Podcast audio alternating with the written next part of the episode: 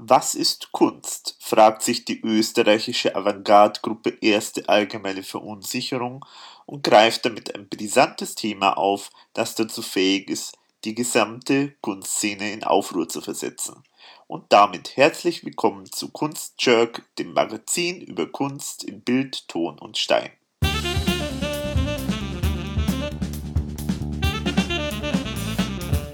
Was ist Kunst?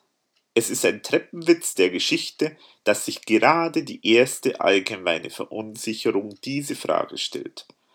Avantgarde nennen sie sich, dabei sind sie doch nichts anderes als das Sprachrohr der Generation Mauerfall. Mitten im Taumel des Freudenrausches ob der Wiedervereinigung wurden die Kinder dieser Generation von ihren Alt-68er Eltern vergessen, weshalb ihnen weder Sinn für politisches Bewusstsein noch ordentlicher Musikgeschmack anerzogen wurde. Es ist ein Glücksfall der Geschichte, dass die Reproduktionsrate dieser Generation gering ist und deshalb nicht noch mehr Tölpel auf die Welt gebracht werden, die Helene Fischer hören. Pinselschwinger, Winselsinger, Musizierer, Texteschmierer. Nur eines von vielen Beispielen dafür, welch geballte Ansammlung von textlichen Hand in Hand mit musikalisch geht.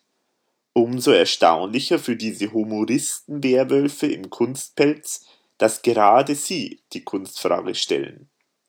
Ist ein mit Diamanten verzierter Schädel Kunst, weil er teuer ist? Ist ein blauer Strich auf der Leinwand Kunst, weil es keiner versteht? Ist eine dreckige Badewanne Kunst, weil sie vom Meisterhand verschmutzt wurde?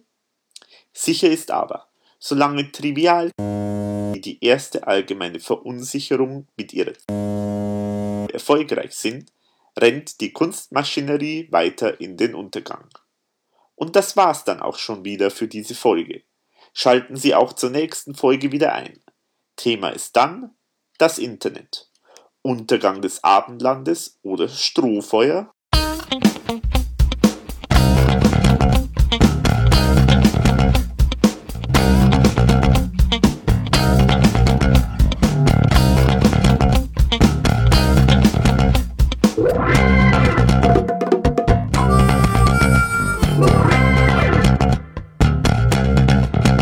Herzlich willkommen zu Folge 33 des ERV-Podcasts Total Verunsichert. Hier im Super Sound Studio in Erding hat sich wieder mal der Wolfgang Hofer, der Wolfi, bei mir zugesellt. Servus, Wolfi. Hallo, Alex. Ja, und äh, ansonsten äh, haben wir auch heute wieder einen Gast, einen bekannten Gast, die Daniela aus Berlin. Hallo, Daniela. Hallo Alex, hallo Wolfi. Hallo Daniela. Hallo John Boy, haben wir schon wieder mal. Und ich möchte gerne grüßen aus dem fernen Schwindeck den Sigi Unterhuber. Die Daniela ist ja dankenswerterweise eingesprungen für ihn. Und ich habe noch was rausgesucht, das möchte ich natürlich gleich am Anfang loswerden für Sigi und für alle, die darauf warten. Den Vogel des Jahres 1994, der Weißstorch. Mhm, okay. Ja, dann haben wir dieses wichtige Thema auch schon abgearbeitet. Ich möchte noch nachreichen, ihr hört eine Produktion von verunsicherung.de. Das klingt immer so toll. Das muss ich jetzt immer dazu sagen, ist mir gesagt worden, damit die Leute wissen, auf welche Webseite sie schauen können, wenn sie weitere Informationen haben wollen. Also schaut auf www.verunsicherung.de. Ja, und wir haben uns heute ein schönes Thema ausgesucht, nämlich wir feiern in diesem Jahr 2014 haben wir jetzt ein Jubiläum und zwar von einem ERV-Album namens Nie wieder Kunst in Klammern. Wie immer. Und deswegen zu diesem Jubiläum haben wir uns gedacht, da machen wir doch mal eine Folge. Jubiläum ist das 20-jährige. Das Album ist 1994 rausgekommen und ist auch ein ziemlich wichtiges Album in der Geschichte der ERV, wenn wir dann jetzt alles im Detail noch besprechen. Würde mich interessieren, ob die ERV überhaupt weiß, wann irgendwelche Alben von denen Jubiläum haben. Auf hm. jeden Fall ist dieses äh, Produkt am 24. November auf den Markt gekommen. Ja, und warum ist es so wichtig? Denn was ist denn vorher passiert? Also, das Album vorher, das war Watumba. Da hilft auch kein Rumba. Auch wieder mit Untertitel, ja. Und in die, bei diesem Album, das war sozusagen das letzte von der, im Nachhinein muss man sagen, das letzte von der Erfolgszeit von der ERV. Und nach dem Watumba-Album hat dann die ERV eine Pause gemacht. Und wenn man sich den Podcast vom Ike Breit anhört, und ich habe es zur Vorbereitung selber nochmal gemacht, da würde man hören, was die ERV gemacht hätte können, Mhm. haben können, wenn sie ähm, vielleicht andere Sachen verfolgt hätte. Genau. Deswegen vielleicht ein kleiner Verweis auf diesen Podcast, ganz interessant, was da alles so geplant wäre, wenn nicht dann diese Pause passiert wäre. Wieder wäre, wäre, wäre. Wäre, wäre, hätte, wenn, hätte, wenn, hätte, können. Hätte, hätte, hätte, wenn. Genau. Also, Also für mich ist es eigentlich schon ein bisschen gemein, weil ich habe eigentlich so mit Watumba war so ein bisschen mein Einstieg, habe ich auch schon mal gesagt. mh. Und dann war gleich mal drei Jahre nichts. Das war schon ein bisschen Schade, ja. traurig, ja. also äh, wenn ihr nachhören wollt, die Folge mit dem Ike Breit ist die Folge 22. Genau. Ja, und genau, nach dieser Pause ist die ERV dann sozusagen wiedergekommen. Und äh, man muss auch sagen, jetzt im Nachhinein, sie haben da wirklich alle Register gezogen. Also da ist wieder wirklich mit echt großem Aufwand wieder gearbeitet worden. Also auch die Plattenfirma hat ziemlich äh, Gas gegeben mit der Promotion. Und ja, letztendlich ist das eigentlich dann ein Riesending gewesen. Und äh, ich meine, die ersten Worte auf dem neuen Album heißen ja auch Hurra, Hurra, die ERV ist wieder da. Das wird ein gutes Jahr. Und ja, also ich denke, so hat man sich das auch vorgestellt. Also ich denke, man hat da wirklich gedacht, so, jetzt sind wir wieder da und alle warten auf uns und ähm, jetzt geht's weiter mit uns mit diesem Erfolg. Man muss ja auch sagen, wenn man sich jetzt da so Berichte von anderen anhört oder auch vom Ike Breit, äh, dann muss man jetzt sagen, die RV hat einfach Pause gemacht, weil sie einfach nicht anders konnten. Also sie mussten einfach mal sich irgendwie sozusagen entspannen, weil das einfach viel zu viel war. Sie haben ja da wirklich mit Nepomuk's Rache haben sie ja dann wirklich äh, ein sehr, sehr erfolgreiches Album rausgebracht. Sie waren dann auf Dauerpromotion.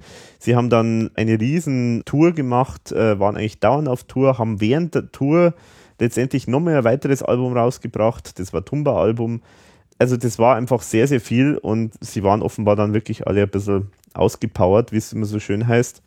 Und eine Pause war einfach dringend notwendig. Ja, und der, der Thomas und war ja dann erstmals 89 in Kenia, hat da, die wo- wollten ja schon mal das dumme Ziel woanders aufschlagen, in Thailand, und das hat ja nicht so geklappt. Und dann haben sie sich irgendwie nach Kenia verzogen, haben, wollten da mal ursprünglich eigentlich, glaube ich, nur Urlaub machen, wenn Mhm. ich das richtig gelesen habe. Und dann äh, hat der Thomas das Land für sich total entdeckt. Und äh, natürlich kann ERV ja nicht, nicht nichts machen, das ist, passt, geht ja auch nicht. Mhm. Also haben sie da mal Flux dort ein Studio selbst gebaut. Mhm. Und das war ja, glaube ich, dann schon die Sache, wo dann die ERV auch immer stärker zu Klaus und Thomas wurde. Und das war, Mhm. glaube ich, für die Band an sich natürlich ein Nachteil. Mhm. Also man hört es auch in der Folge vom, mit dem Ike Breit, dass letztendlich es schon angegangen, äh, losgegangen eigentlich ist, Watumba oder vielleicht auch schon bei Nepomuk's Rache, wobei da bin ich mir nicht sicher, aber ich, zumindest bei Watumba war es wahrscheinlich auch schon so ein bisschen eine Two-Man-Show letztendlich und bei Nie wieder Kunst war es halt dann ganz extrem. Also es gibt da auch äh, zum Beispiel im Kurier war vor am 20.11.1994 äh, ein Interview oder ein Bericht, wo der Günter Schönberger zitiert wird. Und da sagt er zum Beispiel, seit Tom und Klaus in Kenia leben, ist es so, wie wenn der Boss auf Montage ist. Auf Abruf ist die Zusammenarbeit nur halb so lustig. Das habe ich auch rausgesucht gehabt, aber sagt eigentlich ziemlich viel aus über die Mhm. Zeit. Daniela, wie war denn das bei dir eigentlich? Wie hast du diese Pause erlebt oder hast du, wie hast du den Start dann erlebt? Also von der Pause habe ich nicht so viel mitbekommen, eher dann von dem Start. Also du hast die ERV eigentlich nicht so vermisst sozusagen erstmal. Ähm, doch, ich habe sie vermisst, aber ich habe diese Zeit irgendwie, ist die bei mir ziemlich unten. Mhm. Also ich habe wirklich den Start erst wieder mitbekommen. Okay. Ich meine, man muss ja auch sagen, ich meine, zu der Zeit, ich meine, klar, natürlich, wenn jetzt jemand total Feuer und Flamme ist für eine Band, dann will der natürlich am liebsten immer, dass dauernd was Neues rauskommt. Aber Mhm. andererseits war das damals jetzt auch nicht so unüblich, dass eine Band mal ein paar Jahre nichts rausbringt. Also Eben. Hm, hm. ich glaube, das ist jetzt gerade erst, also gerade in den letzten Jahren äh, deutlich wichtiger noch geworden, dass irgendwie Band dauernd immer was Neues rausbringt und dauernd im Gespräch ist. Aber es hat sich vielleicht dann auch da herausgestellt, dass es damals auch schon so war, dass irgendwie die Leute einen dann schnell aus dem Blick verlieren, Hm. wenn man einfach mal eine gewisse Zeit nicht mehr so präsent ist in den Medien. Eine Mhm. der wenigen Lebenszeichen von der ERV waren ja dann in dieser Jolly Joker Sendung, die am Mhm. 24.03.94 im ORF gelaufen ist, wo der Klaus dann in Kenia besucht wurde. Und ich habe leider den Bericht so noch nie gesehen, aber ich habe nur gelesen, dass da angeblich sogar der Hirs vom Musikantenstadel äh, irgendwie mit dabei war und ihn da interviewen sollte. Kennt jemand von euch diesen Bericht? Ja, ja, ja, ich kenne ihn, ja. Also, äh, ich habe mir zwar jetzt nicht nochmal angeschaut, ich wollte mir eigentlich nochmal anschauen, aber das ist eine sehr schöne Sendung. Das ist von dem, ich hoffe, ich habe jetzt den Namen nicht falsch in Erinnerung, der Thomas Roth. Ähm, das ist übrigens auch der Regisseur gewesen vom Inspektor Tattoo äh, Ah. Musikvideo. Das ist ähm, auch immer noch sehr ähm, aktiver Regisseur und ähm, kreativer Mensch und Produzent, der unter anderem auch äh, Tatorte äh, macht, immer noch aktuell und äh, einige äh, österreichische Kinofilme äh, produziert hat. Und der hat da sozusagen so seine Meriten verdient, äh, mit, am Anfang mit, mit so Produktion für den ORF und äh, Musikvideos und so Dinge. Aber das ist ja sehr gut, also der, der ist halt sehr informiert gewesen, das ist also äh, wirklich eine sehr schöne Sendung. Und da sieht man auch einmal so ein bisschen, wie da der Klaus und der, der Tom da eben gewohnt haben. Und stimmt es, dass damals- da der Hirs dann dabei war? An den kann ich, kann ich mich jetzt nicht erinnern. Okay. Weiß jetzt nicht. Also das war scheinbar damals einmal die Idee, dass der dann da auch mit dabei ist. Der war ja damals recht bekannt durch einen Musikantenstadel. Es war Idee, dass der dabei ist. Bei, Ja, ja, also das, das habe ich aus einem Bericht äh, gelesen, dass dieser Hirs vom Musikantenstadel da ihn da scheinbar irgendwie auch interviewen sollte. Ach so, interviewen, also in der Dokumentation Ja. sollte er dabei. Ach so, Genau. okay. Ja, gut, das weiß ich jetzt leider nicht mehr. Ja, während der Thomas und der Klaus eigentlich dann in, in Kenia überwiegend waren, ähm, haben die anderen ja natürlich ein bisschen andere Dinge getrieben. Mhm. Vielleicht wollen wir da ein bisschen was dazu Mhm. sagen, Alex. Zum Beispiel Ike Breit hat ja das ja selber schon erwähnt im Podcast, war dann Gastwirt, hat also dieses Tintel, Tintenfassel gehabt, ähm, hat auch schon Beginn äh, mit Viergesang mit dem Wilfried zusammen gemacht und hat auch eben diese Ding Dong Records Produktionen ähm, begonnen und wollte da ja eigentlich für die ERV das Studio machen, wo es dann auch in Österreich viel machen können, was aber dann leider eben nie zustande kam in, in der Form und Mhm. nicht, nicht ausgebaut wurde. Günter Schönberger, das hat man ja oft genug gelesen, Weinbauer Mhm. und bis heute eigentlich sehr erfolgreicher sogar, mit vielen Auszeichnungen. Der Anders Senmer, da habe ich was Witziges gefunden. Der hat ja auch immer schon ein bisschen Drehbücher gemacht und es gab scheinbar die Idee einer geplanten Serie mit dem netten Titel Schrebergartinger. Ah, das ist ja. Das habe ich auch aus einem Zeitungsbericht entnommen. Wurde natürlich auch nichts draus, wie Mhm. bei vielen Dingen. Und äh, ja, das neue Mitglied, der Andi Töfferl, hatte damals schon erste Auftritte mit Franz Zettel aufgemerkt. Franz Zettel war ja dann später längere Zeit IRV-Mitglied. Mhm. Ob jetzt das dann schon so mit diesen Kostümen Auftritte waren oder eher noch andere Dinge, das kann ich jetzt nicht sagen, aber auf jeden Fall habe ich das auch im Zeitungsbericht entnommen. Mhm. Und dann gab es ja das neue, Töff, äh, neue Mitglied quasi für, für Nino Holm, der die Barotela gebaut hat, sein, sein Schiff auf den Malediven. Und zwar war das David Bronner. Und da habe ich was Interessantes gefunden. Das wusste ich bislang nicht. Und zwar, er war ja nicht nur Produzent dann vom, vom neuen ERV-Album, er war auch ein Freund von Mario Botazzi. Mhm. Und das wusste ich jetzt eigentlich nicht, also das habe ich wirklich erst nachgelesen jetzt. Er hat auch zum Beispiel ein Album produziert für, für Klaus Freundin, für die äh, damalige Shirley äh, Chiha und das Album hätte äh, Achi Bobo heißen sollen. Es ist scheinbar nie erschienen, weil dann kurz vor der Veröffentlichung die Plattenfirma pleite gegangen ist. Genau. Auch ganz interessant. Bei den Aufnahmen eigentlich zu diesem Album haben sie, hat er dann ähm, Thomas kennengelernt und so ist eigentlich erst die Zusammenarbeit zustande gekommen. Mhm. Und auch noch, äh, was mir aufgefallen ist, Kurt Keinrad war dann auch das erste Mal schon bei der IAV, weil er im Chor mitgesungen hat. Mhm. Auf Ist, er- ist auch äh, bei einigen Liedern als Produzent auch mit aufgeführt. Zum Beispiel bei Nie wieder Kunst, beim, also beim Opener. Da ist er zum Beispiel als Produzent auch angeführt. Also Genau. da ist dann losgegangen sozusagen mit der Zusammenarbeit mit der ERV. Und da merkt man schon, sie haben sich also neue Leute gesucht und irgendwie die alte Band war zwar noch für so Promo und so Geschichten noch da, Mhm. aber eigentlich war es nicht mehr so wirklich die Band. Ja, es ist, wir haben ja vorher gesagt, die ERV, also hat eine Pause gemacht und dann sind sie wiedergekommen und irgendwie hat jeder erwartet, jetzt geht es wieder so weiter wie vorher. Es hat sich ja dann nicht so herausgestellt. Und ich finde so ein, ein Musikbaustein bei dem Ganzen ist zum Beispiel die berühmte Radiogeschichte, also wird die ERV im Radio gespielt. Und da ist ja das losgegangen mit dem neuen Intendanten vom ORF, beziehungsweise von Ö3 in dem Fall. Also Ö3 ist der Pop-Sender vom österreichischen Rundfunk. Also in Bayern zum Beispiel vergleichbar mit Bayern 3 oder ähnliche äh, Sender, die es in allen Bundesländern bei uns gibt. Da ist dieser neue Intendant eben der Bogdan Roscic gekommen und der ist ja dann ein bisschen so Feindbild geworden von vielen österreichischen Künstlern, dem immer vorgeworfen wurde, durch, äh, dadurch, dass er das sogenannte Formatradio eingeführt hat äh, beim Ö3, sind halt die, ist die Musik halt nicht nach ja, Gutdünken von Redakteuren oder nach Geschmack von vom Redakteur oder nach äh, Nationalitäten oder nach irgendwelchen politischen äh, Gründen ausgesucht worden, sondern eben aufgrund äh, von Hörertests. Die RV ist halt da nicht mehr ganz so präsent dann gewesen durch Nie wieder Kunst. Und ich finde da ganz interessant in dem Zusammenhang, dass da so, so widersprüchliche Aussagen gibt. Also ich habe da zwei verschiedene Artikel gefunden zu dem Thema. Und zwar äh, der Kurier hat am 12.12.1994 äh, in einem Kommentar geschrieben, dass der Ü3, also ich zitiere mal, Ü3 äh, sei eine Versorgungsanstalt für heimische Popzwerge. Da, da steht dann weiter äh, zum Beispiel drin, weil die Umstände, wer wann im ORF-Radio zu hören sind, offenbar unerforschlichen Ratschlüssen unterliegt. Wenn zum Beispiel in letzter Zeit im Ü3-Wecker regelmäßig eine ERV-Hervorbringung namens Die Zeit erklingt, dann könnte man das, könnte das ja auch bedeuten, die ERV erkannte eine Aufsteh- und Frühstückslied Marktlücke und Ö3 ist dafür dankbar, wie auch der Tantiemenreferent von ERV.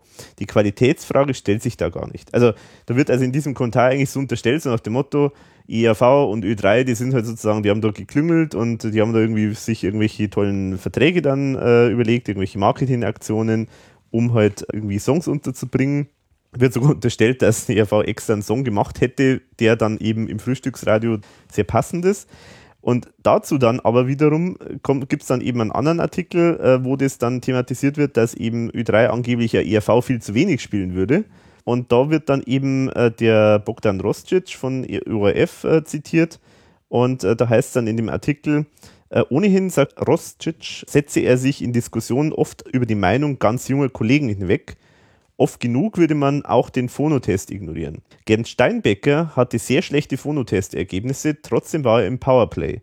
Ähnlich Heli Deinböck, ähnlich RV. Denn ihre Arbeit ist so eigenständig, dass sie sofort erkennbar ist. Im Gegensatz zu anderen Sachen, die man im Radio schon hunderte Male gehört hat. Sie können zahlen, was sie wollen. Bogdan Roscic weist darauf hin, dass die RV sogar ein ganz, der ERV sogar ein ganzer Tag gewidmet wurde. Den Gegenhinweis, das Management der ERV habe dafür Ü3 einen sechsstelligen Betrag überwiesen, will er damit nicht in Zusammenhang bringen.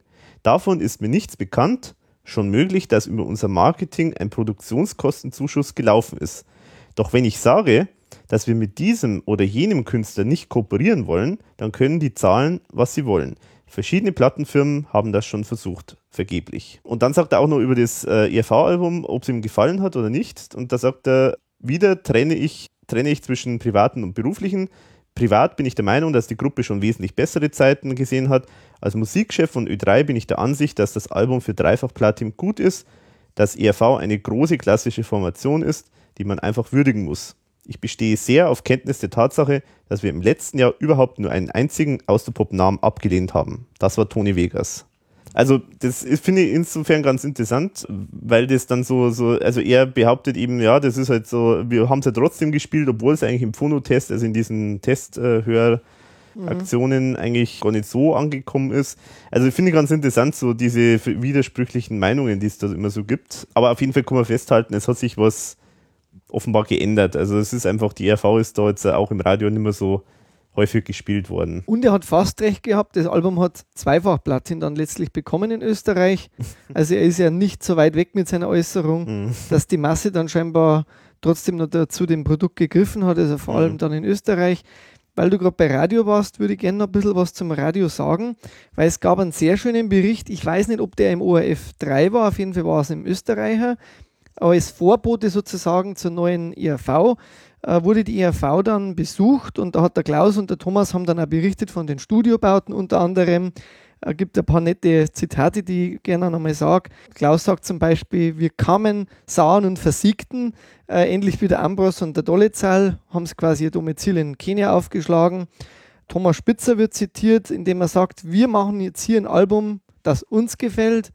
Also die Aussage kennt man von ihm. Ja, also die hört man ja ständig. Also. Ähm, er hat es auch später nochmal gesagt, er will mit dem Album eine augenzwinkernde Kritik an dem Business äh, machen. Was der Klaus eben noch sagte zum, zum Album generell, nichts ist fix und viele Wege sind eine Sackgasse. Finde ich auch sehr nett, die Aussage. Es wurden halt da in dem Bericht, Alex, du glaube ich kennst den aber auch, oder? Welchen denn? Diesen Radiobericht, von dem ich rede gerade, wo dann auch einige Songs schon angespielt wurden in Demo-Versionen. Ja, genau, ja. Mhm. Das, das fand ich eigentlich recht nett, weil, kennst du den, Daniela? Mhm. Vielleicht sage ich da auch noch ein paar kleine Zitate, da wo man dann schon irgendwie so ein bisschen das Feeling bekam, dass ERV jetzt in, in Kenia oder ist einfach dieses Kenia-Feeling so ein bisschen auf die Platte haben wollte. Ähm, hurra, hurra, die ERV ist wieder da und zwar in Afrika. Das war so ein Schlagwort, das dann in diesem Radiobericht auch fiel. Bevor die ERV sich niederließ, war Kenia ein Paradies. Seither ist der Schrecken groß. Im Himmel ist die Hölle los. Und auch ganz interessant, es gibt in diesem Bericht schon ein, eine kleine Anleihe an dieses Im Himmel ist die Hölle los Album, mhm. weil scheinbar der Song da als Demo-Version schon vorhanden war. Mhm.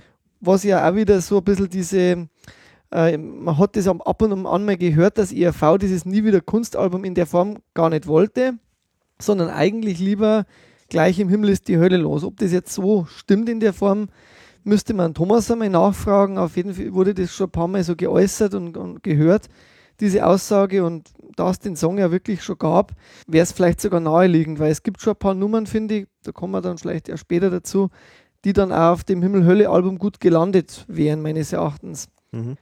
Gibt dann ein paar andere nette Dinge. Nicht Löwen, nicht und das Zebra, auch Hunde gibt es in Afrika, wo, zu, wo, dann quasi der Edi äh, da schon dann erklärt wurde oder warum, warum da quasi so ein Song mhm. über einen Hund drauf ist. Mhm. Und noch zwei oder drei Nummern, die man, die man dann noch nie gehört hat. Zum Beispiel einmal das frohe Schaffen. Ich bin der Held der Arbeitswelt. Das ist ja Auszug aus einem Song der IRV ist, aus dem Halali, wo es ja immer schon mal wieder Demos äh, gab und die, glaube ich, wurden teilweise im Fembus auch schon mal vorgespielt, der noch nicht in das Licht der Welt erblickt hat. Oder Üdeln macht den Meister. Das Üdeln ist des Müllers Lust und nachher nimmt er was zur Brust. Also so ein Song über, übers Trinken sozusagen, der auch nur in der Demostufe da in dem Radiobericht zu hören ist. Genauso wie O Fusel du, das man dann ja mhm. dann beim Album dann doch ja hören durfte. Ja, so an, angespielt zumindest. Angespielt zumindest, ja, genau. genau. Also das so jetzt aus dem, aus dem Radiobericht, dann hat man schon einen kleinen Teaser gehabt, was da so passiert in, in Kenia. Mhm. Mhm. Fand ich jetzt eigentlich damals einen sehr netten Bericht. Ja, eins möchte ich noch nachtragen, du bist ein bisschen schnell über den David Bronner drüber gegangen. Oh, ähm, eins wollte ich noch nachtragen, finde ich ganz interessant. Er hat, äh, also seine erste Band hieß Povidl, aber das ist nur so als Randerwähnung von den lustigen Namen. Aber was ich interessant fand, Puch und Co. hieß dann eine Band, äh, wo er dabei war. Und die haben anscheinend eher ein bisschen ein ähnliches äh, Konzept auch wie die ERV gehabt.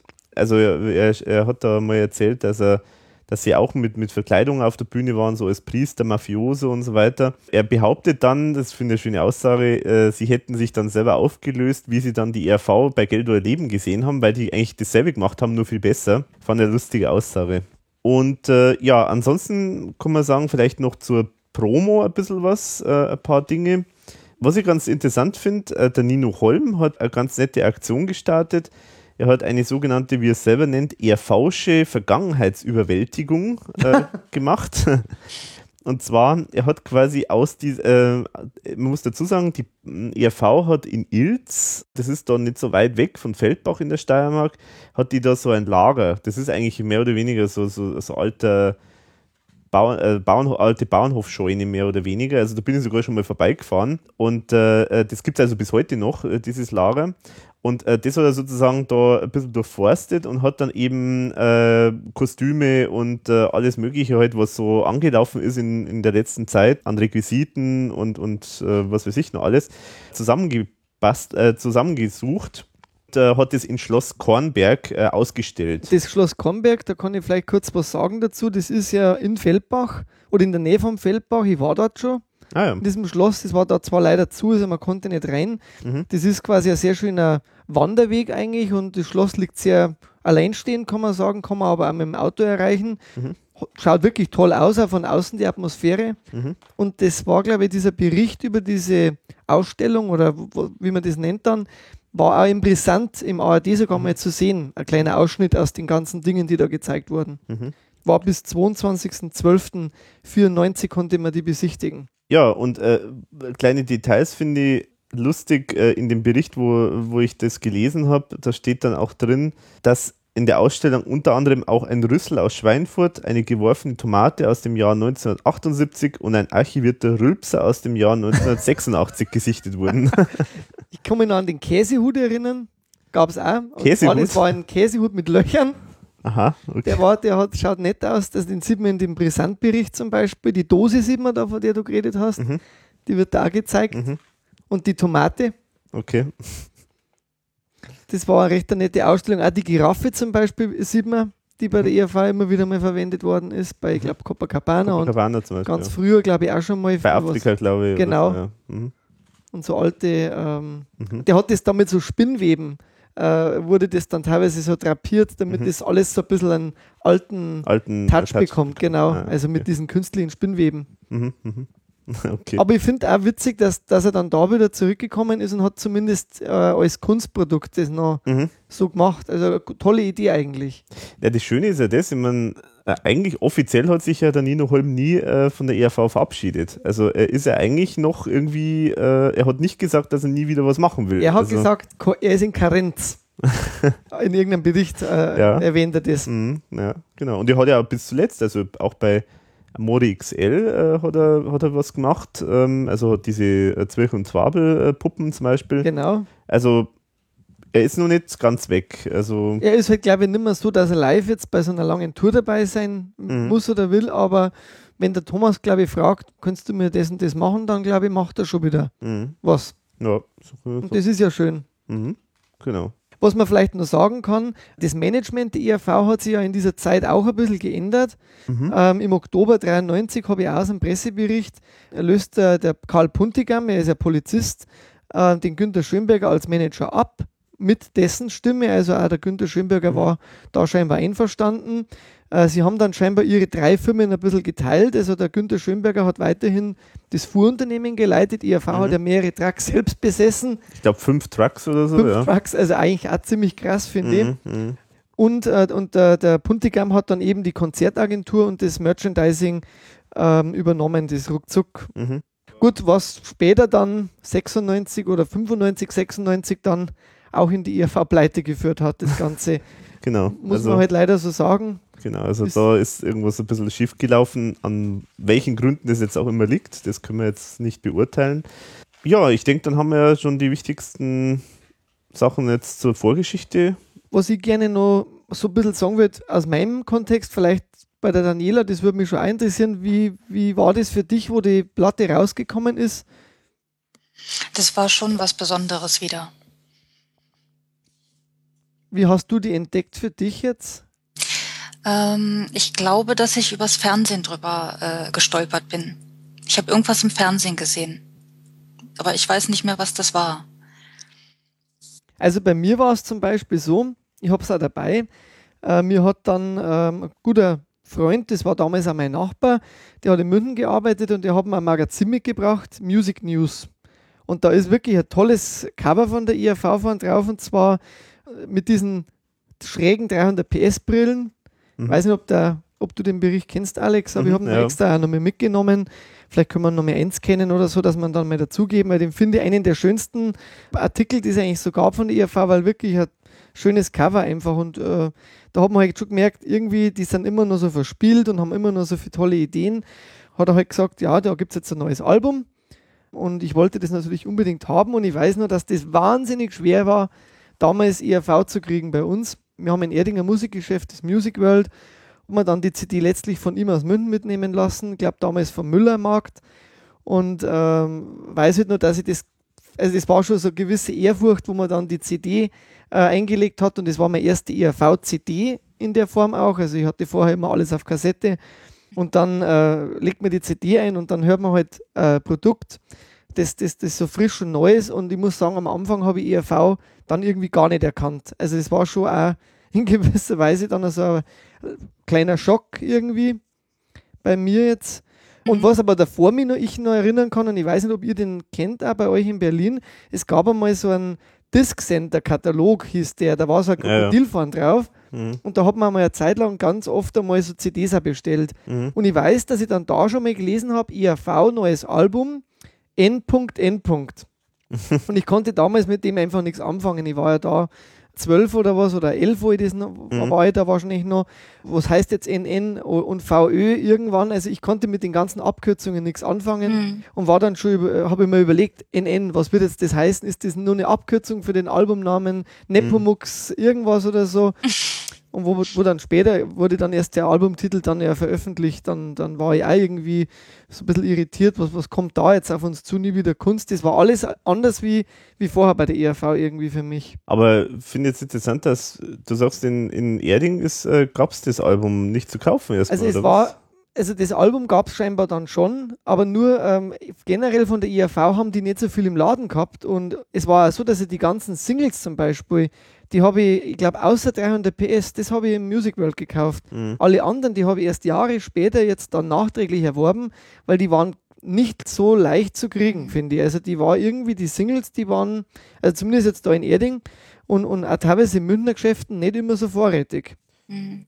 Also ich habe die wirklich erst danach entdeckt. Mhm. Ja gut, ich habe, also, ja, also ich habe sowieso immer nicht immer alles gekauft, also auch selbst bei der ERV. Und also bei mir war es übrigens sogar so, ich habe da die ERV eigentlich ein bisschen aus dem Blick verloren.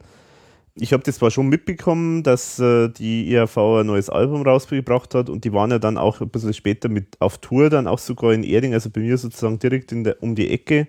Und das habe ich ja schon in der Folge 1 dann mit Matthias da mal erzählt, äh, dass ich dann da irgendwie da meine Schwester mich darauf aufmerksam gemacht hat, dass die ERV eine Autogrammstunde macht, dann eben versucht, da irgendwie doch noch hinzugehen und äh, war dann ein bisschen enttäuscht, aber die ganze Geschichte habe ich ja eh schon erzählt, weil es irgendwie die ERV zum einen ziemlich spät gekommen ist, mindestens eine Stunde zu spät und dann waren sie irgendwie auch noch ziemlich, äh, ja, not amused, dass dann irgendwie nicht mehr ganz so viele Leute da waren, weil, weil nicht jeder auf die heute halt eine Stunde warten wollte, weil am Anfang war anscheinend ziemlich voll. Aber die Geschichte habe ich ja schon erzählt.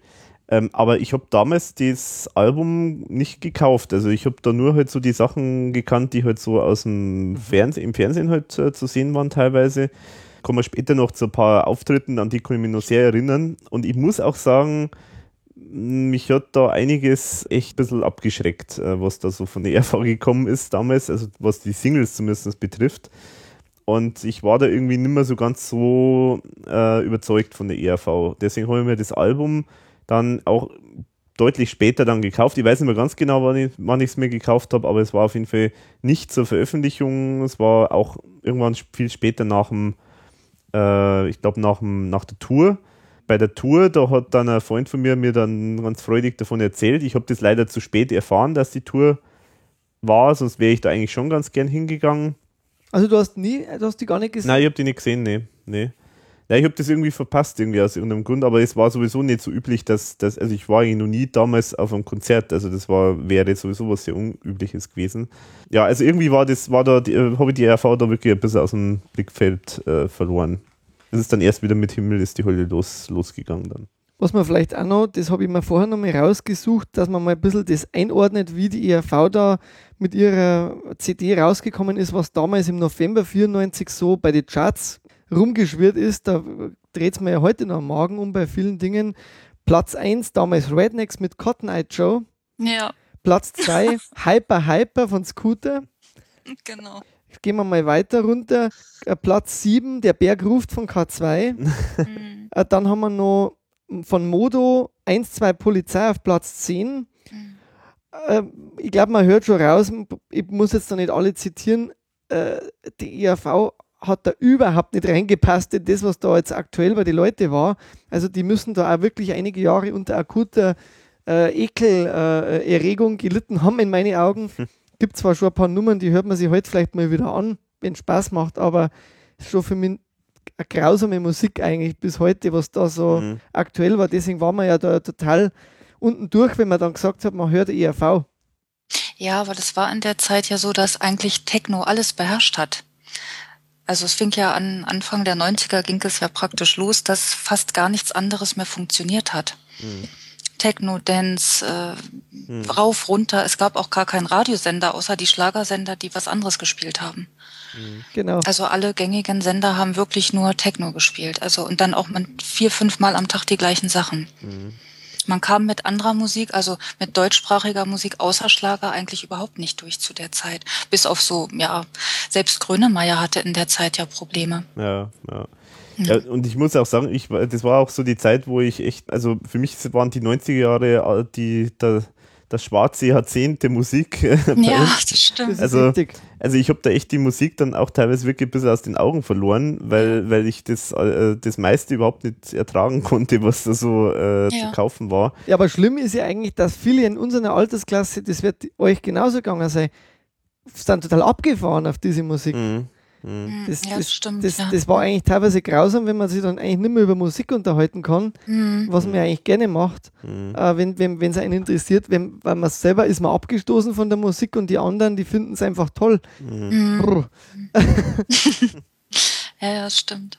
ich habe damals übrigens, weißt du vorher gesagt hast, mit dem 1-2 Polizei, äh, ich, ich war ja lange Zeit in der Schülerzeitung und ich habe mir dann einen Spaß erlaubt und ich habe quasi, vielleicht kennt es nur jemand, in der Bravo gab es ja immer einen einen Song, wo sie den mhm. Songtext mhm. abgedruckt haben genau. und dann die deutsche Übersetzung dazu. Ja, genau. stimmt. Genau. Kann ich mir erinnern. Und, das äh, hat oft sehr gruselig. Ja, das war sehr gruselig übersetzt oftmals, ja, das stimmt. ähm, und ich habe mir dann Spaß daraus erlaubt und ich habe quasi das Lied, äh, den Text abgetippt von 1, 2 Polizei und habe den ins Deutsche übersetzt. Oh, okay. Man muss dazu sagen, es ist eigentlich ein deutscher Text, aber das war halt der Spaß bei dem Ganzen, den ich mir erlaubt habe. Den hat aber nicht jeder, hat aber nicht jeder verstanden. Also äh, da wie ich da so am Stand war und äh, wie wir die verkauft haben, die Schülerzeit, dann hat mir dann einer angesprochen, angesprochen, so, ja, wieso wird das übersetzt? Das ist doch, äh, ist doch auf Deutsch, das ist so ein Schmarrn und so. Naja. Was man vielleicht, also das ist, ist habe ich nur gelesen, diese Albumpräsentation muss ja scheinbar am Feldbacher Hauptplatz passiert sein und da war dieser damals sehr bekannte Konfetti mit ah, dabei. Ja, richtig, ja. Ich habe leider das jetzt zwar so, Fotos habe ich jetzt nicht groß gefunden, aber Zumindest muss bei dieser ähm, Albumpräsentation dann der Austria-Boss von EMI, der Erich äh, Krapfenbacher, auch ein netter Name finde ich, das goldene Video noch verliehen haben mhm. für, für 15.000 verkaufte ERV-Videos und auch noch dreifach Platin für 150.000 Mal Watumba. Mhm. Also das wurde scheinbar dann nach dieser Pause noch nachgereicht. Mhm. Bei der, das macht man ja immer gern, wenn ja, sowas genau. ist, dass man dann noch sagt, da die haben ja so viel schon verkauft, um dann nochmal genau. das ein bisschen zu hypen. Ja, genau. Legen wir los mit den einzelnen Songs. Es geht ja los mit einem Opener, der genauso heißt wie das Album, Nie wieder Kunst.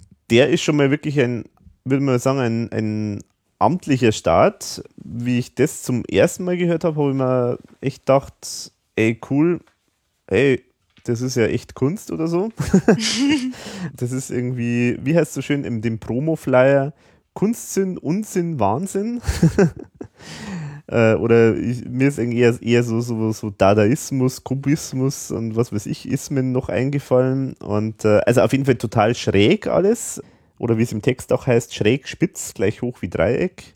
Also es ist auf jeden Fall äh, total großartig, äh, eigenständig äh, das Stück, definitiv. Und äh, hat mich sehr, sehr geflasht. Und ich habe eigentlich gehofft, dass das ganze Album in die Richtung geht man muss ja schon dazu sagen, es ist natürlich nicht ganz so eingängig, wie man das jetzt vielleicht von anderen Liedern von ERV kennt, aber das fand ich eigentlich das Spannende. Ja gut, um was geht's? Also es ist halt letztendlich eine, ein wirklicher Rundumschlag durch alle Kunstgenres, also von Musik über Kunst, äh, über, über äh, bildende Kunst und was weiß ich noch alles. Also es ist, wird alles äh, kommentiert und äh, auch das Verständnis der, der Leute, des normalen Volkes, äh, so nach dem Motto, ist das Kunst oder darf das weg? Also das wird ja auch alles da thematisiert. Also ein wunderbares, wunderbarer thematischer Rundumschlag über den Kunstbetrieb und nur Kunstbetrieb, sondern auch das Musikbusiness, wo die RV natürlich unterwegs ist. Also das hat jetzt so toll geklungen, was du gesagt hast, also ich dass ich noch, gelauscht kann, habe. Ich kann, kann noch viel mehr sagen. Also äh, es gibt ein paar schöne, äh, schöne Stellen auch. Ähm, zum Beispiel Goethe schrieb auf eigenen Faust. Das fand ich zum Beispiel eine schöne Stelle. Oder es bemalte Michelangelo Sixtinisch die Kapelle im Dienst der Kirchen, Kirchenfürsten und bekam so manche Schelle. Also es sind sehr, sehr schöne Stellen. Und meine absolute Lieblingsstelle ist natürlich Literaten, Pinselschwindler, genau. Psychopathen, Wenigbringer, Philosophen, meistens gesoffen. Wusste seid ihr da? Also ich danke Alex, er hat alle meine drei Zitate jetzt verwendet. Warum habe ich mir die aufgeschrieben? Das hatte ich auch aufgeschrieben, das letzte. Ich, ich habe eine noch, die kommt nur davor. Die ersten Pyramiden, die bauten nicht die Syrer, sondern die Ägypter ganz ohne Baggerführer. Weil die fand ich nämlich auch sehr nett. Und ähm, vielleicht zum Anfang von, von dem äh, Song, dieses Hurra, Hurra, die IRV ist wieder da, ist ja eigentlich vom Pumuckl. Mhm. Also, mhm. das ist ja eigentlich der Pumuckl-Eröffnungssong. Hurra, Hurra, der Pumuckl ist wieder da. Mhm. Hurra, Hurra. Das ich habe mir dann so gedacht im Nachhinein, ob das ein gutes Jahr für die IAV wurde. Ich weiß es nicht genau. es war schon ziemlich chaotisch eigentlich, was da abgelaufen ja, ist ja. bei Ihnen dann die nächsten Jahre. Ja, genau. Aber toll, also gerade wie du gesagt hast, Literaten, Pinselschwinger. Und da gibt es ein paar so äh, Einlagen noch genau, in, dieser, ja. in diesem Stil. Das ist der Hammer. Also Natürlich, dass ich auf Pinselsschwinger, Winselsinger bringt es mir nur äh, Ottergringer. Also Sehr schön. Wollte den totalen Krieg, der Sieg gehört, der, gehört Volksmusik. der, Volksmusik. Genau. Und genau, das wollte ich nämlich auch noch sagen. Das ist natürlich sehr schön. Ähm, ich habe ja vorher gesagt, es werden alle Genres werden äh, gebracht in dem Lied und ich finde das äh, sehr, sehr schöne, sehr schöne Idee, dass Volksmusik mit einem Goebbels-Zitat äh, reinkommt. Also das, ist schon, das sagt schon sehr viel aus, was da die Meinung äh, des ähm, Textes ist zu dem Ganzen. Und was die da auch wieder gemacht haben, war die, die Blasmusik. Das hat man ja damals bei, bei Hip-Hop schon gehabt, dass man so mhm. die Blasmusik auch mit eingebaut hat in den Song. Ja. Äh, die, die, haben sie auch wieder gemacht dann. Und das verrückte ERV Xylophon war dann so ab der eineinhalb wieder Minute wieder dabei. Jawohl. Ja, okay. Ja, das, und wenn du das über Kopfhörer hörst, die nie wieder Kunst dann hört man das. Dann hört man mhm. ganz, ganz viel. Mhm. Also man hört eigentlich alle Menge Sounds, verrückte Einfälle, verrückte mhm. Melodien. Irgendwie hat das ja alles null Struktur mhm. und trotzdem ist es ein Song. Mhm. Ich glaube, zum einen ist es absolut genial, total umwerfend, super. Mhm. Und zum anderen ist es halt so verquer, dass es, glaube ich, ganz schwierig ist für einen Hörer. Ja. Das war so meine Idee danach. Wie ist aber dir damit gegangen? aber nur am Anfang. Also beim ersten, beim ersten Hören. Und äh, wenn man den dann zwei, dreimal hört, ist es so ein äh, Lied, wo ich süchtig nach bin. Mhm. Also äh, weil weil das so so vielschichtig ist und weil so viel durcheinander ist, dass ich das immer wieder hören will und hören muss. Ja, so geht's mir. Ja, das hat wirklich absoluten Suchtpotenzial und Ohrwurmcharakter. Also ist, für mich ist es wie ein bombastisches Meisterwerk. Ja, da hm. bin ich jetzt, da stimme ich dir vollkommen zu. Ich bin ja. eigentlich auch sehr verliebt in diesen Song, ja. weil der hat ja. so viel drin, dass man eigentlich, egal wie oft man hört, und das ist eigentlich, wie du sagst, das ist wie so, wie Wein, äh, der reift und je öfter man hört, der, der wird eigentlich immer besser. Man findet da wieder ein kleines Detail, da wieder mhm. was Verschrobenes, Verwursteltes. Mhm. Ähm, Halleluja gibt es sogar, also genauso gesungen wie später auf Himmel Hölle, wenn man genau hingehört hat. Mhm. Äh, oder das Doulieu vom Spitzer äh, ist wieder da aus dem, aus dem äh, Heimatlied. Irgendwie hat er alles drin, was ERV ausgemacht hat die letzten Jahre, mhm. aber halt mhm. so äh, überhöht und so verdreht und, und, und abgespaced, äh, mhm. sage ich jetzt mal. Mhm. Die Produktion, die ist einfach grandios. Ja. ja. ja. Und, aber wahrscheinlich für einen Standardhörer ein schwerer Zugang. Schwerer Zugang, ja, ja. wahrscheinlich, ja. Denke ich auch, ja. Aber auch einer meiner Lieblings-ERV-Opener, muss ich sagen. Mhm. Also mhm. bei mir gehört es sogar fast zu einem der Lieblingsliedern insgesamt. Ja. Also ich mag das wirklich sehr, sehr gern. Also ja, großartig. Mhm. Aber du hast jetzt gesagt, ähm, äh, keine Struktur. Also äh, das finde ich, das stimmt auch. Doch. Stimmt eigentlich gar nicht einmal, ja.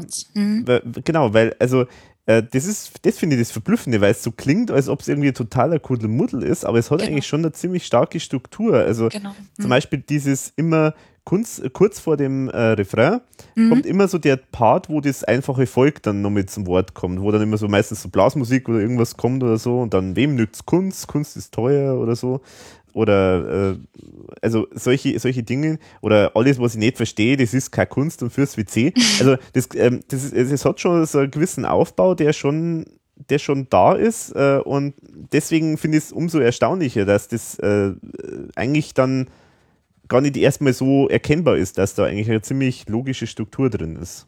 Was man Ja. da, es sind halt so viele verschiedene, also das meinte jetzt nicht, dass es keine Struktur, vielleicht ist, habe ich es falsch ausgedrückt. Ich meinte halt, dass es so vielschichtig ist. Es ist ein bisschen wie Queen. Mhm. Queen, wenn er einen Song, Song macht, da hast du immer das Gefühl, es sind drei Lieder in einem. Und so Ja, ist es ja. irgendwie bei dem auch gelungen.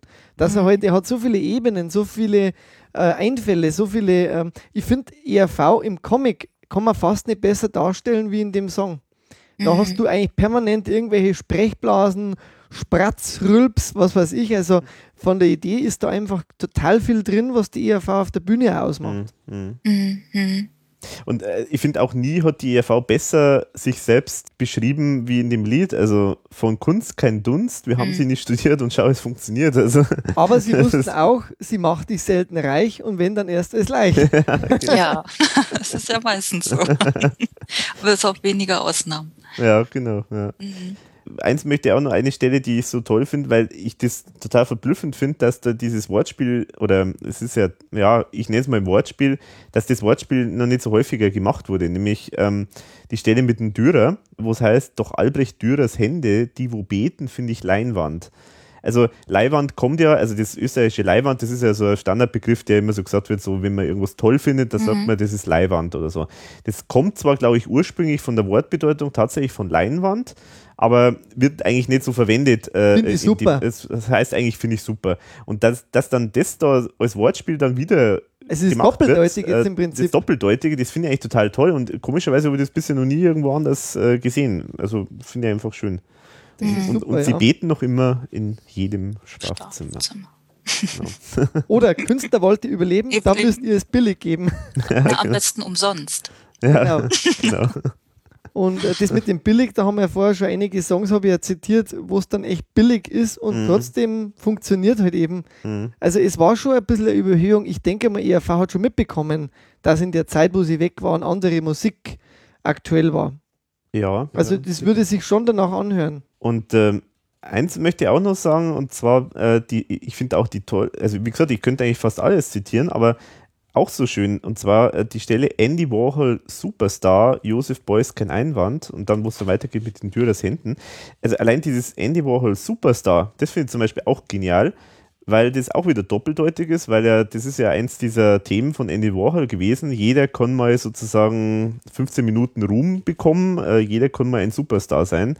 Und das ist dann so eigentlich eine doppeldeutige Anspielung eben auf, auf dieses Konzept. Finde ich auch äh, wunderbar. Was sehr schön gelungen. Was mich jetzt wieder aufs Cover bringt, auf, auf, auf das Frontcover eigentlich mit Mhm. Andy Warhol, weil da hat ja der Thomas ganz eindeutig dann Ja, Andy Warhol skizziert oder eben ein Nepomuk da mit dieser Banane, genau. was auch natürlich super reinpasst, finde ich. Mhm. Und ich, ich mag auch dieses Cover. Also viele mögen das ja nicht so gern. Manche kritisieren dann auch, dass es so grau im Hintergrund ist. Aber ich finde das eigentlich in dieser Form, es ist ein totaler Eyecatcher bis heute Ja. in meinen Augen. Ja, total. Und Wie ähm, geht's dir damit, äh, Daniela? Ja. Na, bei mir ist es so, dass dieses Cover eigentlich zu den äh, ähm, gehörte, die ich nicht so mochte. Aber es ist so, umso länger man drauf guckt, dann ist es so, dass man halt auch so verschiedene Sachen findet. Und bei mir ist es so, umso länger ich drauf gucke, hat es fast was Technomäßiges, was auch in die Zeit passt. Was ich noch spannend finde, Hm. das habe ich jetzt erst eigentlich festgestellt, äh, es gibt tatsächlich zwei verschiedene Farben von dem Nepomuk. Und zwar, wenn man die Kassette hat, da ist er nämlich blau und auch dieses Kunst, was da in grün ist auf dem Original-CD, ist in blau. Und in den, in, in den Presseankündigungen wurde auch öfter mal, also kannst du mal Mhm. anschauen, Alex, äh, wurde, da, wurde das öfter mal mit dem alten, mit dem Blau dann auch gepostet.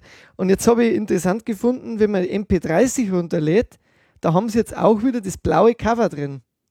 aha, Also wo der Nepomuk eben dann nicht grün ist, sondern blau. das kann aber natürlich auch irgendwie so. Das ist aber schon ein Farb- groß, großer Unterschied, Nee, finde jetzt nicht. finde ich jetzt farblich.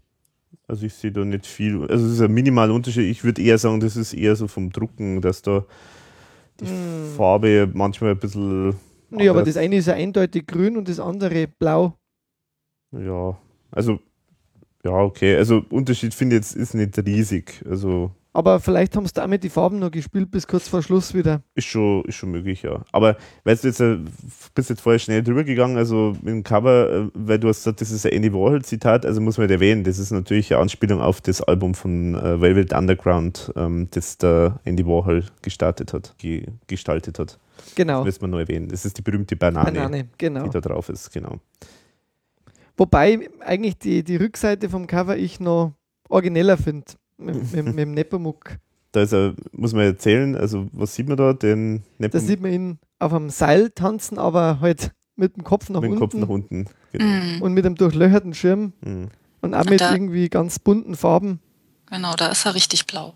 Blau und lila irgendwie oder pink. Genau. Also das fand ich eigentlich auch toll. Also das hätte ich mir vorne auch sehr gut vorstellen können. Mhm. Mhm.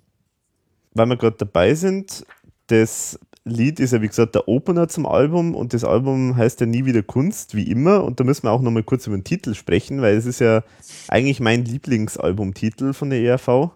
Also ich wollte früher auch mal echt mal sogar ein T-Shirt machen, wo einfach draufsteht, nie wieder Kunst, wie immer. Mhm. Hab's dann doch nicht gemacht, weil man dachte, das klingt, also das äh, klingt nach einer Botschaft, die ich jetzt nicht eigentlich. Also die, den, den Witz dahinter, glaube ich, wird man nicht verstehen. Wenn man in der Schule mit nie wieder Kunst da rumläuft, dann heißt es eher wahrscheinlich, dass die Lehrer meinen, ich will keinen Kunstunterricht haben oder so.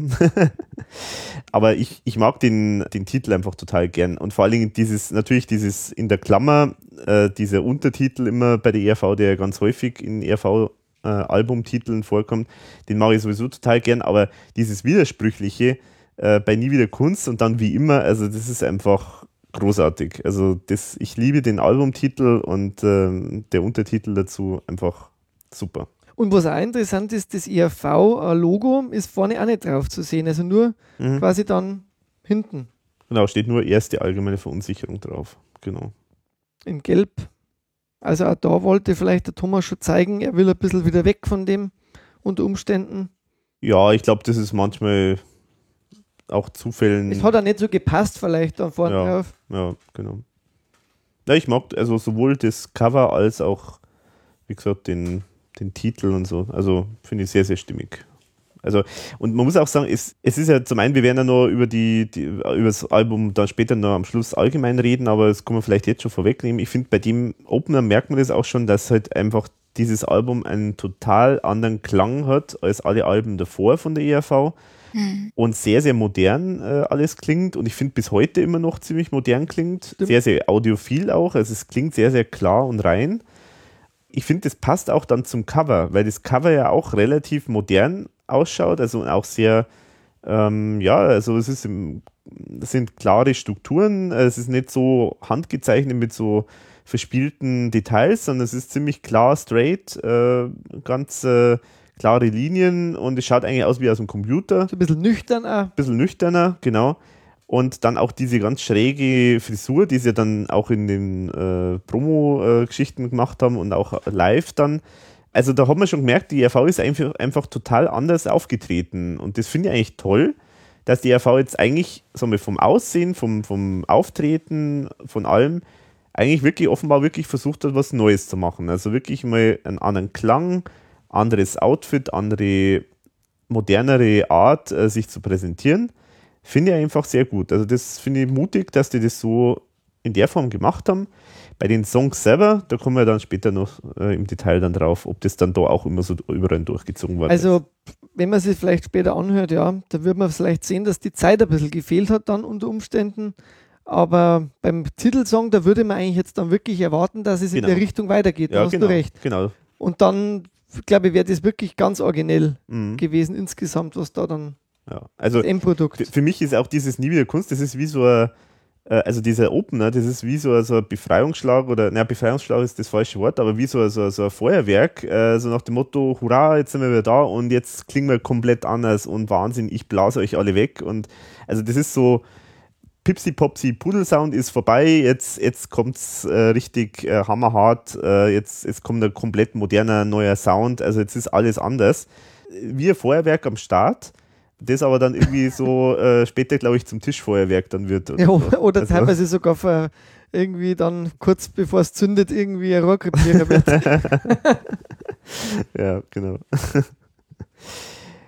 ja, so viel Also mir fällt So- jetzt noch ein, ganz viel Elektronik eben schon zu hören in der Nummer, Mhm. ganz viele Effekte, alles sehr klar.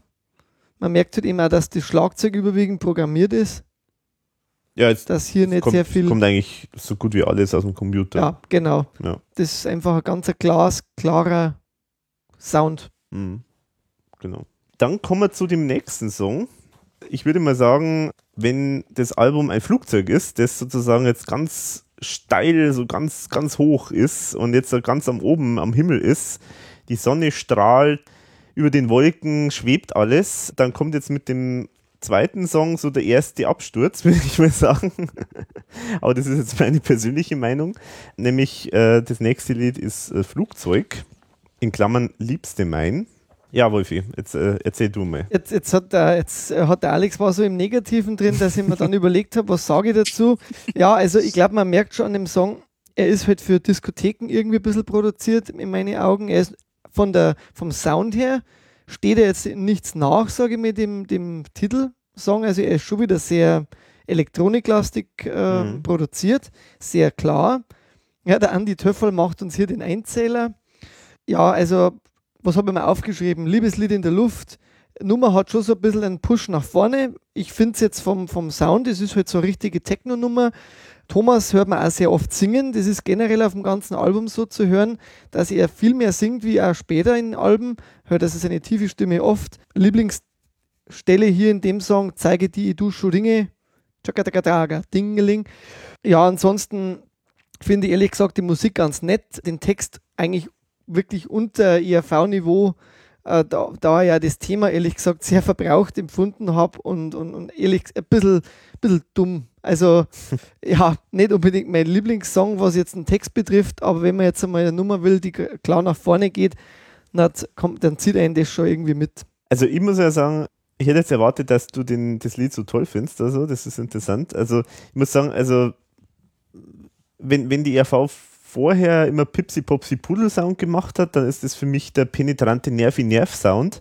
Also, also echt nichts geht mir mehr auf die Nerven als dieses Hämmern, diese hämmernde Stimme vom Töfferl. Also, da am Anfang, dieses 16, 15, es ist, es geht mir sowas von auf den, auf die Nerven, wollte ich sagen. Also, es ist wirklich ganz übel. Also, also Aber es passt in die Zeit, muss man einfach sagen. Es passt wirklich, also das ist Ja. eigentlich ein Lied, wo man sagen könnte, äh, haben sie vielleicht damit geliebäugelt. mhm, mhm. Weil es ist, ähm, ja, Techno jetzt nicht, aber es ist so elektronisch und so vom, vom, vom Sound her so eingängig, dieses Bum, Bum, Bum, Bum. Mhm. Äh, so war ja alles zu der Zeit. Ja, genau. Stimmt, ja. Also, es Ja. passt auch zu diesem 1, 2 Polizei und so. Also, es ist, Genau. Und der Refrain wiederum, es passt auch in die Zeit, weil viele, ähm, die Strophen von diesen ganzen Techno-Liedern, die waren oft blöd. Man hat es ja eigentlich nur wegen dem Refrain gehört, wenn man es gut gefunden hat. Mhm, Und das ist hier auch so. Der Refrain, den kann man so schnell mitsingen und äh, man braucht nicht, sich nicht viel merken, ist doch super. Also Ohrwurmcharakter auf jeden Fall. mhm. Ja, das stimmt. Aber ich finde halt generell jetzt als ERV-Song, da Das gab es halt das zu dem zu dem Mhm. Thema gab es jetzt schon Besseres. Ich habe da wirklich auch lange überlegt, welche Textstellen kann ich mal überhaupt aufschreiben, die man da zitieren kann. Also die Zeit zum Schniedelwurzeln. genau, das habe ich mir aufgeschrieben. Der Braten ist am Brutzeln, Zeit zum Schniedelwurzeln. Es war und dann noch mein kleiner Captain-Ruf, Mayday, Mayday. Das fand Also, ich auch irgendwie. Genau, also das muss man ja auch sagen. Ich meine, also das Lied ist ja eigentlich, kommt ja wie so, so ein, zwei Polizei, so als Kinderlied rüber, ist aber einzige Metapher auf Sex. Und ähm, äh, ich frage mich da immer, wenn der Sex auch wirklich so furchtbar ist wie dieser Song, also dann schlimmer kann es ja dann gar nicht mehr werden. Ja, vor allem, Also- der wird dann in Kindersendungen ja auch noch oft gespielt genau. oder eher in so Vorabendgeschichten wie total lokal auf dem WDR. wo, was das, also ich habe mir dann auch oft gedacht, so, naja, also die hören scheinbar wirklich nicht so genau hin, was ERV singt. Die laden wir mal rein, weil die sind ja so lieb und so nett. Genau. Und, Und so Abzählreim ist äh, es und so. ZDF Fernsehgarten ähm, war zum Beispiel dabei, äh, wie gesagt, bei Total Lokal oder bei Pack die Zahnbürste ein. Mhm. Also eher bei so Songs, da wo halt auch dann Familien zuschauen. Äh, Bisschen verkannt vielleicht auch die Nummer. Eigentlich ist er doch schon ziemlich geschert, der Text. Ja, schon. Ja, und ich muss sagen, ähm, äh, das Lied, äh, da beginnt jetzt eine Reihe, die ich jetzt in dieser Folge starten möchte. Und zwar, ich habe mir die Aufgabe ge äh, gestellt, alle äh, Metaphern auf Sex, äh, die in diesem Album vorkommen, zu sammeln weil es ist echt übel in dem ganzen Album. Ich glaube, das ist der einzige, äh, der einzige Notstand äh, irgendwie in dem Album. Also da geht es ja eigentlich nur dauernd um, um, äh, um Sex oder so. Also es ist nicht, nicht zu fassen. Also ihr habt es jetzt schon erwähnt, also die ähm, Metaphern zum Beispiel, also Braten ist am Brutzeln, Zeit zum Schniedelwurzeln, tun, was uns gefällt, komm, steige in mein Flugzeug ein und so. Also das sind jetzt schon mal die ersten äh, Metaphern, äh, aber da kommen dann bei anderen Songs noch viel mehr so schöne Sachen. Ja, aber was, was ja interessant ist, dass der Thomas ja erst mit Amore XL sein erstes Album zum Thema Liebe gemacht hat. Also ich habe auch dran gedacht, ich glaube, es war schon früher. es war mindestens spätestens mit dem Album, aber da geht es wirklich oft wirklich nur um dieses eine mhm. Thema. Ja, genau. Ja. Äh, vor allem zu dem Thema, jetzt machen wir Album ganz hart und was mir gefällt. das zweite Song ist dann schon wieder so dämlich eigentlich. Ja. Genau, genau. Ähm, ich meine, in, in dem Promo-Flyer äh, zu dem Album, da hat auch der Thomas Spitzer immer so kurze Kommentare zu jedem Song abgegeben und da hat er zum Beispiel auch gesagt, ein Lied, mit dem unsere Fans sicher etwas anfangen können. Gibt es ähm, da einen Promo-Flyer? Ja, gibt es ja, genau. Gibt es einen Promo-Flyer. Den muss man mal zeigen. Den mhm, kann, ich da, kann ich zeigen, genau. Und ähm, also ich finde, diese Aussage sagt schon viel. Also ich denke, das ist schon auch so, äh, war schon Absicht, dass man gerade den auch äh, auf das Album genommen hat, so nach dem Motto, das ist mal wieder was, was so massentauglich ist oder so.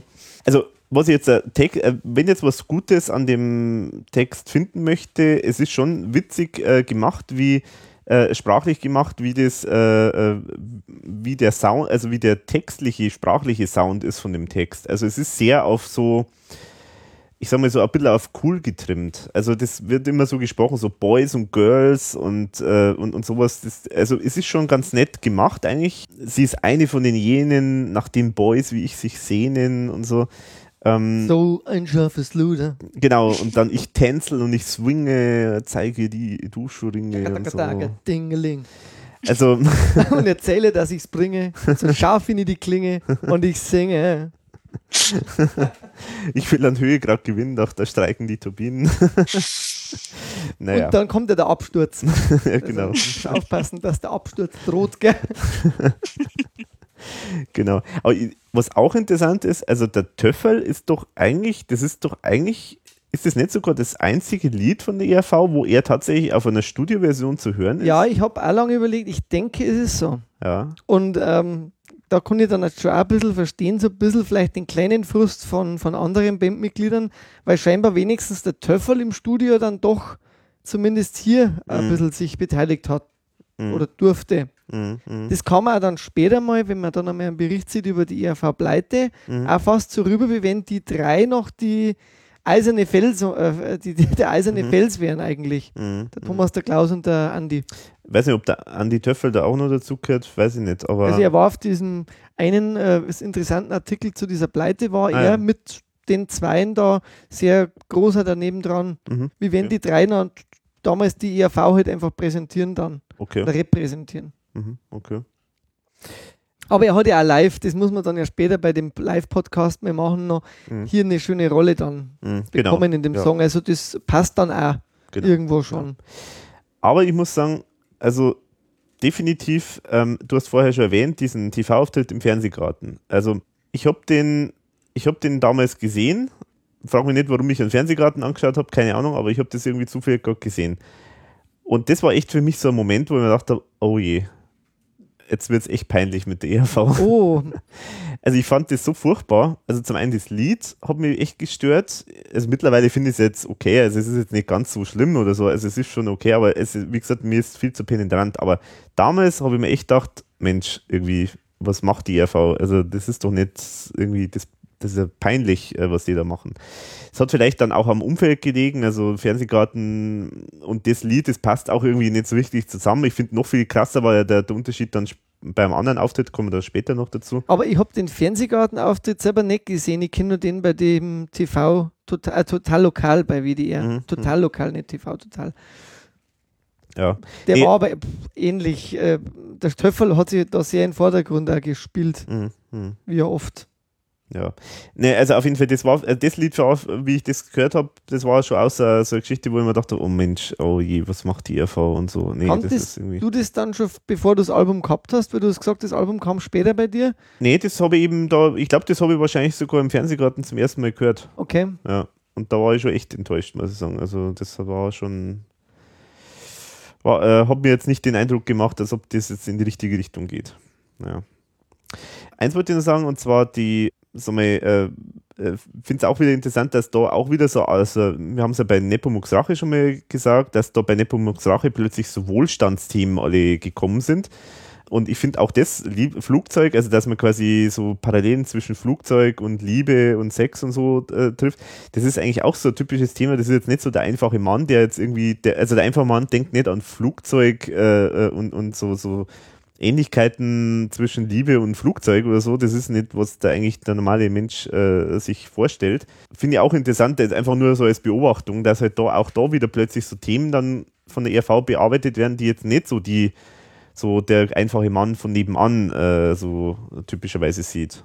Ja, man hat ja dann, das war ja die vierte Single aus dem Album, wenn man es so betrachtet. 94 schon als Promo, gibt eine schöne Promo da wo, äh, wo dann dieser fliegende Nepomuk, der dann auch im Booklet zu sehen ist, nochmal vorne mit drauf ist, eigentlich meines Erachtens das schönere Cover. Mhm. Es gibt aber auch dann noch diese 95 erschienene Single mit den Remixes, wo ich sagen muss, was hat sich Thomas bei dieser Zeichnung gedacht? Also das schaut so grausam aus. Also ich finde den so schlecht gezeichnet, diesen Nepomuk. Ja, stimmt, das ist Also so. wenn man sich den anderen anschaut, der schaut so irgendwie so, ich weiß auch nicht, so billig irgendwie mhm. wirkt das. Kennst du die ähm, auch, Daniela, diese Single? Wahrscheinlich ja, oder? Ja, aber ich habe es ja gerade nicht vor mir. Also die, die hat mich irgendwie ein bisschen erschrocken. Also diese Zeichnung, die irgendwie bis heute, wo ich mir denke, so, das, also da ja, ja, ist die, nicht so gelungen. Ich denke, da ist irgendwie so ein bisschen die erste Zeichnung nicht, nicht so überarbeitet worden, so groß. Also so schaut es mir ein bisschen aus. Das mhm. ist nur ein bisschen eher Entwurf. Ja, ich weiß nicht. Und diese Remixe machen ja den Song jetzt wirklich nicht besser unbedingt. Nee, nee. Also es gibt diesen NR Airplay Remix und den NR Extended Remix, wo, mhm. ja, wo ja nur so ein Rapper mit dabei ist. Weiß jemand, wer das ist eigentlich? Nee. Da gibt es so einen Rapper in der, in dem, in der Disco-Version da. Und was aber interessant ist, der Klaus singt dann wieder andere Textstellen. Zum Beispiel heißt dann, heißt dann nicht biegt ein steiles Girl ums Eck, sondern heißt dann biegt ein blondes Girl ums Eck. Mhm. Und ähm, geschlechtlich bin ich in der Not, heißt es dann da. Hm. Das, auch das ist eine kleine Variation zum normalen Text. Also auch interessant, dass man zwar dann ansonsten ziemlich so alles gleich lässt. Remixt hat das Norbert, Norbert Reichert in den NR Recording Studios. Ja, und vor allen Dingen, äh, genau, du, man muss äh, dazu sagen, die Produzenten sind ja die Bingo Boys äh, gewesen. Das ist aber dann wiederum von dem Musungu Techno Adventure Mix. Achso, ja, okay, da war ein Unterschied zwischen dem NR Airplay genau. Remix, genau, und diesem Musungu Techno Adventure. Das sind die Bingo Boys, die wir damals auch total in waren. Haben ja auch also ein paar Charts-Hit äh, gehabt, also waren so die angesagten österreichischen Produzenten. Genau. Ja. Und das gab es ja auch als Platte. Genau, ja, da hast, die hast du, glaube ich, gell? Mhm, mh. Genau. Und äh, ist da eigentlich, sind da die Versionen dieselben wie auf Sind dieselben, sind ja. Dieselben. Mhm, mh. Das ist eine weiße Platte mit so einem kleinen Auflabel nur, genau, ich, so, Genau, mit so einem gelben Aufkleber und dem blauen ERV-Logo und dann steht nur Extended Airplane Version. Mhm. Die ja. war für Diskotheken so eine White Label quasi, oder? Genau, genau. Also das Label ist dann auch nur weiß, dann, ne? wie?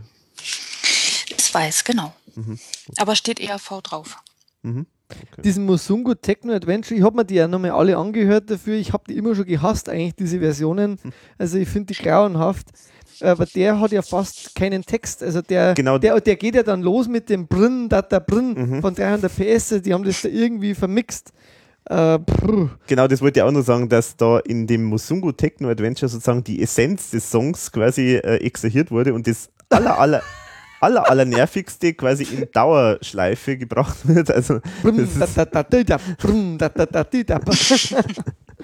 und dann das dauernde Zählen und so. Also, ja, also furchtbar. Also, diese Single ist, glaube ich, so eine der ganz schlimmsten von der ERV, finde ich jetzt. Aber da finde ich keinen Mix irgendwie gelungen. Also da hat es keine, also in meine Augen jetzt. Mhm, ja. Mhm. Er hat eigentlich, also wenn, dann kann man wirklich eher die Promo empfehlen, weil die wenigstens ein schönes ähm, ja, Cover. Cover. hat. Ja, genau. Aber Daniel, wie gefällt dir denn eigentlich der Song? Also, ich meine, du hast jetzt nur äh, ein bisschen kurz was angedeutet. Wie findest du Mhm. den? Ich finde den Refrain finde ich toll, muss ich sagen, weil das Mhm. ist das ist so eingängig, da kann man wieder schön mitsingen, das macht irgendwie ja gute Laune. Den Text, naja, aber es ist äh, wirklich sehr sehr stark irgendwie. Ich habe immer das Gefühl wirklich sehr sehr stark an diese Zeit angepasst. Mhm. Ja, ja, das denke Also ich. auch. im, im Prinzip auch eigentlich gut radiotauglich dann. Also für die damalige Zeit hätte es wirklich gut gepasst, ja. Genau, Genau, das ja. finde ich auch. Mhm. Ja. Ja. Ein kleines Detail, was mir aufgefallen ist, und zwar, ich, ich, ich äh, habe ja seit einiger Zeit so die Vermutung, dass der Thomas Spitzer ja ähm, irgendwie der, der musikalische Thomas Bernhard ist. Ein, ein Beispiel zum Beispiel ist, äh, Thomas Bernhard hat ja die, äh, so eine typische Eigenschaft, dass der immer so auf bestimmten Themen dauernd rumreitet und die immer wieder wiederholt und immer wieder drauf rumreitet. Und auch da finde ich jetzt so zum Beispiel eins der Lieblingsthemen vom Thomas Spitzer ist ja das Rauchen und Rauchverbot. Und da kommt auch im Refrain irgendwie total ohne, also ich, ich verstehe den Sinn nicht, also ich weiß nicht, warum das vorkommt, aber da gibt es ja diese Stelle. Und in der Luft bin ich ein Gott und ab jetzt ist Rauchverbot. ich weiß nicht, warum da Rauchverbot vorkommt, aber es, es, es ist halt sowas, was ihn wahrscheinlich im tiefsten Innern so beschäftigt, äh, dass das immer wieder überall vorkommt. Vielleicht habe ich irgendeine Anspielung auch nicht verstanden, ich weiß es nicht. Was ich generell eigentlich immer toll fand, auch bei der ERV, dass die halt äh, sogar noch wechselnde Refrain-Texte hatten. Mhm. Genau, ja. Das ist ja jetzt Ja. bei den neueren Alben oft nicht mehr so. Da äh, ist der Refrain meistens der gleiche. Das war früher so eine Verspieltheit, finde ich, die man speziell bei der ERV gefunden hat. Dass also quasi nur gewisse Worte natürlich gleich waren, aber dann ganz viele Reime ganz anders. Mhm. Das fand jetzt, das finde ich ganz besonders für ERV. Und auf dem Album eigentlich auch immer wieder mal zu hören. Genau, dann würde ich sagen, gehen wir zum nächsten Lied, Cinderella.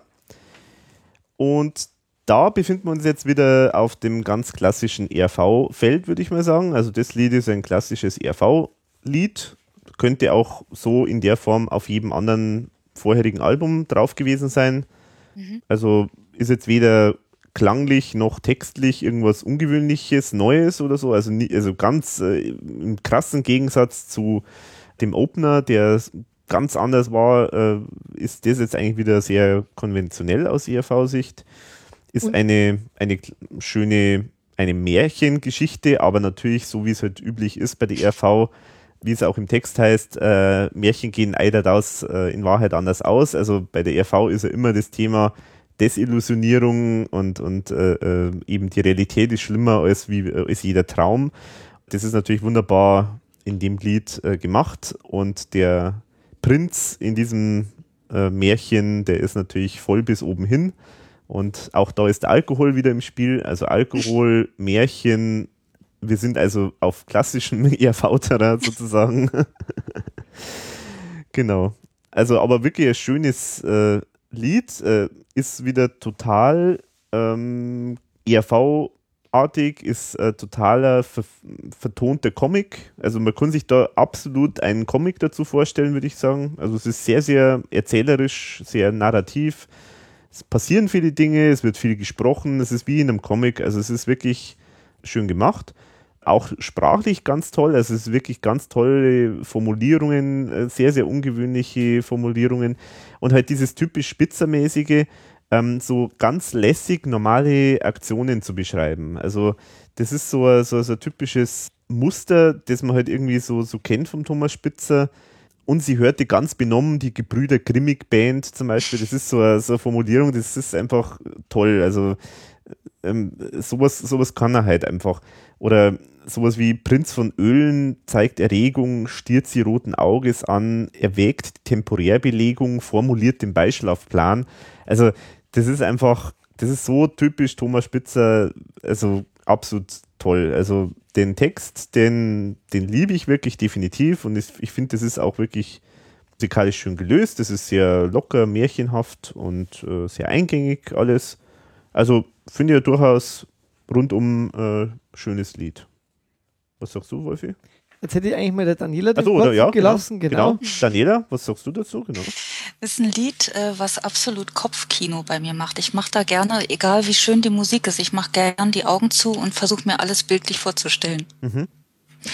Ähm, das ist wie so ein kleiner Kinofilm und der kann jedes Mal anders ablaufen und die Figuren verändern sich, finde ich sehr, sehr schön. Und ich mag den Gesang, ich mag die Musik, das ist ja fast so ein bisschen so schottisch und Bänkelgesänge und, und das finde ich wirklich wunderbar. Aber ich höre es wirklich sehr, sehr gern mit geschlossenen Augen. Weil du dir das so auch Ja, vorstellen kannst. dann, Genau, so die passiert. Bilder sind einfach toll. Ja, ich, ja, ich, ich kann ihn verstehen, weil das ist ja auch jetzt so dieses typisch RV-Comic-artige. Da Genau. hat man wirklich so Bilder vor sich dann. Äh, Ja, Ja. und wenn man die Augen wirklich so zulässt, da kommen jedes Mal und wenn man das zwei, dreimal hintereinander hört, wird's wieder anders.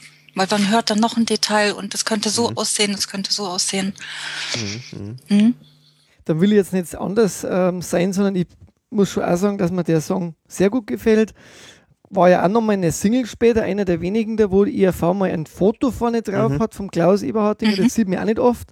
Äh, die war ja auch sehr schwierig zu kriegen Mhm. und meistens ist sie da sogar sehr teuer. Und ich glaube, nur in Österreich überhaupt erschienen. Glaube ich, genau. Emi Austria hat die veröffentlicht. Damals, glaube ich, sogar zur Tour dann noch. So ein bisschen ein Nachschieben von einer Single. Ja, also ERV und Märchen, da bin ich eurer Meinung, das, das funktioniert halt auch immer sehr gut, weil da glaube ich, kann ERV einfach zeigen, was sie kann. Bilder in, in, in, in Comics einfach darstellen, ähm, das so verballhornen und trotzdem immer nur mit einem wirklich tollen Text. Die Musik finde ich auch ausgesprochen gut gelöst. Ähm, finde, dass es hier ein bisschen wenig elektronisch wieder klingt. Da sind wir wieder ein bisschen, wie du, Alex hat es auch schon gesagt, ein bisschen mehr die klassische ERV. Und natürlich die, die, die Pantomime von, von, vom Anders, die er da in den Live-Auftritten einmal hat, die ist einfach, finde ich, auch hervorragend. Ähm, auch diese ganz, ganz vielen Details, die man da sieht, dann auch in der, in der Live, äh, da durfte auch der Eik Breit wieder mal den Betrunkenen geben und Prinz von alles, Öhlen. Prinz von Ölen, sehr einfach, mit einfachen Mitteln, was Tolles auf der Bühne zu zeigen, das finde ich einfach toll. So Textzeilen hätte ich mir noch ein paar rausgeschrieben. Sie schlief im Kohlenkeller, trotzdem war sie bettelarm, weil sie von der vielen Kohle, die da lag, zu wenig nahm. Finde ich, finde ich einfach sehr toll. Oder armes Kind, ihr hast du was, kauft dir zwei neue Adidas. Äh, auch der Thomas hier wieder dann sehr stark, ähm, mu- also eben jetzt mit seiner Stimme. Oder mach die Fliege den Propeller, ich trinke noch eine Kleinigkeit. Das, sind, das löst bei mir halt auch sehr viel Kopfkino aus, wie es bei der, wie die Daniela auch schon gesagt hat. Oder das Märchen gehen eidert aus, in der Wahrheit anders aus. Ja, ist einfach ein wunderbarer Song. Ich finde den Auftritt beim Kinderquatsch mit Michael sehr, sehr äh, witzig, äh, wo er dann davor noch ein Kind das Hip-Hop sowas von grausam singt. Also, dass ich eigentlich jetzt mal. Kenne ich gar nicht, äh, den Ausschnitt weiß Den, ich den kann ich da gerne mal geben. Also Okay. das Kind singt Hip-Hop und äh, der, der Thomas und der Klaus und ich glaube, also alle sind da stehen daneben. Ah, doch, ja. und das Kind singt genau. ist wirklich Ja, ganz grausam und sie singen aber dann mit und es bleiben da recht Genau, cool dabei. helfen, sie helfen mir auch damit, glaub mit, ich, genau, und es wirkt eigentlich wirklich sehr harmonisch. Mhm. Und dann singen sie ja den, den Cinderella-Song. Ähm, und beim Dieter Thomas Heck waren sie auch dazu Gast. Oh ja. Und der hat sich da wunderbar angekündigt mit einem M -M -M Märchen. Genau, und vor allem, Äh. na, na, das Wichtigste war herrliche Blödeleien von ERV. Das hat immer wieder erklärt, äh, Genau. also diese Band, was sie alles hatten, Bababababababall, Märchenprinz und jetzt kommen sie wieder mit ihren herrlichen Blödeleien. Ganz toll. vom Aschenputtel. also, das finde ich, ma- der Heck, der war ja ein großer ERV-Fan, die waren ja öfter bei dem in der Sendung immer. Und der hat immer, finde ich, sehr warmherzig angekündigt. Das macht Ja. auch bei ihm so gern, dass er das eigentlich immer mit so einer wirklichen Freundlichkeit kam, das rüber bei Ja. ihm und mit so einer, ja, der, also ich finde immer, bei ihm hat man gemerkt, wenn er sich auf was richtig gefreut hat auch. Weil ich glaube, der hat die gern gesehen, auch wie die optisch dann immer gewirkt haben. Und War übrigens auch ein schönes Bühnenbild äh, bei, das war die Sendung Musik liegt in der Luft. Das war ein tolles Bühnenbild, so ein Schloss irgendwie, so, so Genau. ein Märchenschloss im Hintergrund und da haben sie ganz toll damit äh, das gemacht. Also. waren, glaube ich, mit dem Song auch noch in ein paar anderen Sendungen, zum Beispiel scheinbar auch nochmal in Confetti TV, also den Auftritt kenne ich jetzt leider nicht. Weiß nicht, ob das dann auch so aufwendig gestaltet war, aber sie waren durchaus also da auch mit dem Song immer wieder mal im Fernsehen auch vertreten. Mhm. Was ja generell mal sagen muss, ERV hat es mit allen Singles ins Fernsehen geschafft Ja. und sogar mit Songs, die nicht als Single ausgekoppelt waren. Mhm. Da kommen wir aber wahrscheinlich später dazu. Und halt auch ziemlich viele Kindersendungen. Also Ja, Kinderquatsch und Konfetti-TV und was weiß ich noch alles. Eins, zwei oder drei kommen auch mal später dann vor. genau. Und bei Cinderella muss man sagen, das ist auch wirklich für Kinder gut geeignet, so, weil es ist Ja. jetzt nicht unbedingt der derber Text, er ist doch noch sehr nett, muss Mhm. man sagen. Da gibt es übrigens eine schöne Aussage vom Thomas Spitzer dann zu dem Song, wo er sagt, das ist ein hinterfotzig gemeiner Text. Dafür sind die Inhalte nicht so brutal wie in den meisten Märchen, die Kinder kurz vorm Schlafengehen hören. Ja, das Das stimmt. stimmt. Stimmt eigentlich, ja. Stimmt, ja. Also die Märchen sind ja oftmals durchaus schon ganz schön brutal. Da wird schon Mhm. ganz schön äh, gestorben und getötet und ja. Das passiert ja nicht. Da ist nur jemand einfach ein bisschen betrunken. Bevor die Turmuhr läutet. Was ich zum Beispiel auch sehr nett finde, dass er dann Cinderella mit, Cinderella mit Cindy, Cindy wartet drunten im Dunkeln, steigt aus ihrem Jutestoff. das finde ich auch sehr nett, irgendwie die, die Textstelle. Na, wirklich absolut toll. Also dem kann man, glaube ich, schon von 10, würde dem, glaube ich, auch 10 Punkte geben, wenn man so denkt. Fangen wir schon wieder mit den Punkten Nicht an. immer, aber bei dem, also der gefällt mir einfach rundum gut. Dem finde ich dann nach dem eher Ausfall, sage ich mal, auf, der- auf Seite, auf Rang 2, da freut man sich dann wieder. Eine, ähm, eins muss man noch erwähnen in dem Zusammenhang. Also der Thomas Spitzer hat für Mike Krüger einen Text geschrieben, oder was heißt für geschrieben, aber Mike Krüger hat einen Text von Thomas Spitzer verwendet für das äh, Lied Aschenbrödel, Aschenknödel. Das ist, würde man jetzt natürlich meinen, das ist sozusagen vielleicht eine andere Version oder frühe Version, das weiß man nicht genau, aber es klingt, es ist ein komplett anderer Text. Aber es ist natürlich äh, vielleicht naheliegend, dass das Thema vielleicht schon mal dargelegen ist. Also vielleicht war das auch einmal Urform, äh, aber es ist überhaupt keine, kein Vergleich eigentlich vom Text her. Also das sind ne- außer dem Thema an sich sind da eigentlich keine anderen äh, Ähnlichkeiten da. Das stimmt, ich kenne den auch, den Song. Kennst du den auch, Daniela?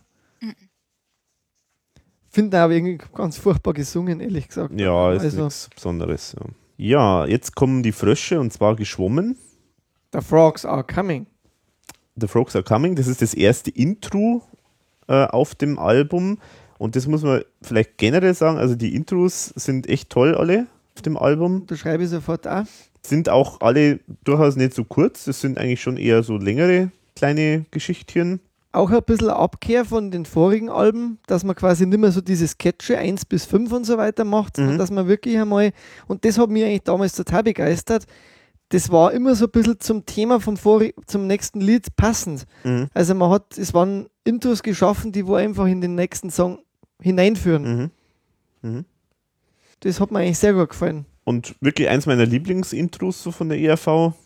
Total schräg halt. Äh, Ich kann mich auch erinnern, ich habe das irgendwo, ich glaube wahrscheinlich sogar auf Viva, da in dieser Sendung Jam äh, oder so, da habe ich es damals sogar gesehen und da glaube ich, haben die das irgendwie eingebaut, auch dieses Mit äh, Froschmasken dann. Froschmasken, genau.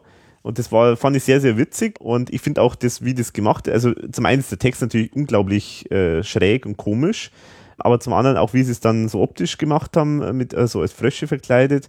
Und äh, also wirklich, wirklich witzig gemacht und einfach so ein witzig kleines Kleinod, würde ich jetzt mal sagen. Und auch der Thomas singt da wieder sehr viel. Mhm. Also fast bis zum Schluss singt er ja fast alles.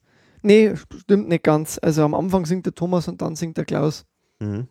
Ja, und es ist auch so schön, so, äh, ich bin so, ich bin so alleine, ich bin nur ein armer Frosch, fern den Sonnenscheine, der längst für mich erlosch. Ja, was man generell vielleicht auch sagen muss. Der, der Klaus, der, der singt eigentlich bei vielen Nummern da, also wirklich, der hat ganz viele Stimmen da wieder in dem, auf Mhm. dem Album. Das gelingt ihm ja auch nicht immer. Aber bei Nie wieder Kunst, finde ich, hat er sehr viel Power gehabt und sehr viel Spaß irgendwie, Mhm. da jetzt auch mit Stimmen zu arbeiten. Wie siehst du das, Daniela? Mhm. Da kommt ja dann noch die Geschichte. Mhm. ja, da da wird es kontrovers, glaube ich. Da wird's Lied. kontrovers. Ja, Bin ja. ich gespannt, ja. Wie, wie gefällt jetzt dir das Intro? Ja, das Ende finde ich am schönsten. genau. Frösche auf der Autobahn kommen selten drüben an. Es ist eine absolute Weisheit. ja, ja, ja. Das könnte der Spruch des Tages sein. Das stimmt. Ist auch wirklich eins, also es gibt so ein paar Zitate, äh, ich bin nicht so gut im Texte merken oder so, aber es gibt so ein paar Stellen von der ERV, die mir immer so im Gedächtnis sind und also die, äh, die Frösche auf der Autobahn kommen selten drüben an, das, das verwende ich auch gern mal bei jeder Gelegenheit. Geht mir genauso und ich denke auch oft dann dran, wenn ich so einen Frosch rüber äh, hoppeln sehe, soll ich ja jetzt da runtergehen vom Gas. Und das passt ja dann jetzt auch zum nächsten Lied. Das sollte meine Überleitung sein. Ja, genau, sehr schön. Eine wunderbare Überleitung. Denn äh, wenn du vom Gas untergehst, dann hast du vorher wahrscheinlich richtig Ble Bleifuß gegeben. Zwar mindestens mit einem Auto, das 300 PS hat. Genau. Ja, 300 PS ähm, heißt der Song in Klammern Auto. Da, den hasst ja der äh, Ike Breit scheinbar. Ähm, Das sagt er auf jeden Fall, dass er den, oder er mag ihn nicht. der, der Günther Schönberger, dachte ich. Achso, hat, er- hat er das auch Ike Breit sagt es im Podcast auch, dass Ah. er den nicht mag. Okay, genau, ja, stimmt. Und der Günther Schönberger hat das in einem anderen Interview auch schon mal gesagt. Ja. Also, ja, ja, ja. ja. Und ich muss sagen, da bin ich äh, auf deren Linie äh, von den Kollegen. Also, ich, das, das war ja die erste Single von der ERV und das war damit auch das erste Lied von dem Album, das ich damit eben gehört habe. Ich weiß nicht mehr ganz genau, wo ich das dann gehört habe. Möglicherweise sogar auf Viva, ich weiß es nicht mehr genau. Also, keine Ahnung. Aber auf jeden Fall das Lied, das, das war auch so eine Geschichte, wo ich mir dachte, oh Mensch, nee, also das, ach, das ist schon auch nervig und also ich finde es auch ein bisschen nervig, zwar nicht ganz so nervig wie Flugzeug, aber äh, es ist, es ist halt so auch dieser Techno-ähnliche, ich, also ich weiß nicht, ob es da einen offiziellen Begriff gibt, aber dieser 90er Jahre Hm. äh, Bum-Bum-Sound ist das halt auch ein bisschen. Das, das so heißt er ab sofort. Genau, Genau, das ist der 90er Jahre offizielle, so, genau. ähm, und ähm, ja, also es ist klar, natürlich ist das Thema ist, ist super. Also finde ich ganz toll, dass es da zu dem Thema mal gibt. Also das Thema ist natürlich so diese Autonarren, die, für die das Auto das Wichtigste in ihrem Leben ist, die jeden mindestens einmal pro Woche, meistens am Samstag, irgendwie ihr Auto mehr äh, lieb haben als ihre Frau und so. Und äh, ähm, also klar, das ist natürlich ein gefundenes Thema für die RV, logischerweise. Und ich finde auch, dass textlich das ähm, schöne Stellen auch hat. Definitiv. Es ist auch sehr comicartig wieder. In Verbindung auch mit dem Video, wo wir dann noch drüber reden werden, ist es auch schön gelöst. Aber diese, dieser 90er Jahre Bum-Bum-Sound, ich, ich, kann, ich kann nichts damit anfangen. Das ist, und es ist mir zu einfach, ein, ein Refrain zu machen, der einfach nur immer 300 PS sagt. Das ist mir einfach zu einfach. Also, wenn es ein bisschen anders, also natürlich, klar, es, äh, es passt schon irgendwo ein bisschen, würde ich mal sagen. Wenn du ein Lied über Autonarren machst und, und, und Auto, dann wirst du natürlich da irgendwie richtig Gas geben und du wirst dann irgendwie das Tempo auch rüberbringen, das da passend ist natürlich zu dem Song. Und dieses, und dieses Rastlose ist natürlich da sehr gut vertont, aber es, es geht mir trotzdem auf die Nerven. Es ist einfach so. Und da ist mir der Refrain dann einfach, also zu einfach auch ein bisschen. Also jetzt muss ich einen Alex einbremsen von seinen 500 PS, die er gerade hat, gegen den Song, äh, weil ich finde, wie der Siege übrigens auch, ähm, eine sehr schöne Nummer. In Österreich war es ja dann am 31. Oktober soweit, äh, dass er erschienen ist, äh, war in Österreich Platz 5, zwölf Wochen in den Charts. Ich finde, die zieht einfach rein, die Nummer. Das ist so ein richtiger Ohrwurm und der war mir eigentlich gleich von Anfang an im, im Ohr. Da würde ich gerne eine Anekdote dazu erzählen, weil ERV war ja auch irgendwie für mich dann komplett weg. Und meine Oma hat aber gewusst, dass ich ERV gern mag, weil ich habe teilweise dann bei ihr drüben auf dem Bügelbrett mit zwei Kochlöffeln äh, bei Zuwatumba mitgetrommelt. und, und also wirklich, ERV ist oft gelaufen bei uns dann. Und dann rief meine Oma bei uns hier rüben an und hat gesagt, Wolfi, du musst sofort den Fernseher einschalten, ZDF-Hitparade und da ist die erste allgemeine Verunsicherung. Und ich war natürlich, also ich habe nicht mehr geschafft, das irgendwie aufzunehmen, weil ich war absolut nervös und habe dann, dann die ZDF-Hitparade eingeschalten, die ERV da erlebt mit diesen Haaren äh, nach oben stehend und, und, Mhm. und einfach gibt mit einer tollen Show für mich wieder der Klaus und, und der Günther Schönberger, die da alle dabei waren. Und, und, und dieser fetzen Sound, mir hat es weggebeamt und äh, ich wollte sofort diese Single oder Album. Deswegen sage ich ja, man hat die Single so schlecht bekommen, es hat lang gedauert. Hm. Also ich habe, glaube ich, dann zwar schon die, das Album war dann eben auf jeden Fall bei mir vorher, bevor ich dann die Single gehabt habe, da und mir hat das absolut geflasht und IRV war für mich wieder da und war einfach so mit voller Breitseite sozusagen zurück. Mhm. Das war für mich eigentlich wieder dann der Start. IRV gibt es noch und die machen richtig gute Musik und die, die haben es noch drauf und das war für mich eine Rocknummer. Klar war die schon sehr modern angehaucht, aber die ging so nach vorn und das hat mir eigentlich schon sehr getaugt. Und ich fand das so modern und trotzdem einfach IRV-ig. kann ich jetzt nicht mehr dazu sagen.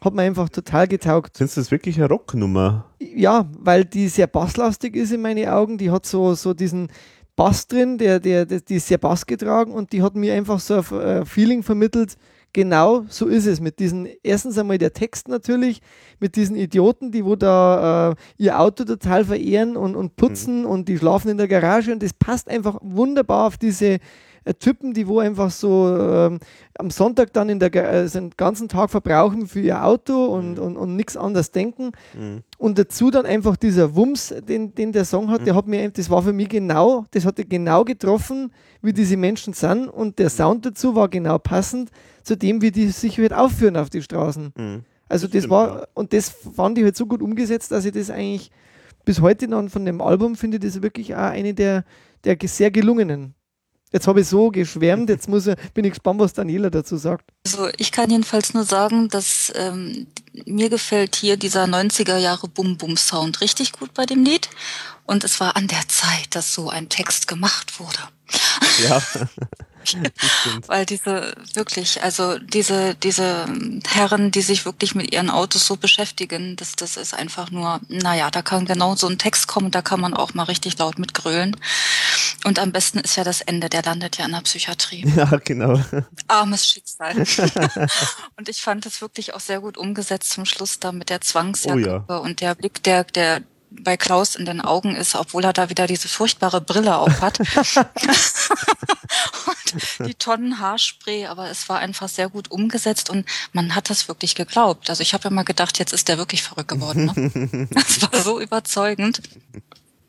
Aber das war, also mir gefällt das Lied sehr und ich, da mag ich diesen 90er Jahre Bum Bum Sound sehr in diesem Lied. Mhm. Ich kann da wirklich nur zitieren äh, von, von den, vom Text her. Ähm, ohne Mobil geht man sehr viel. Ja, Geist und Esprit versprühte ich nie. Mein erstes Wort ja. mein Auto, das zweite war Tütü. Mhm. Ja. Genial. Oder dann küsse ich meine Reifen, halte sie fest bis in der Früh, eineinhalb Atü. Mhm.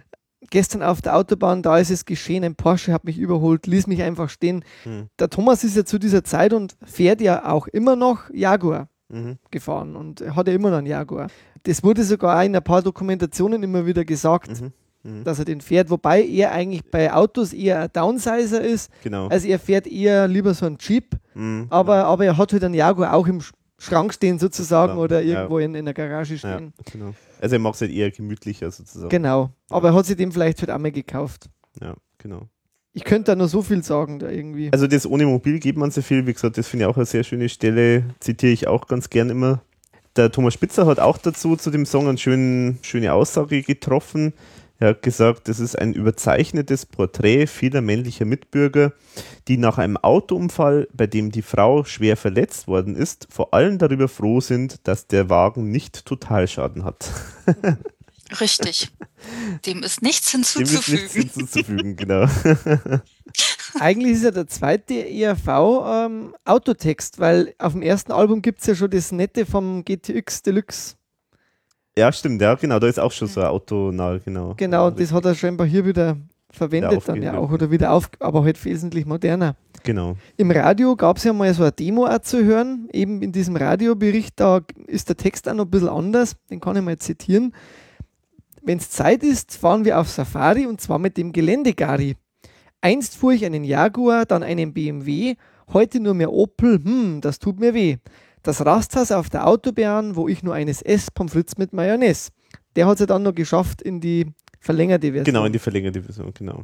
Ja. Und da gibt es auch in diesem Song noch was, was mir auch sehr gut gefällt, und zwar diese Lache vom Klaus.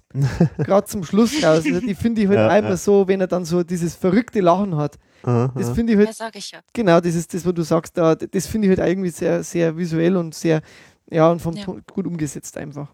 Mhm. Mhm.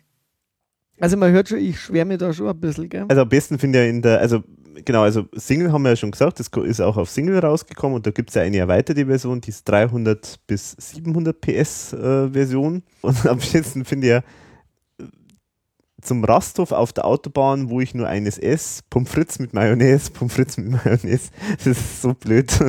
Das finde ich, find ich sehr schön. Und diese 300 bis 700 PS Version, weil du da gerade warst, die hat auch noch ein sehr schönes E-Gitarren-Solo mit drin. Mhm. Was auch noch ganz nett ist, die Töpfe spucken Feuer, I'm on the road to hell, ich rasiere die Ampel, brrn, was bin ich schnell. Hm. Unbedingt müssen wir natürlich auf das Video eingehen. Es hat ja ein Musikvideo dazu gegeben. Und ich denke auch, dass ich das Video wahrscheinlich, das war das, vermute mal das erste Mal, dass ich äh, das Lied überhaupt gehört habe, vermute ich mal. Da muss ich zu einem sagen, also da ist mir damals schon aufgefallen, aha, okay, weil man war jetzt das gewohnt, so von Nepomuk's Rache, diese ganz aufwendig gestalteten, hoch, äh, hochteuer produzierten von Doro äh, Musikvideos. Und da ist natürlich dieses 300 PS Video natürlich schon ein krasser Rückschritt. Also ist wieder viel einfacher, äh, eher so wieder mit Amateurkamera ähnlich äh, aufgenommen, sehr viel vor einer Bluebox äh, gemacht. Das ist mir schon aufgefallen, dass da jetzt, also zumindest visuell, das jetzt schon deutlich billiger gemacht ist. Aber ich finde es trotzdem ziemlich witzig, das äh, Video. Also mir gefällt das total gut. Ich habe es jetzt auch mit großem Vergnügen ein paar Mal nochmal angeschaut, weil es da wirklich auch wieder ganz tolle kleine Details gibt, äh, die, äh, die einfach schöne Ideen sind. Also äh, es geht ja zum Beispiel in dem Video los, da ist der Klaus in so einem Kinderstrampler in einem äh, Kinderwagen, der quasi so wie ein Auto ein bisschen ausschaut. Äh, und das finde ich allein schon ein schönes Bild was mich da ein bisschen stört, ist im Hintergrund sieht man dann so, ja, so ein bisschen schwarz-weiß Archivmaterial, äh, wo halt einfach irgendwie alte Autos fahren und das ist so ein bisschen im Zeitraffer. Das finde ich jetzt ein bisschen zu einfach.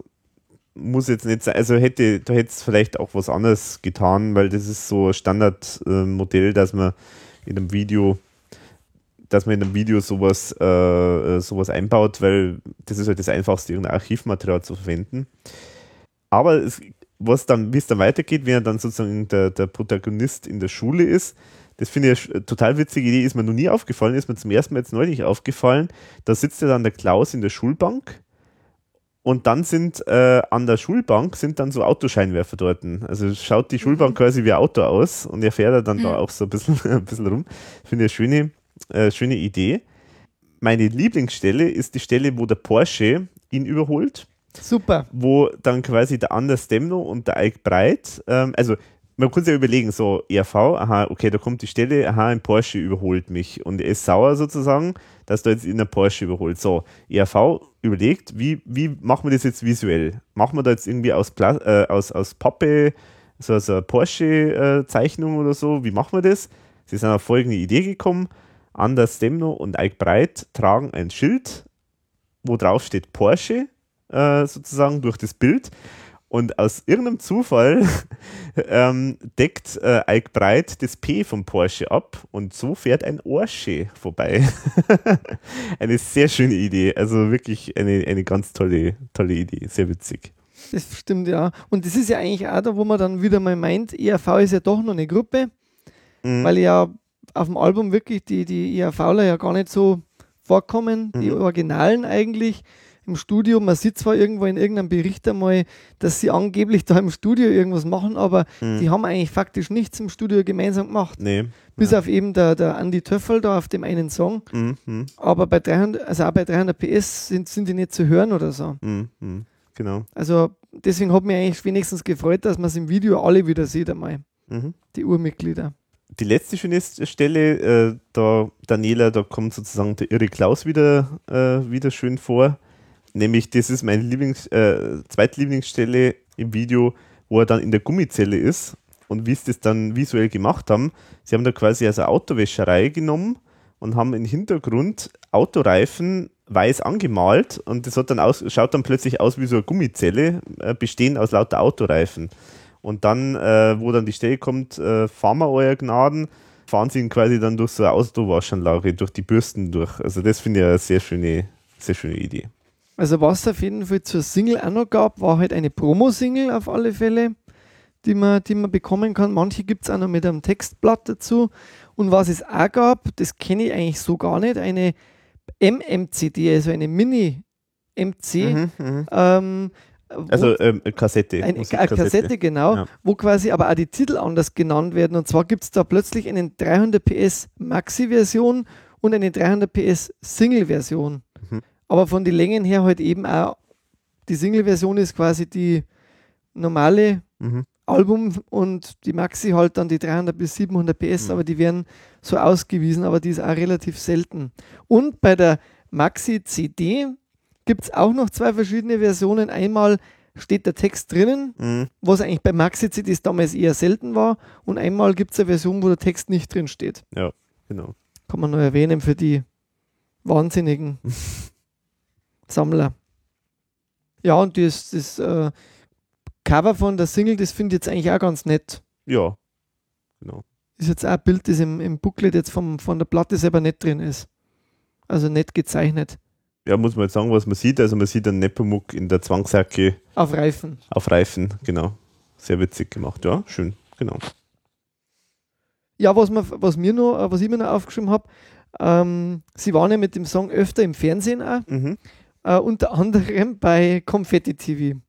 und diesen Auftritt, finde ich, den muss man einfach mal gesehen haben, weil der erstens einmal ist dieser Konfetti halt auch für Kinder, glaube ich, damals wirklich sehr, sehr äh, toll gewesen. Äh, der interviewt ja dann wirklich alle ERVler im Studio.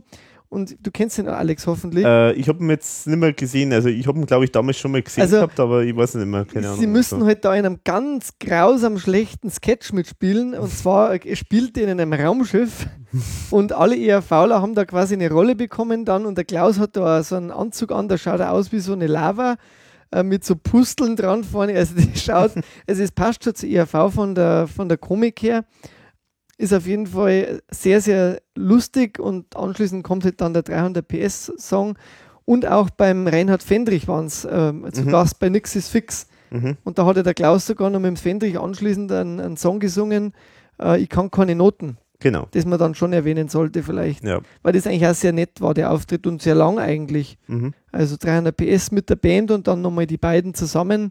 Mhm. Und das hat eigentlich sehr gut harmoniert, finde ich so. Mhm wie die beiden da gemeinsame äh, Sache machen. Genau. Spitzer hat übrigens dem Kurier gesagt zu dem Song, das ist ein Hit, so hart wie die lange Gerade der Autobahn.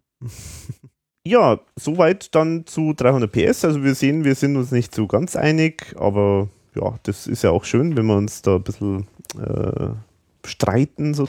Aber beim nächsten Song, da bin ich mal gespannt, wie da so die allgemeine Meinung ist. Der nächste Song ist Barbara. Ja, fangen wir mal vielleicht an mit dir, Daniela. Was, was kannst du zu dem Song sagen? Dass mir die Strophen besser gefallen als der Refrain. Mhm. das ist schon mal das Erste. Mhm. Ich mag in den Strophen das Minimalistische. Das ist, das gefällt mir besser. Mhm. Und dann das Babadabab. Das gefällt mir besonders gut.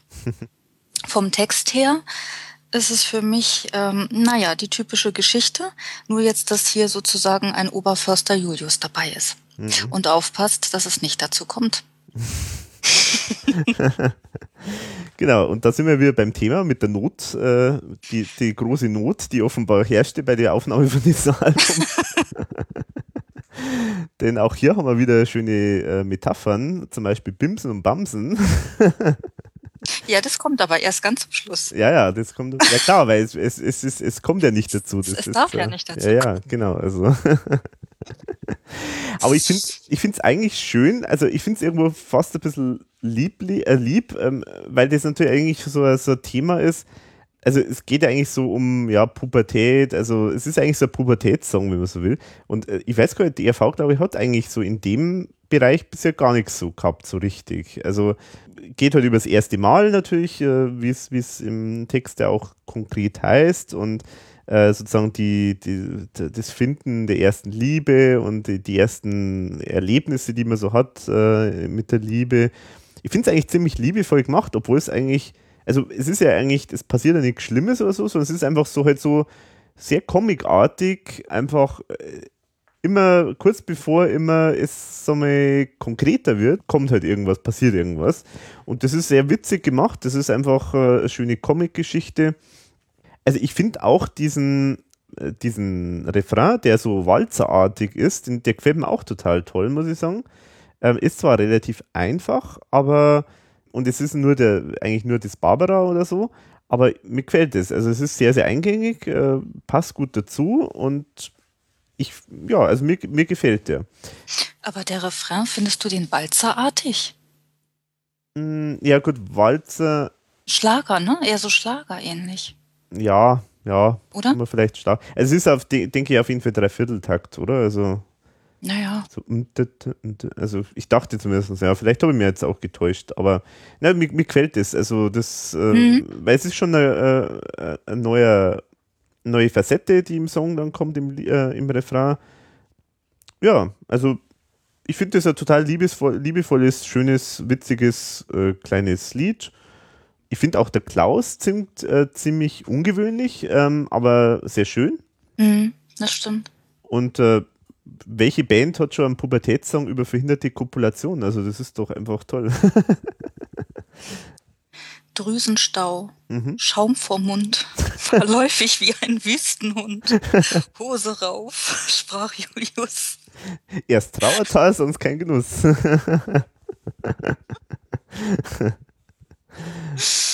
Also jetzt mische ich mich mal ein. Ähm, ich habe mir dann schon im Laufe des Albums immer mehr gefragt, wo ist jetzt das Konzept geblieben? Nie wieder Kunst, äh, weil da irgendwie dann gar nichts mehr in die Richtung eigentlich Mhm. kam. Mhm. Und das ist eigentlich das, was mich dann ein bisschen gestört hat, so, Mhm. äh, dass Das eigentlich doch dann. Ja, wahrscheinlich, wahrscheinlich ist, ist das wahrscheinlich genau, wo dann der Thomas sich gedacht hat, ich habe eigentlich lauter unterschiedliche Nummern, wie klammere ich sie ein? Nie wieder Kunst. Aber also ich finde so ehrlich gesagt den Song ein bisschen peinlich. Echt? Wenn ja, also ich habe mich da auch ein bisschen fremdgeschämt dafür, weil ich den eigentlich schon sehr peinlich finde. Aber aber ich finde auch wiederum, dass er dann auf der anderen Seite wieder so ein bisschen was, dass manche Texte einfach nicht schlecht sind, was ich mir zum Beispiel optisch immer nicht vorstellen wollte. Mir sind nicht nur die Pickel explodiert. äh, ich habe immer gedacht, was ist, ja, okay. Ähm, oder ich war kurz vom Reißverschluss, da steht vor uns Herr Julius. Oder heute hat jeder Gnom schon mit 13 sein Kondom. Mhm. Oder wie ein erregter Zitteraal vibrierte ich beim Hochzeitsmahl. Das fand jetzt eigentlich so die, die besseren äh, Stellen. Was mir aber wiederum sehr gut gefällt, das ist dann, wenn der Refrain so richtig explodiert zum Schluss. Mhm. Weil ähm, es gibt ja dann, dann die, die, die, die Textstelle, wann bin ich, wann bin ich, wann bin ich ein Mann? Und da hat man das Gefühl, jetzt kommt doch einmal ein bisschen Rock und ein bisschen Erdung rein in das Album. Weil das ist eigentlich ein Song, der ein bisschen weniger elektronisch äh, generell ist, von Mhm. der ganzen Handhabung her, wie er produziert ist, sondern ein bisschen erdiger. Mhm. Und da kommt ein bisschen die, die, die Stromgitarre zum Einsatz. Und was ich ganz toll finde, ist eigentlich dann, dass er so super überleitet zum nächsten Song.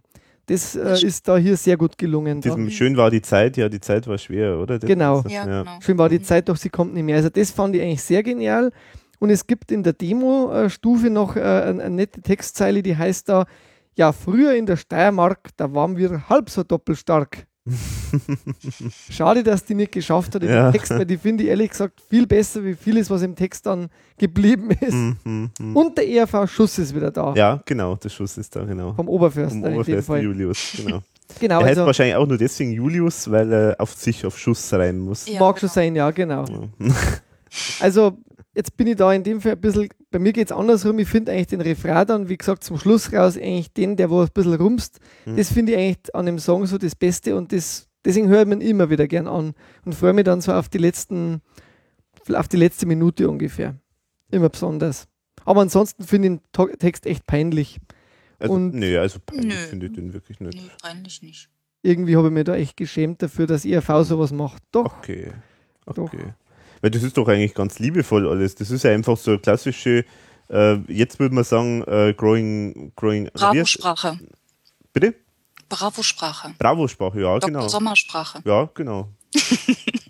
Also ich fand das irgendwie von der ERV irgendwie einfach nicht passend, dass die da sowas machen dazu. Und das geht mir eigentlich bis heute so, dass ich das jetzt nicht so, naja. Finde ich jetzt eher ein Durchhänger generell jetzt gesehen vom Album. Nee, finde ich. Nee, Nö. nee. Bin ich da nicht ganz bei dir. Macht ja nichts. Dann gehen wir über zu dem nächsten Song, Die Zeit. Ja. Und äh, ja, bei, dir, bei Die Zeit, äh, da bin ich jetzt auch mal so auf eure Meinungen gespannt. Äh, willst du anfangen, Wolfi? Kann ich gern machen. Ich finde ihn halt super gesungen. Du hast jetzt, wolltest du noch was sagen vorher? Hat der Thomas zu Barbara eigentlich irgendwas Genau gesagt? das, äh, genau, das äh, reiche ich jetzt nur kurz nach. Genau. Also vom Thomas gibt es auch noch einen netten, netten Kommentar zu dem Song. Äh, und zwar eigentlich die einzige Schnulze auf dem Album. Ein Sänger so in unserem Alter denkt an die Hürden zurück, die er dabei hat überwinden müssen. Autobiografisch? Vielleicht.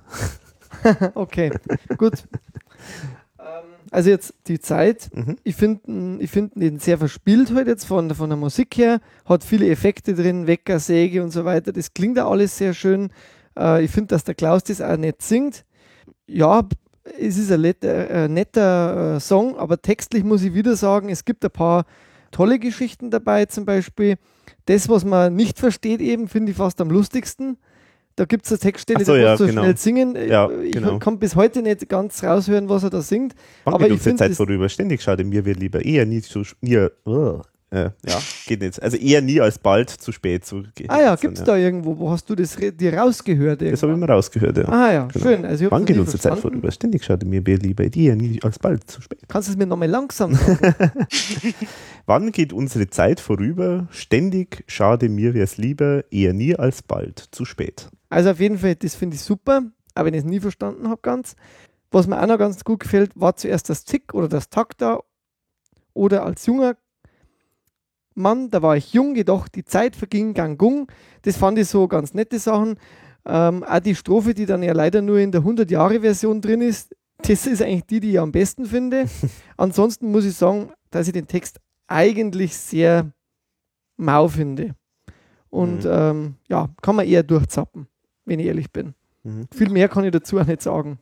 Dass, außer dass es einen netten Auftritt beim Disney Club gab.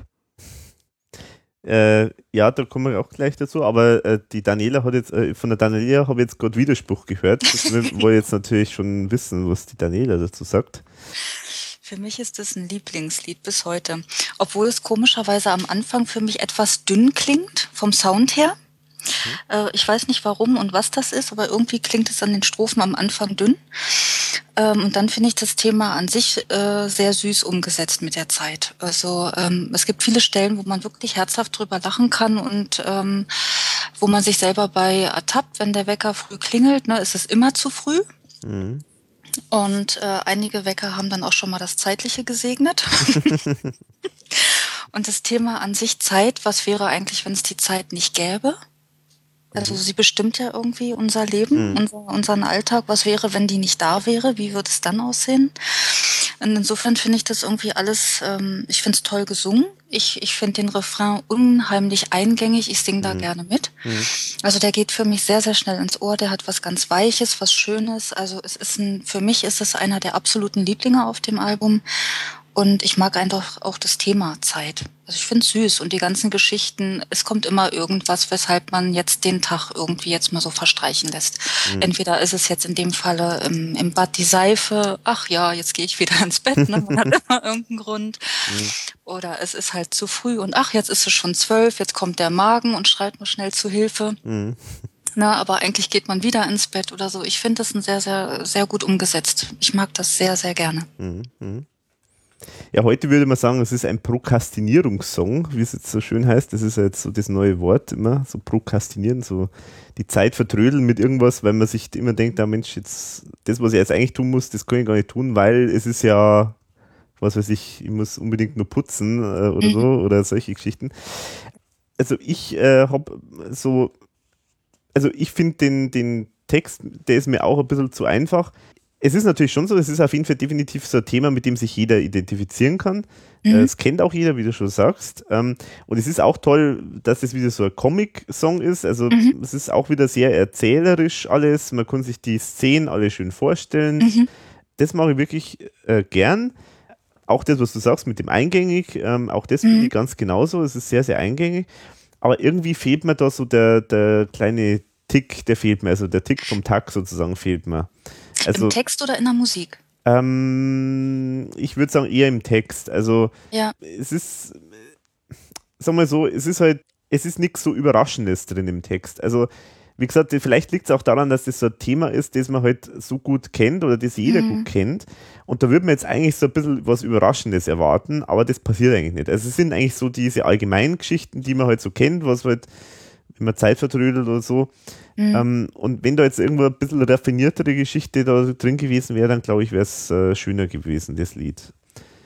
Ich weiß nicht, ich habe auch so ein bisschen den Eindruck, das ist so ein, ja, ich weiß nicht, so, so ein Lied, das halt vielleicht auch äh, absichtlich dann auf das Album gelandet ist, weil man sich gedacht hat, man muss jetzt irgendwie so ein, so ein Lied, das, mit dem jeder irgendwas anfangen kann, irgendwie drauf haben. Mhm. Ich weiß es nicht, das äh, kann man im Nachhinein immer schlecht sagen, ob das jetzt so berechnend war oder nicht. Mhm. Aber wie der Wolf ja auch schon sagt, die sind ja auch dann aufgetreten im Fernsehen in ein paar so Kindersendungen und ich, da merkt man dann auch schon, das ist schon so ein Thema, mit dem Kinder auch definitiv auch was anfangen können.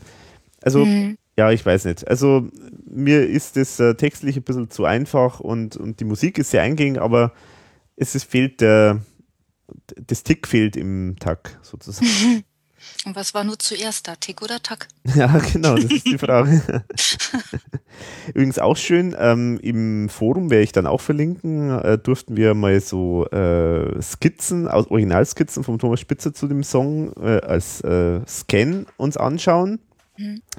Und äh, da kann man ganz schön sehen, so wie dieses Lied so die in der Evaluation entstanden ist. Ähm, ursprünglich war offenbar die Idee, diesen Slogan von TikTok, also TikTok sind ja diese, mhm. wie nennt man die, Pfefferminz Pastillen ja. oder was, äh, wie auch immer. Mhm. Genau. Und da gab es ja mal diese Werbung in den, was in den 90ern wahrscheinlich, äh, zwei Stunden TikTok-Frische genau. und äh, die TikTok-Taktik und so. Genau. Ähm, und, und, in den Skizzen von Thomas Spitzer, da steht so als Überschrift erst mit drüber, die TikTok-Taktik. Ja. Und dann irgendwie so ja, äh, äh, irgendwas mit Zeit oder die Zeit oder so. Und, und da sieht man halt dann irgendwie, wie, und vor allen Dingen der Text ist dann auch verschmolzen mit Pfui Edi, also mit Edi irgendwie. Ja. Ähm, und der ist dann irgendwie so aufgesplittet worden, offenbar in Eddie und in, äh, in die Zeit. Also es ist so ein ganz interessanter Einblick, wie so Songs entstehen äh, beim Thomas Spitzer. Mhm. Es ist ganz oft so, dass der sagen wir, so, so Idee und dann entwickelt sich das irgendwie plötzlich dann in eine ganz andere Richtung, die er sich jetzt ursprünglich gar nicht vorgestellt hat. Also das, mhm. Aber es ist sehr aufschlussreich, finde ich, wenn man sich das mal anschaut. Aber was noch sehr interessant ist, man hört ja in dem Song ist ja dieses Tick-Tack dargestellt. Tick-Tack, Tick-Tack, mhm. man hört das ja. Heutzutage gibt es ja im Prinzip fast kaum noch Uhren, die Tick-Tack machen. Das ja. heißt, man hört eigentlich gar nicht, wie die Zeit vergeht. Stimmt. Ja, genau. Das hört ist richtig. eigentlich gar nicht. Du hörst eigentlich gar nicht mehr, genau. Nee. Passiert hm. einfach. Die passiert einfach, ja. Hm. Man kann nichts, weiterhin zwar nichts dagegen tun, dass, es, dass sie vergeht, aber, genau. hm. aber man hört sie nicht mehr. Ja, ja genau. Hm. Und sie vergeht auf jeden Fall. Ja. Vielleicht sollte man manchmal Tick-Tack, Tick-Tack sagen. da vergeht dann auch die Zeit, aber. ja, genau. Was auch total witzig ist, äh, es gab irgendwie einen TV-Auftritt äh, in einer Show mit Michael Schanze, die heißt Die Zeit läuft. Ähm, und da ist der Tom und der Klaus sind da als Lauren und Hardy aufgetreten in der Show. Also irgendwie so ganz dunkel ist mir ja. Aber ich habe die leider nie gesehen. Aber da ja, ganz dunkel. Hm. Aber es gibt auf jeden Fall einen, einen Zeitschriftenbericht davon und auch mhm. ein schönes Foto, wo man die beiden sieht. Die erkennt man fast gar nicht mehr. Ja, ja. Also es sagt mir auch nichts jetzt. Und ich finde es ja witzig, dass sozusagen die Show, also dass das Lied auch so passend zu der Show ist. Also die, Show, die, Zeit, die Zeit läuft heißt die Show und dann hat die ERV da ein Lied, die Zeit. Also das finde ich schon witzig, dass das so mhm. zufällig so, so toll äh, passt. Und ähm, ja, generell bei den Auftritten, bei den Zeit, ähm, bei den Auftritten mit die Zeit haben sie auch tatsächlich ganz schöne Requisiten auch gebaut. Also so so, so ein riesen, also das, ähm, das, also die, die große Bassdrum ist, schaut aus wie so ein, so ein Wecker, so ein großer Wecker und, und also auch, haben sie auch viel äh, Arbeit äh, reingesteckt, um die TV-Auftritte da recht schön zu machen. Also die wandert sogar im Länderjournal. Ja, das, das hat mir auch gut. Also da ja. frage ich mich bis heute, wie das mhm. äh, vielleicht im Rahmen von der Live-Tour oder so hm, was ja, die da berichtet haben. Ja, die Zeit, genau diese Auftritte waren ja auch deutlich später, die waren dann, glaube ich, erst so zu der Tour. Um. Ja, genau. Dann waren sie in Odum in Österreich und dann waren es nochmal in 1, 2 oder 3 sogar. Genau, ja. Aber da kenne ich eigentlich nur diesen Disney-Club-Auftritt und den fand ich eigentlich damals recht nett. Mhm. Also visuell, auch mit dem Bett, mit dem großen, ja, wo der Klaus genau. dann drin sitzt und mit der Schlafmützen. Live hat es mir deutlich besser gefallen wie jetzt die Studioversion. Also wenn man es sieht dazu, finde ich, mhm. dann macht es ein bisschen mehr Sinn so mhm. das Lied. Aber so fand ich immer so ein bisschen Lückenfüller, ehrlich gesagt, auf dem Album. Hm. Nein. Aber da tue ich der, der Daniela jetzt äh, in der Seele weh, gell? Ja. Aber du, ich kann dich beruhigen, es wird noch schlimmer. weil, jetzt, äh, weil, die, weil die Serie der Songs, die mir nicht so gut gefallen, die äh, endet nicht beim nächsten. Okay, bevor wir dann jetzt gleich zum nächsten kontroversen Thema kommen, äh, trage ich noch nach, was der Thomas Spitzer zu dem Song gesagt hat. Er hat gesagt, die Sprache ist zwischen Esperanto und Kürzelstil angeordnet, entspricht genau dem Comic-Stil, kurz und bündig. Na gut, mhm. stimmt ja auch, genau. Genau. So, und jetzt kommen wir zu dem Lied, von dem ich vorher gesagt habe, dass das ursprünglich offenbar so ein bisschen verquickt war mit, mit, äh, mit die Zeit. Und zwar ist es das Lied Eddie. Wuff, wuff. Wuff, wuff. das ist übrigens auch äh, eine Frage, die können wir gleich mal stellen. Wer hat eigentlich dieses Wuff, wuff äh, gesagt? Also. Wuff, wuff. Ich denke mal der Thomas. Meinst du? Klaus. Klaus, sagst du? Klaus? Weiß nicht, weil es klingt irgendwie ein bisschen. Hm. Vielleicht ist es ja dieser Blutier, für den äh, ursprünglich der Song ja geschrieben wurde und gemeinsam ja sogar mit ihm geschrieben wurde. Mhm, mh. Diese Blutier Coco Band, wo genau. ja der Nino Holme auch mit dabei ist, über die wir ja vielleicht auch nochmal sprechen. Mhm, mh. äh, generell, weil der sollte den Song ja eigentlich auf ein Album irgendwann nehmen, aber ich glaube, das gab es dann gar nie, oder? Das weiß ich jetzt nicht genau, wie das war. Also ich weiß halt nur, dass, äh, dass es halt auf einer Single er erschienen ist, die man ganz schwer auch bekommt. Irgendwie. Und es ist erschienen, genau. Es ist erschienen, ja. Aber ob es jetzt auf einem Album drauf war, ich glaube nicht. Dann glaube ich, war es eine Single und interessant auch wiederum Gernot Resch, der mit der ERV also seit ähm, Watumba schon immer ein bisschen mhm. was macht, gemacht hat. Ähm, der hat die Musik gemacht zu dem Song. Also die kommt nicht mal von der ERV sondern die mhm, ist von genau. Gernot Resch. Und vom Andy Beit auch noch, interessanterweise. Und Andy Beit ist auch noch mit dabei, genau. Aber das kommt wahrscheinlich daher, weil der Blutier ja äh, mit dem Andy Beit irgendwie sehr gut befreundet ist. Das hat er auch bei uns im Podcast schon mal erzählt. Und äh, der Blutier hat auch produziert immer im Studio vom Andy Beit, also im Magic Sound Studio. Ja. Genau. Das finde ich ja schon das Interessanteste an dem Song. Eigentlich bis auf ein paar sehr, sehr äh, nette ähm, Textstellen, zum Beispiel wackel ich mit meinem Dackel inklusive Plastiksackel. Aus dem Supermarkt gibt es jedes Mal ein Urinal-Debackel. Oder Pfui, Edi Pfui, weil ich sonst die Tierverwertung habe. Also das finde ich eigentlich toll und ich finde auch toll, dass man Thomas öfter wieder mal hört in dem Song. Also mhm. da, da hat er wieder mehr Einsatz. Für mich ist es Küss die Hand, schöne Frau mit Dackel. Aber sonst eigentlich. Küss die Hand, schöne Frau? Na, das würde vom Text. Vom Text, ja, genau. Mhm aber. Das ist so ein bisschen, ja, ich schlepp dich ab äh, und der Dackel ist so immer mit dabei. Und mm, ja. Also eigentlich das Schönste im Song ist, dass er sehr kurz ist. naja, also, also äh, mit Christian TV würde ich es jetzt nicht vergleichen, weil es ist eigentlich halt auch wieder verhinderter Sex, so kann man es sagen. Also, ah, du bist wieder bei ist, deinem Lieblings Genau, das ist mein das leidige Thema. Genau, das ist, ich sage ja, es ist eigentlich die ganze Zeit äh, geht es nur um dasselbe Thema in dem, auf dem ganzen Album. Diesmal ist halt nicht der Oberförster Julius, sondern der Dackel, aber ansonsten ist es eigentlich wieder dieselbe äh, Geschichte letztendlich. Ähm, Was war denn da los zu der Zeit? Ja, das frage ich mich auch. Ja. Also da muss ein massiver Notstand geherrscht haben in Verunsicherungskreisen. Vor allem, wenn man das Gejaule am Anfang schon hört. So, so wie, wie, wie, ein Hund, also wie so ein Rüde, den man einsperrt, wenn er gerade äh, am, am meisten Lust hat. also ich kenne da, also es gibt eine nette Anekdote von einem Dalmatiner, den wir mal besessen haben, der dann wirklich im Stall eingesperrt wurde, weil er so gamsig war und der muss dann furchtbar gejault haben und so klingt das am Anfang auch. Also würde schon passen zum Alex seiner Theorie für, für Notstand. Ja, genau. Nee, also ich bin jetzt kein großer Fan, muss ich sagen, von der Nummer. Ich, sie, sie plätschert durch, man kann es einmal anhören, wuff, wuff. aber ja, irgendwie ist es doch ein bisschen, bisschen schwach eigentlich auf der Brust, die Nummer. Aber das ist jetzt meine Meinung. Ja, manchmal wird es ein bisschen langweilig, irgendwie aus welchen Gründen auch immer, aber trotzdem wuff wuff. Also ich meine, meine Oma hatte auch so einen Dackel und der, der war wirklich so drauf. Also. Wie, der hat ja. dich auch gestört? Oder ja, wie? der hat, nein, der hat mich nicht gestört, aber der ist auf alles draufgegangen. Ach so, ah, okay. Ja, ah, okay. ja. ja auch auf mich. ja, ja, nee, es gibt so eine Dackel. Mhm. Ich glaube, Dackel können das auch gut. ja, Dackel sind sowieso sehr eigensinnig. Und ja, die sind eben sehr eigensinnig, ja, das stimmt. Ja. ja. ja. also das Lied an sich ist jedenfalls, ja, es ist ganz nett. Also es gehört auf jeden Fall nicht zu den Lieblingen und es wird irgendwie manchmal zwischendurch ein bisschen langweilig. Also mir geht das jedenfalls so, aber das Wuff, Wuff, das mag ich. Und die Tierverwertung.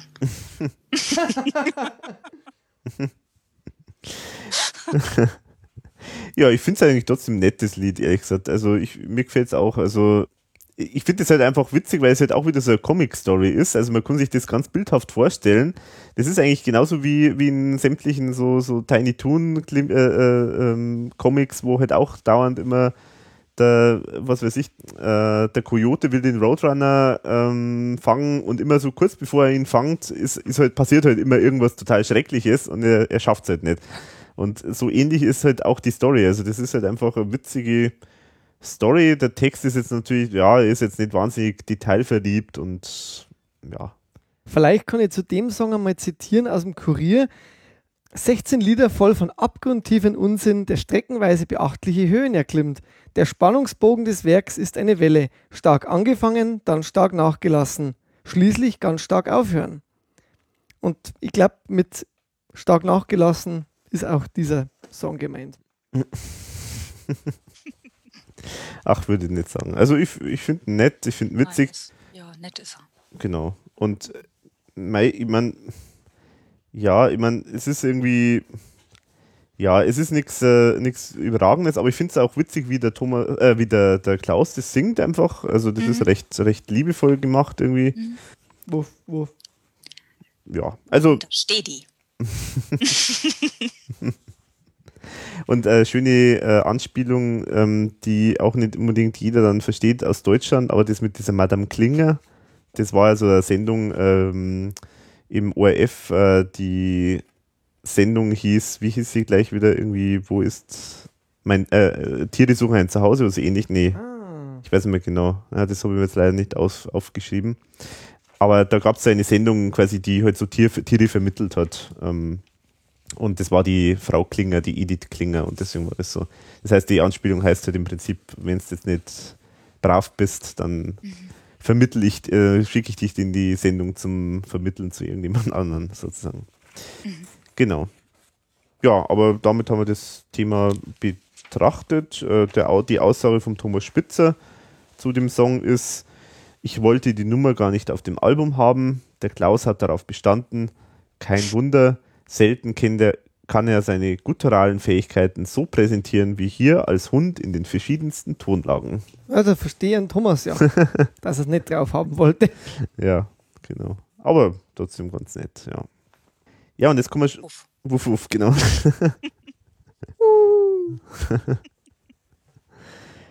ja, und jetzt kommen wir zu einem weiteren Intro. Und das heißt Geburtstag um mit einer bekannten äh, Werbung zu zitieren, ich liebe es. Läuft immer an meinem Geburtstag für mich selbst. ich finde es super. Ich, ich finde es so ironisch und so cool und es hätte auch sehr gut auf Himmel Hölle gepasst. Mhm. Weil es endlich wieder so ein bisschen, jetzt ist, ist, jetzt ist die ERV wieder frech, so wie es eigentlich haben will. Zynisch, satirisch, böse, erdig, witzig und einfach ähm, ja, es, es geht, und ehrlich, genau. es geht, es geht so ein bisschen in Richtung Café Passé von der oh. Atmosphäre her, oh. wenn die jetzt vom, vom im, im Wirtshaus ist. Achso, im Wirtshaus, und, ja. Genau. Ja. Also jetzt nicht vom, vom Stil, sondern vom Wirtshauscharakter. Mir gefällt's. Hm. Ja, da muss ich widersprechen. Also, ich finde das. Mh, hm, was mir bei dem Lied auf, äh, ein, sofort einfällt, ist, äh, ich würde es so ein bisschen als JBO-Humor bezeichnen. Und ich hoffe, ich tue jetzt da keinen JBO-Fans äh, äh, irgendwie was Schlechtes oder Benny, so. weghören.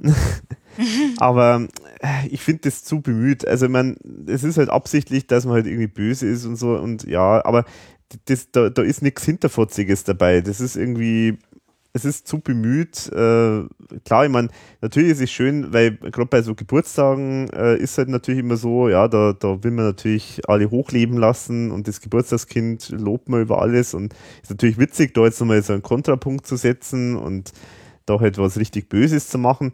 Aber ich finde das einfach zu platt irgendwie. Also da ist mir, da fehlt mir der, mh, mm, ja, das, das Subtile, das ist einfach zu, zu hammerartig.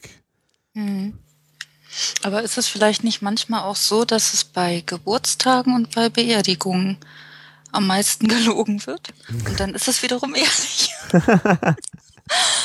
ja, gut, In das der- stimmt. Konsequenz, ja. Also ich finde, wenn ERV ein Geburtstagslied macht, dann muss genau so klingen. Äh, ich finde es super. Wie ja. kann man jemandem ehrlicher zum Geburtstag gratulieren wie mit diesem Song? Wenn man dann noch anschließend nicht gratuliert, dann ist alles in Ordnung. ja. Tja, Tja. also bin ich mal gespannt, wenn du mir zum Geburtstag wieder gratulierst. Ich schicke dir dann eine CD. Morgen ist soweit. Morgen ist soweit, das stimmt, ja. Genau. Na gut, also ich finde es ein bisschen so ein Himbeerland-Humor auch noch, aber ja, gut. Also, okay, sind wir uns vielleicht nicht ganz einig, aber es ist jetzt, es ist okay und es ist eine witzige Idee und ja, kann man lassen. Oder was sagst du, Daniela? Ist, äh, kannst du noch was hinzufügen? Oder? Ja, es ist einfach wahr. In manchen Fällen. Hm. Jetzt sind schon abgeschwächt. Alles Schlechte zum Geburtstag, ein Tief auf den Jubilar. Wir verzeihen dir zum, Figur- zum Geburtstag. Genau. Und dabei noch lächeln. ja, genau. ja. ja, ich weiß nicht, es ist auch so, ich habe auch schon ein paar Mal so gelesen, irgendwie, ich weiß nicht, äh, dann auch so Kommentare zu dem Intro speziell, wo es dann irgendwie manche dann sagen, so, ja, das ist das Beste von der ERV und das ist so lustig und ich weiß nicht, das ist dann irgendwie auch, da, da kriegt man manchmal, finde ich, wieder so die falsch, das falsche Publikum irgendwie durch so eine, so eine Nummer. Ich weiß nicht, vielleicht bin ich da zu überkritisch, ich weiß es nicht. Okay. Ja, beim nächsten ist, sind wir potenziell nicht ganz so uneins, kann ich mir vorstellen. Denn natürlich, das passt auch das Intro jetzt wieder zu dem, als gute Vorlage zu dem nächsten Song, nämlich einmal möchte ich ein Böser sein. Da kann ich für mich nur sagen, da bin ich jetzt wieder ganz oben. Das finde ich eines der besten Songs auf dem Album überhaupt. Und auch höre ich den live immer nur wahnsinnig gern, weil da, man merkt auch, Musik und Text Thomas Spitzer, äh, da kommt endlich die Boshaftigkeit so richtig wieder zur Geltung, die wo bei der ERV einfach sein muss. Ich finde Text und Musik einfach abgrundtief gut. Mhm. Gefällt mir, ohne Einschränkung. Gefällt mir. Like. du gibst ein Like. Ja, uneingeschränkt. mhm. Okay. Ja, ich finde das Thema gut. Also natürlich, ähm, Musik und Text sind super, ist auch eins meiner Lieblingslieder, aber ich finde das Thema gut. In dem Fall. Also ich glaube, jeder möchte es ja irgendwie mal sein. Ähm, auch wenn, weiß ich nicht, auch die, die meinen, sie sind immer lieb oder so, ich glaube, jeder in sich hat diesen, diesen Kern und möchte das sein, wenigstens mal für einen Tag und was würde man dann machen. Aber auch in dem Fall, wie kommt man dazu, überhaupt so ein Böser zu werden? Also, Mhm. Ne? Also jemand, der vielleicht wirklich immer nicht gesehen wird, der machen kann, was er will und eben kann sich auch nackt ausziehen und auf den Platz stellen und keiner sieht es. Und was passiert dann in der Konsequenz? Also jemand, der wirklich macht und tut und alles rennt vorbei. Und was macht das mit einem?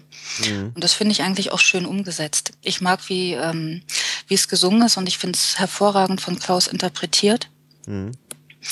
Äh, von der Mimik her, von allem, es kommt wirklich gut rüber. Also ich, ich mag dieses Lied in jeder Konsequenz.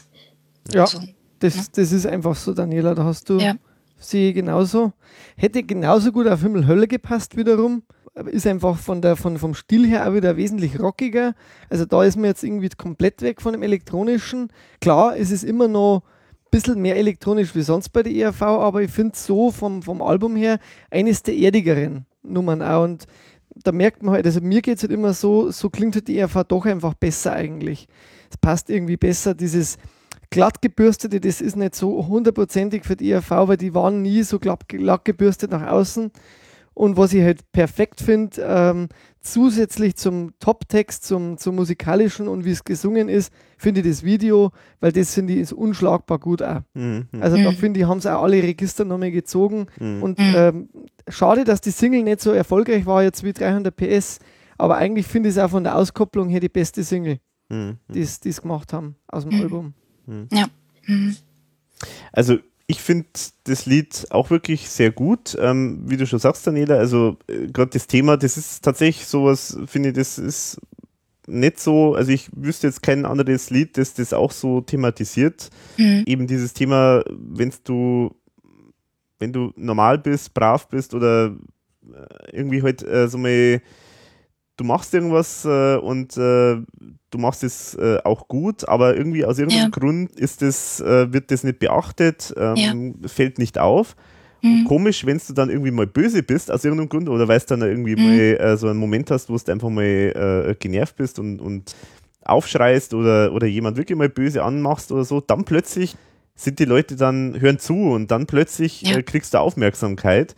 Mhm. Und das ist ja einfach wirklich so. Es ist einfach äh, oftmals so, dass du einfach, du musst nur laut schreien und dann hören dich die Leute zu und Mhm. sonst nichts. Und das ist eigentlich zwar irgendwo traurig, aber es ist halt irgendwo menschlich letztendlich. Mhm. Mhm. Und dieses Thema ist, ist sehr gut erkannt und sehr gut äh, umgesetzt im Song. Ja. Da, äh, natürlich auch äh, schön, ich meine, der Thomas Spitzer hätte da wahrscheinlich noch ganz viel schreiben können, sich einfallen lassen können, was macht man denn jetzt, um mal richtig böse zu sein. Das ist Mhm. natürlich auch schön, so Hamster ins Tiefkühlfach steckt. Äh, auch schön, der Narrer, der aus der Kälte kam, also Oder den Opa ins. Altersheim. ja, genau. Ja. Ja, Mit- dass ich nicht Weil- so wohl fühle. Genau, oder äh, statt Schnitzel gibt es nur mehr Haferschleim und Kamillentee statt Alkohol. oder er vergiftet den Weihnachtsmann.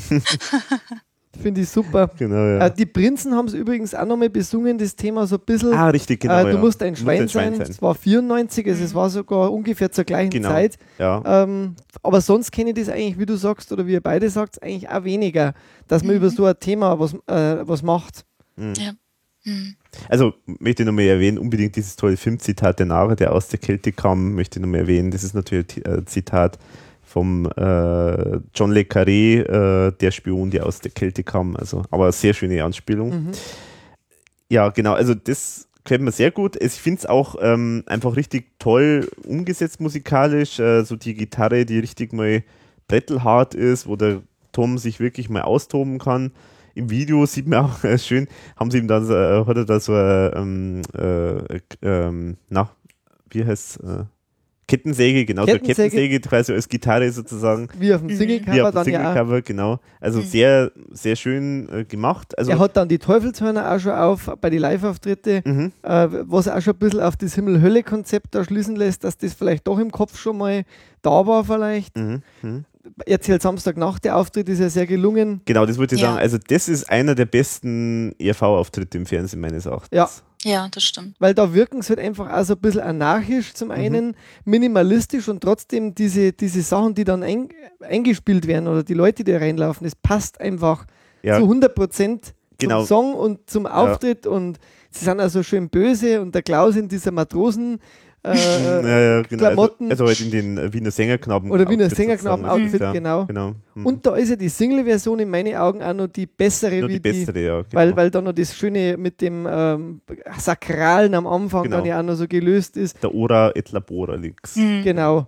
Ja. Ähm, Ja, aber das bei Samstagnacht, das finde ich einfach so grandios, wie da, wie wilde die quasi da die ganze, das ganze Studio einnehmen letztendlich. Das also äh, das Schwein, das tanzt dann umeinander und, und prügelt sich dann mit einem äh, und einen und schlägt ja oft. So. Ja, ja, genau. Einer muss oft. Einer muss oft äh, dran glauben und so. Und äh, also wirklich wunderbar. Und genau so müssten eigentlich RV-Auftritte ausschauen Stimmt, im ja. Fernsehen. Genau so müssten sie ausschauen. es ist so ein bisschen der moderne Kerkermeister, denke ich mal, für den Thomas, auch vom Sound her. Ein Song, den er halt live, glaube ich, auch gern spielt, Mhm, ja. weil, weil der liegt ihm halt auch, weil er das, glaube ich, so ein bisschen seine dunkle Rockerseele dann Mhm, auch ein bisschen rauslassen kann, mhm, mhm. die er durchaus hat.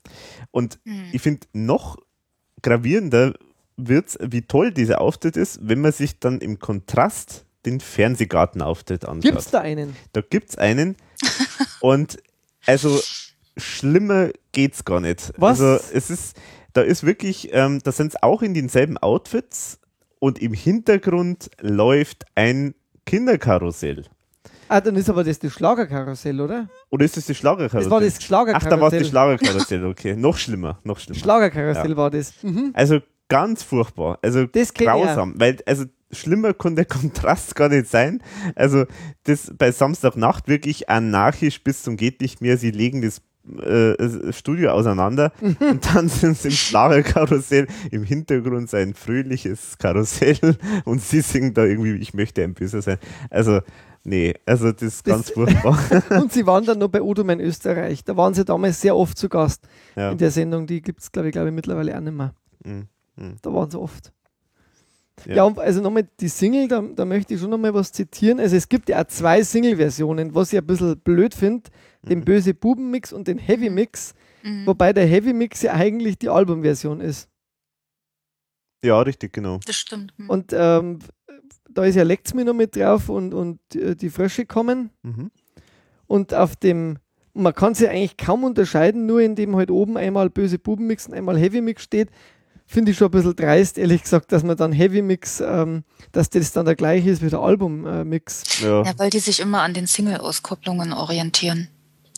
Wahrscheinlich, ja. Mhm. Ja, und dann gibt es eben diesen bösen Bube Mix, der dann äh, die nette Textsteile hat, eben Orbi et Orbi Dominus, wo bist denn du, du Bustel du, du Quastel du, und der ja live dann immer verwendet worden ist. Auch. Mhm. und den Oder et Labora Mix, der noch mehr drin hat. Also erstens einmal gibt es da dieses Chicka Chicka, Chicka Chicka, Chicka Chicka. Mhm. Mhm. Das kommt da vor. und Ora et Labora, ja warum gerade ich, Herr Pfarrer? 12.000 Vater unser Bruder, aber kein Erbarmen. Scheiße! der dauert auch ein- einiges länger. Ich glaube, da ist mehr Gitarre noch drin. Ja. Aber da finde ich, das ist ja die beste Single-Auskopplung. Ähm, gut, und abgesehen davon, dass halt 300 PS dann auch noch viel neuen Text gehabt hat, Mhm. glaube ich, einer der letzten, wo ERV dann einmal so diese Maxi-Version mit neu, mehr Text noch ja, aber geliefert viel hat. mehr Text ist ja eigentlich nicht. Halt oder? diese Sachen, ja, Ja. diese Einspielungen. Aber die fand ich halt schon sehr lu- lustig und, und, Mhm. und auch passend zu dem Song. Mhm. Ja, und über das Video müssen wir natürlich noch reden. Mir, mir gefällt, also das ist vom, von der Optik her ja so ein bisschen auf, also so auf Schwarz-Weiß Stummfilm äh, gemacht. Mhm. Und ähm, mir gefällt am Anfang die, ähm, die Optik, äh, das erinnert mich total an Metropolis, an den, den Film von, oh, wie heißt der? Äh, also der Filmklassiker, ähm, Science-Fiction-Klassiker. Äh, oder auch vielleicht äh, an eventuell Charlie Chaplin, äh, weiß ich jetzt nicht, aber ich denke, es ist so eine Mischung irgendwie davon. Also wo man halt diese Maschine da sieht, wo dann so ganz große ähm, so, so sich was dreht und, und so. Also das finde ich, fand ich witzig, dass die das dann so als Reminiszenz dran äh, gemacht haben.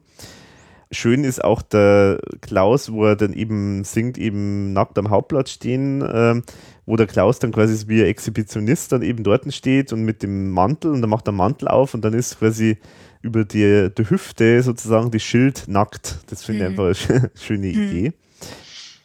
Ja, und das Besondere bei dem Video ist ja, äh, dass da ja ganz viele Statisten auch mitgemacht haben. Alle so im Schulalter, so irgendwie zwischen 10 und 12, glaube ich, oder so.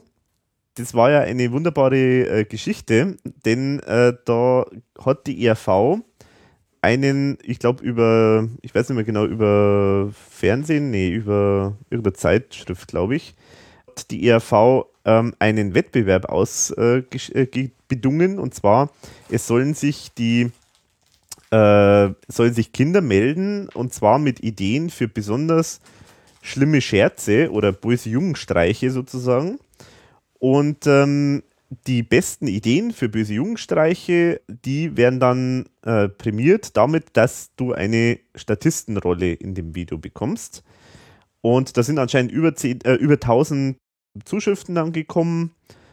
Insgesamt haben dann acht äh, Kinder gewonnen und die durften dann eben mitmachen. Äh, übrigens auch interessanterweise auch wieder mit Rudi Dolizal ähm, produziert, also von Doro. Und äh, es waren vier Buben und äh, vier Mädchen offenbar. Ja, da gibt es auch eine schöne, schöne Geschichte und zwar, ähm, jetzt muss ich mal kurz schauen, Horst Kiegerl wird da zitiert äh, in einer Zeitschrift. Der Horst Kiegerl, der war damals elf, aus Steins, hat sich den Drehtag freigehalten, bevor er überhaupt wusste, dass sozusagen, bevor er wusste, dass er überhaupt genommen wird von der ERV. Und er hat dann quasi ein Fax an die Schule geschickt, habe alle Schultermine abgesagt und den Lehrern freigegeben. Ungeheuer Horst. Ja, also gut, dass er gut, dass er gewonnen hat, weil das klingt auch wirklich so, als ob das der richtige Typ ist für das ERV-Album, äh, für das ERV-Video. Und es gibt natürlich auch dann eine schöne Sache, was die, was die, äh, eher, was die Teilnehmer, dann die Statisten dann äh, bekommen haben, wenn bei der ERV ist ja wie heute üblich alles äh, kostenlos und meistens sogar umsonst. Und so auch in diesem Fall, aber nicht ganz, denn äh, sie haben jetzt zwar keine Gage bekommen, die Kinder, die mitgemacht haben, aber sie haben wirklich ein ganz tolles Teil bekommen und zwar einen Bösemuck, einen goldenen Bösemuck. Das ist eine Gipsstatue, äh, die so golden außen bemalt ist, mit so einem äh, Nepomuk, der so den Stinkefinger zeigt und so eine böse Punkfrisur hat. Und unten ist so ein, so ein Podest, wo drauf steht der goldene Bösemuck. Und das gab es auch wirklich nur dann für diese sechs Teilnehmer. Und ich weiß nicht, vielleicht gibt es noch einen, aber ich glaube, so, ich habe mal nachgefragt beim Thomas Spitzer, anscheinend haben es den nimmer. Also anscheinend gab es den wirklich nur sechsmal. Ähm, das hat der Thomas anscheinend selber, selber designt, hat dann an irgendjemand übergeben, der das halt dann so produziert hat noch. Aber mehr als diese sechs hat es nicht gegeben. Also es ist eine totale Rarität. Und äh, ich darf mich freuen, dass ich auch so äh, den jetzt äh, bei mir auch in meiner Sammlung habe. Ist echt ein schönes Teil. Das habe ich bei mir auch wirklich jetzt so im Schrank äh, stehen, so in der Vitrine. Schön drapiert. Das, genau, mir gefällt der wirklich total gut. Und ich habe den, das ist übers Forum, äh, hat da jemand äh, den verkauft. Ähm, ich habe den dann auch ein bisschen befragt noch, äh, wie es so war. Ähm, und äh, er hat dann irgendwie, also derjenige, der, äh, der mir den verkauft hat, den böse Muck, ähm, der war der Hamster, der aus der Kälte kam, also der Nagel, der aus der Kälte kam. und der hat, äh, hat gesagt, ähm, dass, ähm, dass äh, in, äh, im Video wird er quasi in den Kühlschrank dann gesperrt, ähm, wo er auch schön die Aufschrift ist, ähm, wie war das gleich hier, kalt, nee, äh, kalt, Kälte, ich weiß gar nicht mehr, wie, irgendwas stand da auch, äh, war, war nettes, ah, genau, kalt, eiskalt, bitterböse kalt, genau, also so mit, mit Aufzeichnung, genau. Genau, und äh, äh, offenbar, wie, der ist ja dann in den Kühlschrank gesteckt worden und offenbar haben sie dann irgendwann einmal bei den Dreharbeiten vergessen und er war da irgendwie ewig, ewig in diesem Kühlschrank drin. Nein. ja. Na, einmal möchte ich ein böses. Genau, ja.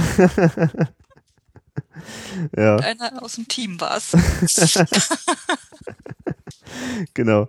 Und er hat gesagt, also das sind nur acht Sekunden oder so in dem Video und er hat gesagt, allein für diese acht Sekunden haben es vier Stunden gebraucht zum Drehen.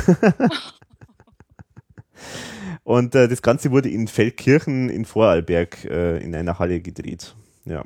Also finde ich eine schöne Geschichte. Den hat Dodo hat den produziert. Ja. Also das ist echt ein super Videoclip. Super Video. Ich hätte den eigentlich gerne mal wirklich, also ich hätte eigentlich wahnsinnig gerne mal alle ERV-Videoclips und so die schönsten TV-Auftritte mhm. auf einer DVD oder Blu-ray. Es wäre wirklich einmal an der Zeit, mhm. dass man da einmal, immer wenn, wenn ich dann so, so Kurzberichte wie jetzt da kürzlich in dem Austro-Pop-Legenden äh, ähm, wenn man das sieht, dann möchte man das eigentlich gerne mal so ein bisschen chronologisch mhm. haben. Also, genau. Aber gut, Wünsche sind, Schäume sind Träume, oder wie heißt es so schön? Träume sind Schäume. Träume sind Schäume, genau. so rum. Genau. Was mir noch sehr gut gefällt, sind auch die, die Booklet-Zeichnungen beim, beim Bösen. Der Böse wird ja eigentlich meistens genannt, der das Böse, Lied. Ja, genau. Mhm. Heißt zwar einmal möchte ich ein Böser sein, aber der Böse ist eigentlich wahrscheinlich kürzer. Finde ich super, da mit der Spritzpistolen oder mit den, dann schon ein bisschen böser mit, dem, mit den Ketten und dem Nasenring. Mhm. Mhm. Finde ich auch sehr schön gezeichnet. Da merkt man, da ist ein bisschen ein Thomas sein Herzblut wieder stärker aufgegangen bei der Nummer. Mhm. mhm. Was sagt er eigentlich zu dem Song? Er sagt, äh, unser Lieblingssong auf dem Album. Und wenn es einem gefällt, dass ein anderer laut darüber nachdenkt, den Osterhasen und den Weihnachtsmann umzubringen, muss man nicht unbedingt ein Anarcho-Freak sein. Ja. ja, also dann haben wir uns ja dann nicht nur denen ihr, ihr Lieblingssong wahrscheinlich. Mhm. Also muss auch sagen, dass äh, das Lied wirklich, glaube ich, von vielen auch gemocht wird, die die ERV wirklich nur so ganz am Rande immer mitbekommen haben. Ja. Also gibt es häufiger so Meldungen und auch die, die früher dann sozusagen als Kinder die ERV mochten und dann bei einmal möchte ja böse sein, ein bisschen älter waren, ähm, auch die äh, sagen immer ganz häufig, dass das Lied ihnen wirklich gut gefällt. Also das ist, glaube ich, schon so eins, auf das sich viele einigen können. Und nicht mehr nicht ERV-Fans sagen nämlich das auch. Mhm. Also der Song, der ist ja auch so bei YouTube, wenn man schaut, den gibt es ganz oft mhm. irgendwie. Mhm. Ist, ist halt so, dass die immer wieder mal drauf sind, die Songs. Mhm. Also eigentlich muss man sagen, schade, weil äh, schade, dass das Lied nicht einfach als erstes ausgekoppelt worden ist, weil das wäre vielleicht nochmal so ein Aha-Effekt gewesen, äh, weil Ich sogar mehr wie jetzt 300 PS. Ja. ja, ja, ich glaube auch. War zugängig, glaube ich, sogar damals schon. Mhm, mhm. Na gut. Ja, dann da waren wir uns jetzt mal wenigstens einig. Ich glaube, eine der wenigen Nummern bis auf den Titelsong, wo Mhm. wir uns mal richtig einig waren. Macht ja nichts. Genau. Ne, und bei Cinderella waren wir uns ja einig. Ja, ja. Aber es wird ja noch kontroverser. Ja, da bin ich jetzt auch Beim gespannt. nächsten bin ich sehr und gespannt. da was möchte ich nicht den ersten machen. Aha, okay. Dann lassen wir mal unsere, unsere Dame aus Berlin äh, zu Wort kommen, denn wir sprechen jetzt über den Song Hallo.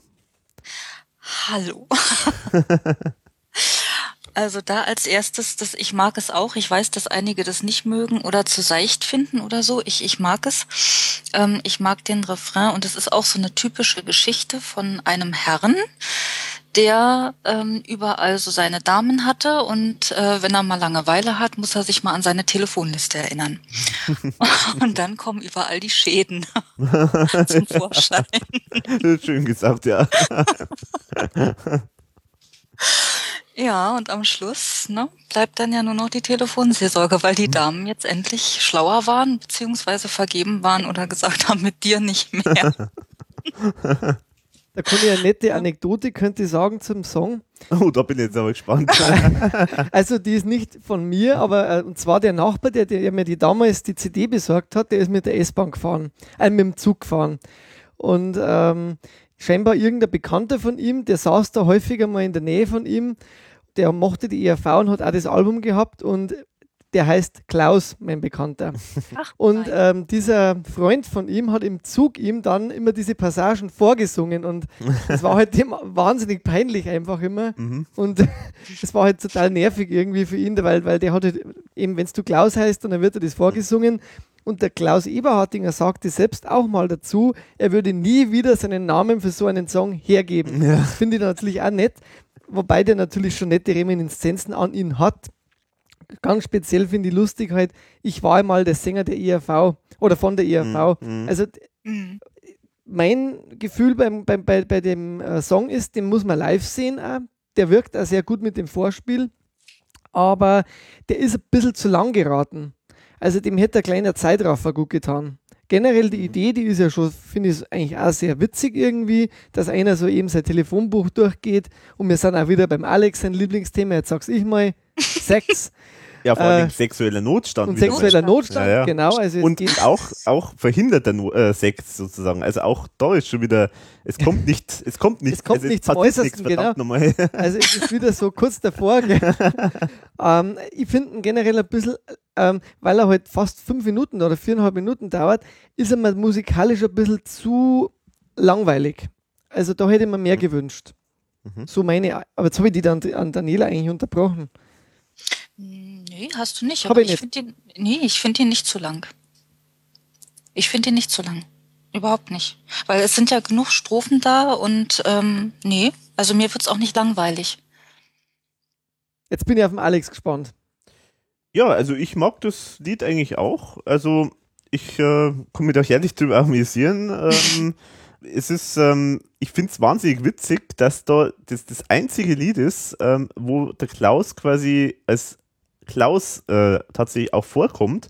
Das gab es ja vorher eigentlich noch nie. Und ist natürlich eine super Idee, weil das nimmt jeden, jeder nimmt ihn das sofort ab eigentlich. Also ich meine, Ja, ich möchte jetzt nicht unterstellen, dass das jetzt autobiografisch ist, ähm, das möchte ich jetzt nicht unterstellen, aber ähm, man könnte sich vorstellen, dass das irgendwie, dass er so ein Typ ist. Also es würde passen zumindest, aber möchte ich jetzt nicht unterstellen. Aber äh, trotzdem nimmt man ihm halt dieses, diese Rolle, nimmt man ihm ab durchaus. Und ich meine, es ist ja sehr offensichtlich, dass da er gemeint ist, weil er irgendwo auch steht, äh, ich bin der Sänger von der ERV. Oder ich glaube, er sagt Ich war. sogar, ich war der Sänger, Ich genau. war. Ja, genau. ich das war einmal der Sänger von der IRV. Ja, genau. Ist auch sehr witzig, ja, genau. Also schon so ein bisschen äh, vor, Vorherahnung, dass ERV vielleicht nicht mehr so zünden könnte wie, wie ein paar Jahre zuvor. Mhm.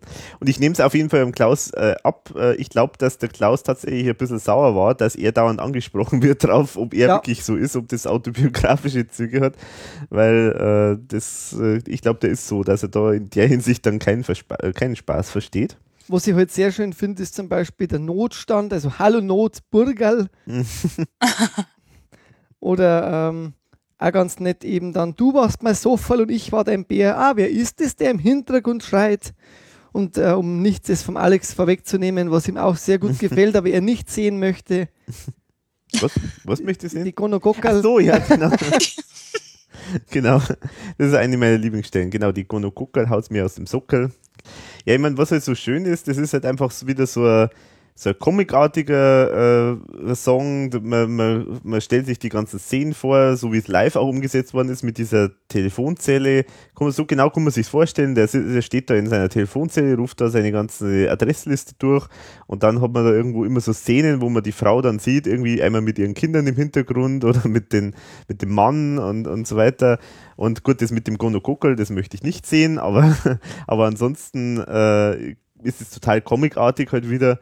Also, ja, ich finde es einfach witzigen, witziges Lied und ja, auch schön diese, Ja. diese ganzen Stellen ähm, mit kurz nach dem äh, Refrain immer, äh, wo dann immer heißt, irgendwie jetzt liegt der Duft von Panik in der Luft oder dann eben Hier jetzt, kein Kummer, schon kommt die nächste Alimente. Nummer.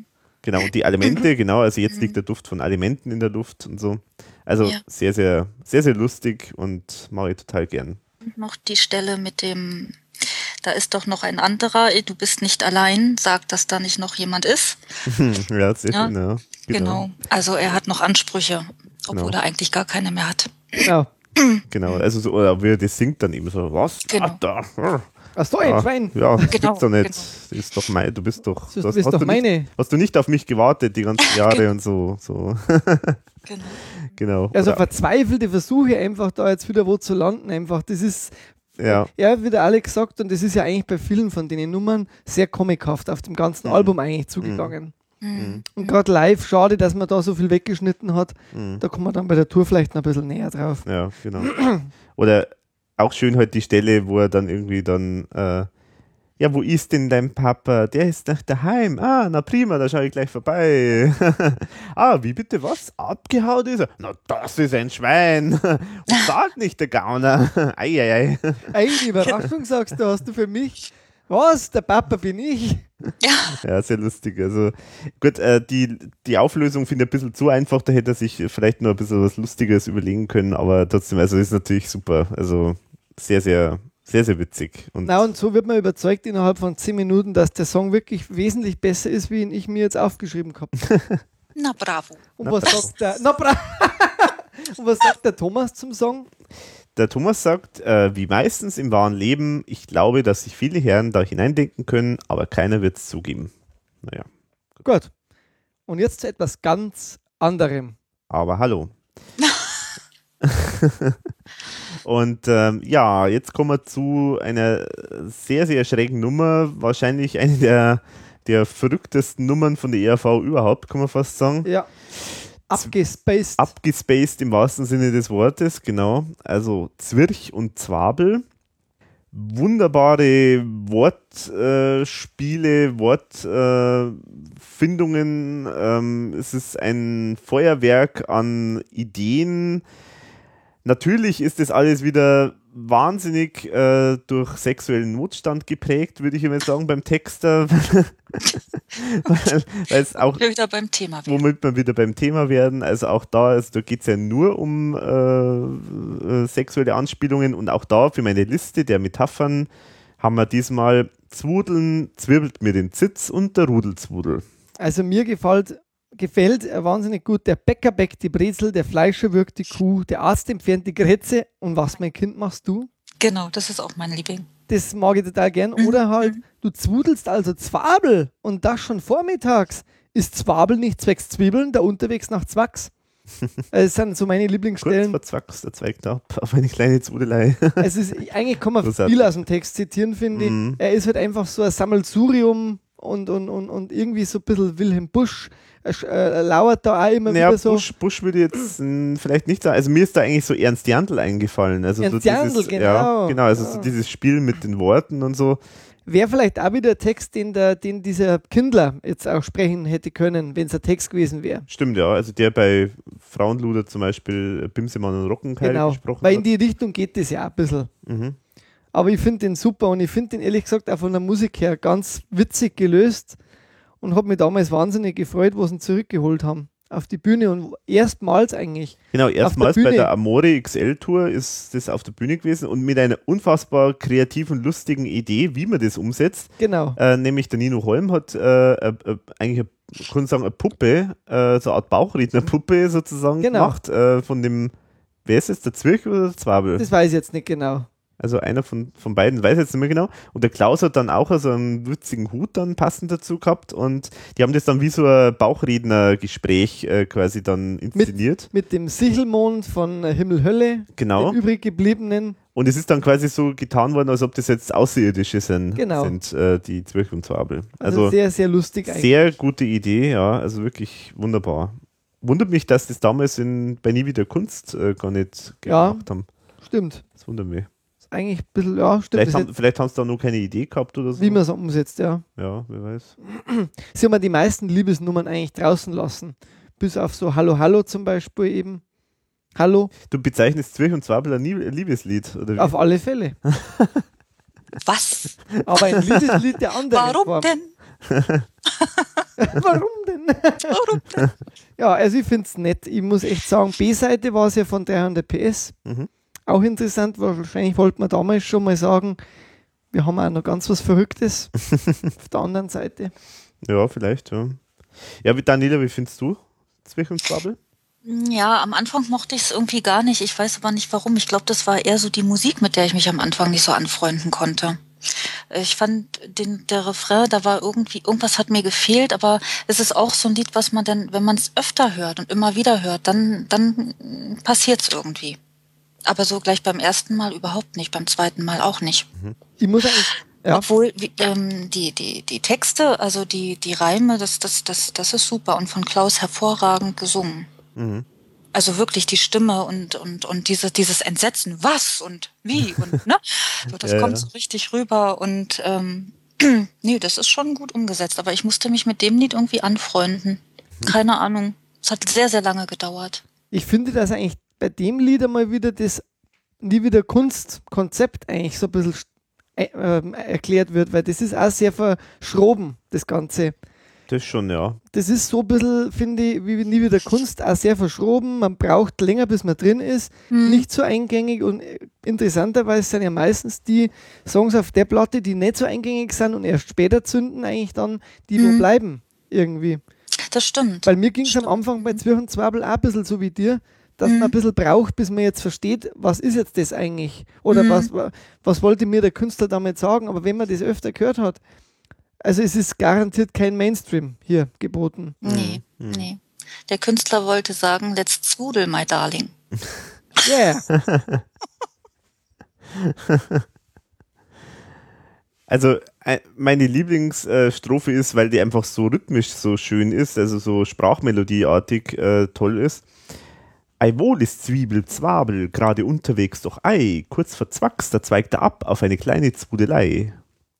Aber die miesen Zwudelisten darf man auch nicht unterschlagen.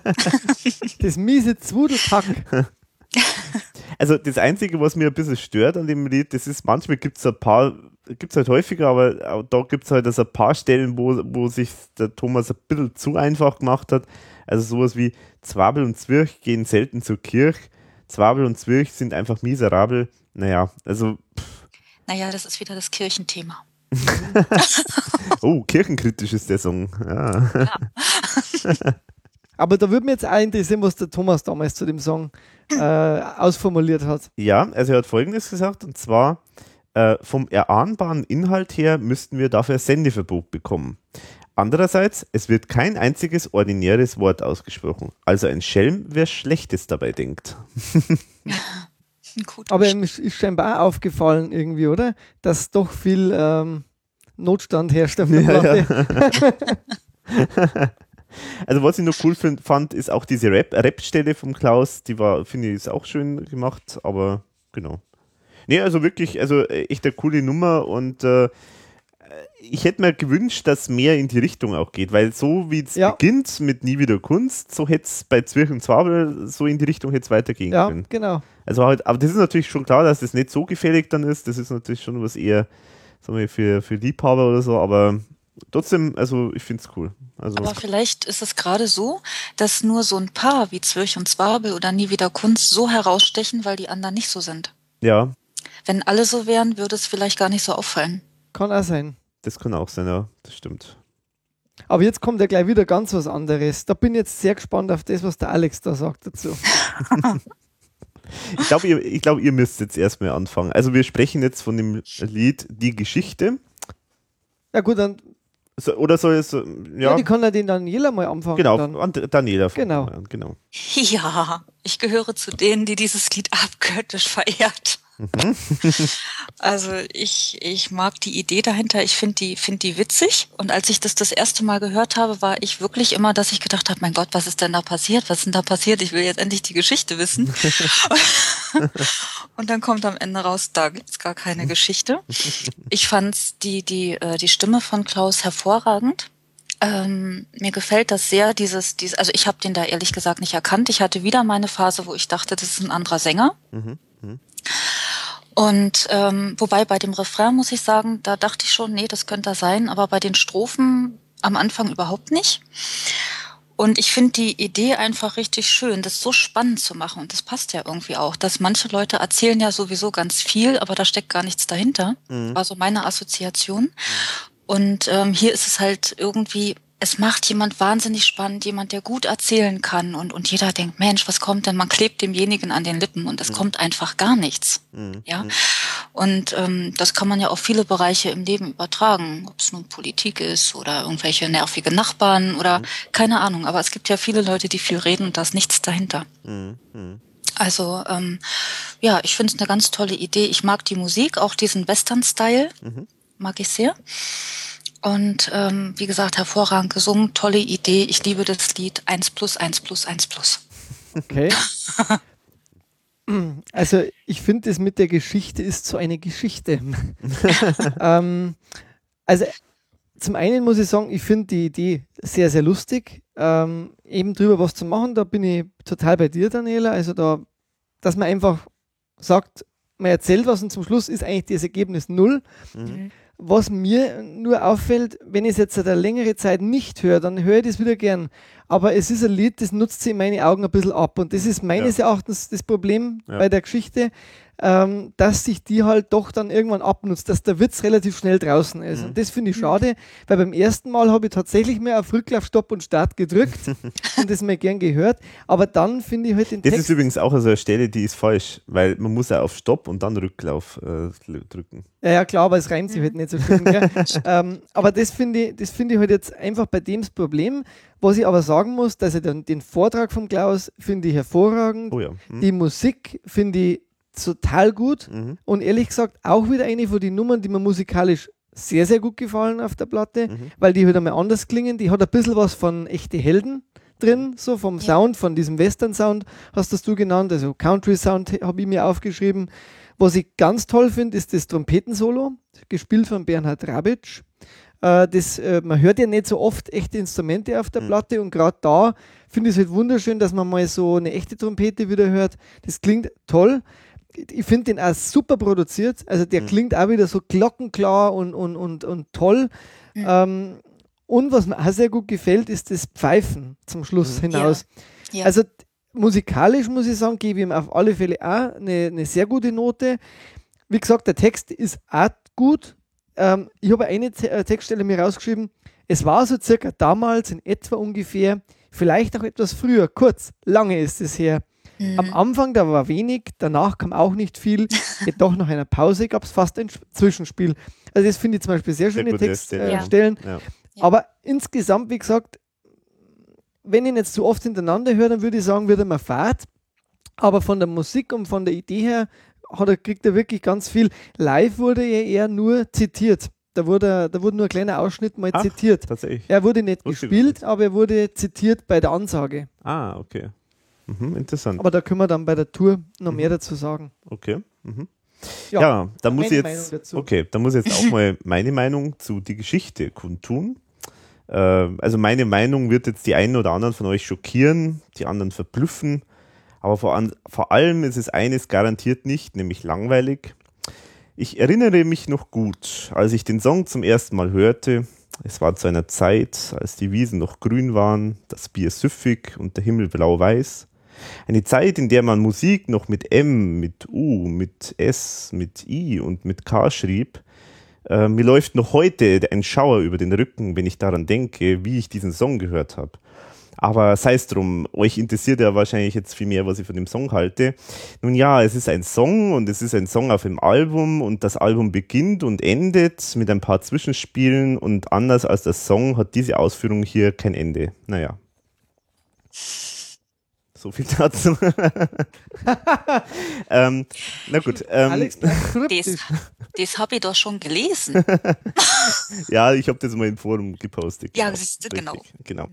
Ähm, naja, also ich muss mir eigentlich, äh, eigentlich im Prinzip ist, gen- also du hast, äh, Wolfi, du hast eigentlich genau meine Meinung kundgetan. Also im Prinzip genau dasselbe äh, finde ich jetzt genauso. Also ähm, es ist ähm, musikalisch äh, toll. Diese Western-Musik ist ganz, ganz schön mit vielen Details produziert. Übrigens, ähm, da ist im Forum ist da auch äh, interessanter Hinweis gewesen. Äh, und zwar äh, gerade dieses Pfeifen, das erinnert, äh, das hat einen dann total erinnert ähm, an den Titelsong von äh, Die rechte und die linke Hand des Teufels Stimmt. Muss man sich mal anhören. Wenn man das hört, dann denkt man sofort an den Song, muss ich ehrlich sagen. Also ich glaube, der ist wirklich ein bisschen inspiriert von dem Titelsong. Der Originaltitelsong ist von Franco Michali Michalizzi, so heißt er, genau, Franco Michalizzi. Und der Song ist jetzt auch vor kurzem mal wieder ein bisschen bekannt worden, äh, weil der in Django Unchained am Schluss, äh, in der Schlussszene auch vorkommt. Genau. Und wenn man, muss man sich, müsst ihr euch echt mal anhören, äh, es ist verblüffend. Also es ist wirklich sehr, sehr ähnlich. Also ich denke, das ist da ein bisschen inspiriert von dem Song. Also das kann man gar nicht anders erklären. Ähm, was, was da fehlt, ist der Inhalt. Kleiner Scherz. ähm, nee, aber es ist tatsächlich so, also was mir, was mir irgendwie fehlt bei dem Lied, ähm, dann eher das, was du sagst, das finde ich genau richtig. Also das ist eigentlich, es gibt solche Typen, die viel, viel reden, viel Luftblasen von sich geben, aber nichts dahinter ist. Ähm, aber ich fände es viel, viel spannender, wenn das wirklich auf ein reales Konzept, auf eine reale Situation gemünzt worden wäre. Also wenn jetzt da von mir aus eine Politikerrede irgendwie draus gemacht worden wäre oder sowas. Das finde ich einfach, das hätte ich spannender gefunden. Und so ist es mir halt, also mal, äh, die Idee ist toll und es ist auch gut getextet, keine Frage. Aber ich finde auch, ähm, man lacht nur ein, zwei Mal oder so und dann hört man sich vielleicht die Musik gern an, aber äh, der Text nutzt sich ab, finde ich. Weil das ist einfach, es, der ganze Text arbeitet halt nur auf diese eine Pointe hin. und wenn man die eine Pointe einmal gehört hat, dann ist es halt nicht mehr ganz so lustig. Also, auch wenn Ja. man es gern anhört. Also, es ist, Hm, stimmt. ja. Ja, da, ja, da gebe ich dir recht, aber irgendwie, keine Ahnung. Ich, ich habe trotzdem immer noch an den gleichen Stellen so ein kleines Schmunzeln. Also Mhm. geht mir immer noch so. Und der Anfang auch von der Musik, diese Dramatik. Oh ja, genau. Ja, Ja, ja. also ganz, ganz toll gemacht. Und man denkt, Wunder, was da kommt. Also ich habe immer, immer die Assoziation an Wilden Westen. Mhm. Und jetzt steht gerade irgendwie einer da mit seinem Colt und keine Ahnung. Also so, ja, Genau. so wie Auge um Auge, Zahn um Zahn. Ja, genau. Ja. Hm. Was sagt denn der Thomas eigentlich zu dem Song? Da habe ich mir gar nichts aufgeschrieben. Ich glaube, das war nichts, äh, ich glaube, da stand nichts besonders äh, Ungewöhnliches drin. Ja, genau. Ja, also genau, also auch das, was der Klaus, also wie es der Klaus singt, also dieses Bedeutungsschwangere, so, das ist echt ganz toll und ja, also es gibt viel Gutes an dem Lied, aber wie gesagt, mir ist er dann zu äh, schnell abgenutzt. Das ist eigentlich das, der einzige Kritikpunkt. Und muss man auch erwähnen, also der Klaus mag das Lied anscheinend sehr gern. Das erwähnt er immer wieder mal ganz gern, wenn, wenn er gefragt wird nach irgendwelchen ERV-Songs, die jetzt nicht jeder kennt, aber die er gerne mag. Da nennt er immer ganz gern die Geschichte. Also, ja. Vielleicht auch deswegen, weil er da sich so gut in Szene auch setzt. Also, weil er da wirklich so so gut äh, das rüberbringt. Also das Mhm. kann ich mir durchaus vorstellen. Man finde ich auch absolut okay. Also ist absolut Jo. okay. Mhm. Ja, so viel zu der Geschichte. Die Ausführungen enden tatsächlich auch äh, im Gegensatz zur Geschichte. Und wir sprechen jetzt über Ibrahim. Ein nächste, nächstes Zwischenstück, ein nächstes Intro. Auch eins meiner Lieblinge, muss ich sagen, ähm, so von diesen Intros äh, auf dem Album. Ja, es ist ganz interessant, weil das ist, äh, äh, die ERV bewegt sich ja oftmals so ein bisschen, also ERV macht immer Satire und ist immer ironisch und die ERV nimmt immer ganz gerne die Position ein des Opfers, das eigentlich ähm, kritisiert wird äh, oder satirisch be be be beäugt wird und so weiter. Und das haben sie früher noch viel extremer gemacht. Da gibt es ja zum Beispiel dieses, äh, diesen Song Balkan Boogie zum Beispiel, wo es ja ganz äh, so ist, dass sie da in, aus, der, aus dem Sichtwinkel von zwei so äh, Balkanbewohnern, also irgendwo aus Jugoslawien oder so, halt da irgendwie singen. Und das kann durchaus auch falsch verstanden werden, weil wenn man das nicht weiß, dass das sozusagen ironisch gedacht ist und dass das aus dem Blickwinkel von denen ist, dann kann man das auch gerne mal falsch verstehen. Und bei Ibrahim ist es zwar nicht ganz so extrem, aber da ist schon durchaus auch so, ich kann mir vorstellen, da gibt es so, ich sag mal so, äh, Ausländerfeinde, so Rassisten oder so, die sagen, endlich sagt's mal jemand, ähm, die meucheln sich da alle gegenseitig, die Türken und die Griechen, die sind ja wie, also die, äh, die, äh, die, die sind sozusagen primitiv und so, was man halt immer so gern hört von, von diesen Idioten. Und also ich kann mir schon vorstellen, dass das auch falsch verstanden werden kann. Weil der Inhalt ist ja eben äh, ein Türke und ein Grieche, die sich halt nicht mögen, offenbar, weil halt gibt es ja diese Rivalitäten zwischen den beiden Ländern, ähm, auch immer noch heute. Äh, vielleicht nicht ganz ausgeprägt, aber tendenziell ist die Rivalität schon noch da. Obwohl sie ja sehr, sehr ähnlich eigentlich sind. Ich meine, das ist ja immer der Klassiker. Man weiß ja immer gar nicht, wenn man zum türkischen Restaurant geht, weiß man gar nicht, ist man jetzt beim griechischen Restaurant oder beim türkischen Restaurant. Also sind es wahnsinnig viele Ähnlichkeiten eigentlich immer. Und äh, trotzdem sind sie sich irgendwie spinnefeind. Ähm, und ja, sie bringen sich sogar dann äh, um äh, gegenseitig. Also es ist eigentlich äh, harter Tobak letztendlich, was da so passiert. Und das eigentlich in einer recht locker, fast schon witzig klingenden äh, äh, Atmosphäre. Also ist schon eigentlich ein harter Tobak, aber ich finde es ziemlich gut, ziemlich äh, witzig und äh, ist dann ist letztendlich äh, ja auch äh, so eins dieser Nummern, die dann erst viel später dann mal live gespielt worden sind, nämlich bei der Amori, Bei der Neue Helle. äh, bei der Neue Hellen Tour, genau. genau. Ja, Daniela, was sagst du zu dem Ich Intro? kann mich dir nur anschließen. Das war eigentlich ohne was hinzuzufügen, außer dass man das gerne sehen möchte und muss. Mhm. Also das hat einfach einen sehr visuellen Reiz, wenn man es sieht. Mhm. Und ich ergänze das auch von der Daniela nur noch, was der Alex letztlich auch schon gesagt hat, dass mir die Nummer auch sehr gut gefällt. Äh, musikalisch wie textlich finde ich die auch sehr gut gelöst. Ich finde die sehr erdig, finde ich sehr Mhm. äh, kompakt und es ist die, das äh, dritte ähm, Vorspiel sozusagen eigentlich für einen Song, Mhm. der einfach super dazu passt dann, auch der Ja. dann kommt. Ähm, ja, gefällt mir einfach so, sehr, sehr gut und man könnte eigentlich den kompletten Text jetzt zitieren, Mhm. deswegen können wir es auch lassen. Weil Ey. er ist eigentlich wirklich super einfach. Ja, also ich finde es halt, also ich finde es halt einfach toll sprachlich, wie es gemacht ist. Also und auch wie es der Klaus singt, also in der Kombination finde ich ist auch toll. Also sowas wie, die- wie es anfängt, so Ibrahim, ein stolzer Türke, macht Rabatz am Kebabstand, weil Salat er und Gegürke doch kein Fleisch im Fladen fand und so. Also das, das ist einfach äh, schön textlich, das ist so eben so ein bisschen so dieser ähm, so dieser Checker-Slang sozusagen, so ein bisschen, so, so ansatzweise. Also einfach toll sprachlich auch äh, gemacht. Ja, und man hat sofort Bilder im Kopf auch, genau. was da passiert. Mhm. Ja. Ja, Kopf. Und es ist ein ernstes Thema. Weil Kebabspieß im Licht ausblies. Genau. Mhm.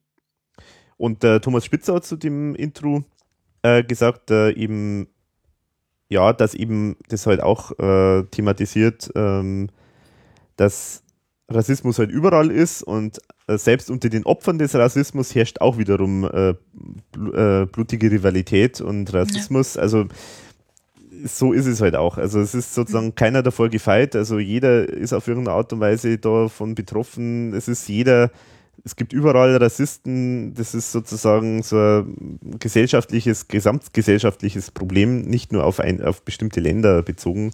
Mhm. Wie, wie, ich sage zum Beispiel immer, ähm, es gibt immer 10% Idioten auf der Welt, egal wo du hinschaust. Und ähm, ja, das ist überall so. Aber er hat leider recht behalten, dass mit dem Song und auch mit dem nächstfolgenden äh, keinen Auftritt im Fernsehen gab. Weil das hat er ja damals schon bei der Pro Promotour vermutet. Achso, hat ähm, er das schon? Ja. ja. das hat er bei Brisant, hat er damals schon gesagt, dass es wieder ein, zwei Nummern gibt, wo man wahrscheinlich wieder nicht im Rundumflug gespielt werden mhm. und äh, gespielt werden. Und ähm, da war halt dann der Eierkopf Rudi natürlich auch gemeint. Mhm. Genau, das ist das nächste Lied, der Eierkopf Rudi. Ja, willst du gleich? Äh, ja, gerne. Also erstens einmal Kurt Keinrad äh, ist wieder an der Musik beteiligt. Mhm. Äh, und das merkt man auch, weil Kurt Keinrad ist ja eher so ein bisschen dieser Rock-Gitarrist und, und das merkt man ja dem Song an. Also wieder eine erdigere Nummer. Also sie gehen jetzt zum Schluss vom Album wieder in die Vollen, in, mit, mit echteren Instrumenten, mit sehr viel Gitarre mit, mit, mit Rockgitarre richtig. Also äh, ich habe das Gefühl, da, da dürfen sie noch mal so richtig äh, reingreifen. Politisch gesehen kann man den natürlich vielleicht auch wieder falsch verstehen. Generell finde ich mhm. so einen Song wichtig. Der Thomas äh, sagt es ja irgendwo einmal, dass es ihm halt wichtig ist, einmal über diese. Nee, der Kurier sagt es. Der Kurier schreibt, wenn Sie zum Ende hin dem Eierkopfhude die Stromgitarre um die Ohren schlagen, meinen Sie es ernst. Das Lied ist eine der härtesten und direktesten Attacken, die es in der Rockmusik bisher gegen Neonazis und Skinheads gegeben hat. Ja, ist eigentlich nicht so viel hinzuzufügen. Das stimmt ja auch. Kann, wie gesagt, verkehrt verstanden werden. Ich finde ihn super, den Song. Ich finde ihn halt einfach auch, weil er so erdig und so ähm, dreckig produziert ist, eigentlich genau richtig für, für so eine Ansage, mhm. die, man, die man trifft. Ich habe einmal deine Rezession gelesen auf, auf der ähm, Verunsicherung.de. Da, man muss halt immer aufpassen, das ist bei der ERV schon ein paar Mal immer so eine Gratwanderung gewesen, wie bei Ibrahim mhm. vielleicht auch. Es könnte falsch verstanden werden. Wir wissen ja, wie ERV das meint gibt tolle Textstellen, mal sehen, ob ihn sein Hakenkreuz vor einer Beule schützt oder ist dein Schnittelwutz zu kurz oder stimmt es, dass er fehlt? Hau dir selber auf die Birne und entferne, was dich quält. Es gab auch im Forum jetzt vor kurzem eine ziemlich längere Diskussion einmal zu dem Song, ob quasi das überhaupt gut wäre, wenn man Gewalt mit Gewalt bekämpft. Mhm. Muss man mal offen lassen. Generell ist Gewalt wahrscheinlich abzulehnen, aber es ist halt einfach die Härte, die, glaube ich, da rüberkommen soll, ist einfach, dass man auf das Thema aufmerksam machen will und das kann man halt nicht mit einem Kinderlied da muss man halt einmal ein bisschen äh, einen stärkeren Tobak liefern, na, textlich. Mhm. Der Bacillus nationalus ergriff Besitz von dir, von deinem armen kleinen Geist, hör zu und glaube mir. Darauf kannst du einen Lassenführer werden nicht geboren, denn ein Führer ohne Massen ist nur ein brauner Arsch mit Ohren. Ja, mhm. und mein Monolog endet, dass das eine meiner Lieblingsnummern ist auf dieser Platte. Äh, Daniela, was du? Ja, geht mir genauso. Also ich kann da auch nicht so viel zufügen. Es ist ein ganz wichtiges Lied, ähm, was ich so in der Form jetzt woanders auch nicht gehört habe. Ähm, der Text ist, ist ähm, klar, ist deutlich, klar, man kann ihn missverstehen, aber ich glaube, man kann ihn auch nicht anders bringen, weil mit Ei Ei kommt man da nicht weiter. Mhm. Und ähm, wenn man das Lied dann noch hört, die Art, wie es gesungen ist, es steigert sich ja von Strophe zu Strophe praktisch die Ironie oder der, der Zynismus in, in der Stimme auch von mhm. Klaus. Mhm. Ne? Macht eigentlich das auch deutlich, so auch vielleicht auch die Verzweiflung, die Hilflosigkeit, die man manchmal auch diesen sogenannten, weiß nicht, wie man sie nennen will, ähm, Verirrten äh, mhm. gegen, gegen, gegenüber hat. Also weil viele von denen sind ja so in ihrem Denken äh, festgefahren, da kommt man mit Worten vielleicht wirklich nicht weiter manchmal. Ja, ähm, das ist jetzt weiß ich nicht. Und das, das wird in diesem Lied deutlich. Also von Strophe zu Strophe steigert sich das praktisch, das deutlich zu machen, äh, was man davon hält. Mhm. Es kann nicht der Weg sein. Also es kann einfach nicht der Weg sein, irgendwelche Menschen wegen irgendeiner Hautfarbe oder irgendeiner Rasse äh, äh zu diskriminieren. Das mhm. geht einfach nicht. Weil, wie gesagt, wie du schon gesagt hast, es sind ähm, überall in, gibt's in, in jedem Land und überall und egal bei wem, ob schwarz, ob weiß, ob gelb, ob braun, überall gibt es so eine und solche. Mhm. Und das hat nichts mit der Hautfarbe zu tun. Das hat mhm. was mit dem Kopf zu tun. Ja. Und ähm, dieses Lied ist einfach wichtig und ich mag das, äh, die Aggressivität in dem Lied auch am Ende, also wie sich das dann so steigert. Ähm, es ist, Also es ist für mich ähnlich. Es gibt ähm, 1 plus plus plus bis es ist ein ganz überragendes Lied und es ist einfach ganz, ganz wichtig. Also weil es einfach ein wichtiges Thema ist bis heute. Es hat sich da ja immer wieder gezeigt, dass das Thema wichtig bleibt, dass es immer wieder die gleichen Gruppen gibt, die sich immer wieder mit dem gleichen Thema beschäftigen und ja, insofern wird das Lied so lange Gültigkeit behalten, solange da kein Umdenken stattgefunden hat.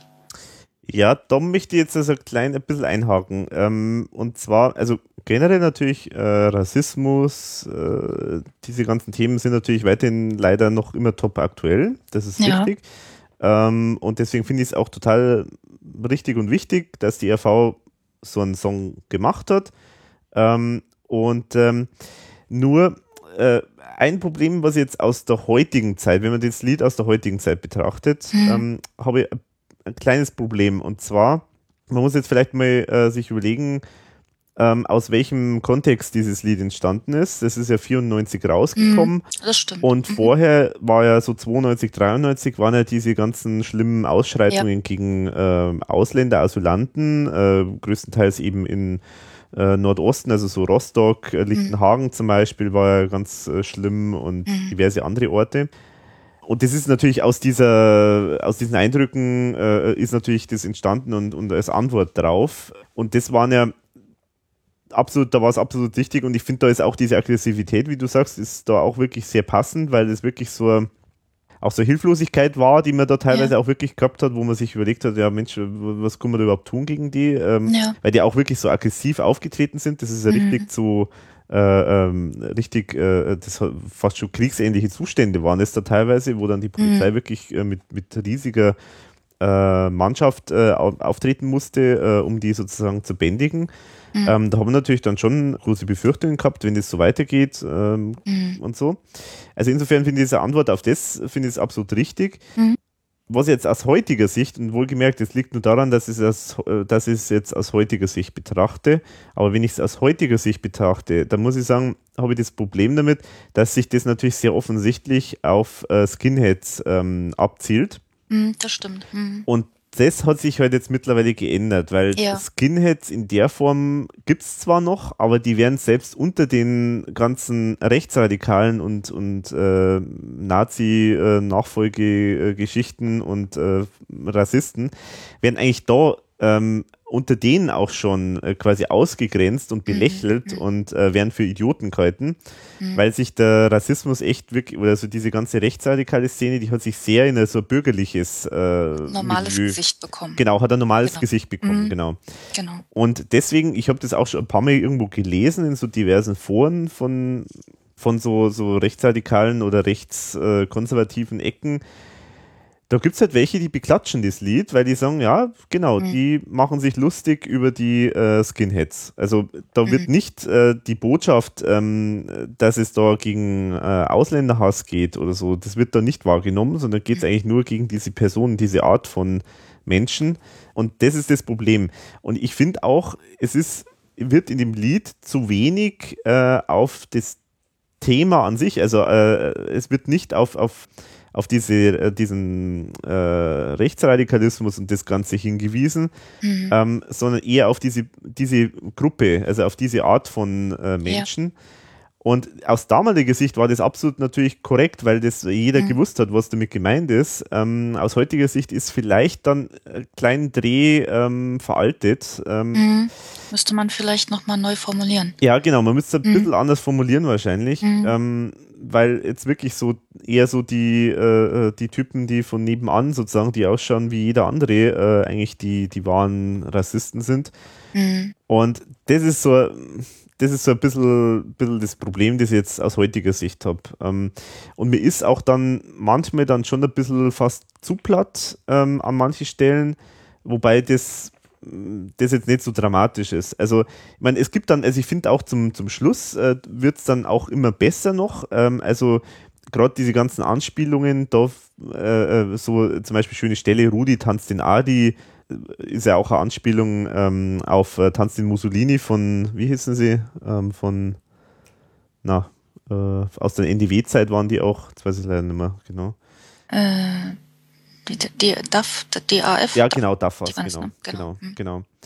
und dann auch äh, darauf abstellen, auf diese, äh, äh, auf diese Geschichte, dass sozusagen nur in der Gruppe sind sie stark und äh, was machst du, wenn du dann allein bist und äh, mhm. im, im Ausland fühlst du dich dann irgendwie äh, ganz klein, weil du bist ja quasi von Ausländern umgeben sozusagen mhm. und so. Ja. Also diese, das finde ich schon ganz toll und, und auch diese, dieses Abstellen auf ähm, was sind Gefühle, also so nach dem Motto eben zu sagen, ja, ihr, äh, die, die äh, fühlen nicht wirklich, die, da ist kein keine Empathie da, äh, das sind einfach kalte Menschen, die irgendwie aus irgendeinem Grund, sei es jetzt, weil sie so sind oder weil sie aus irgendeinem Grund total verhärmt, ver, ver, mhm. verbrämt sind, ähm, weil ja. irgendwas passiert ist, auf irgendeine Art und Weise überhaupt nicht mehr auf ihre eigenen Gefühle halt hören.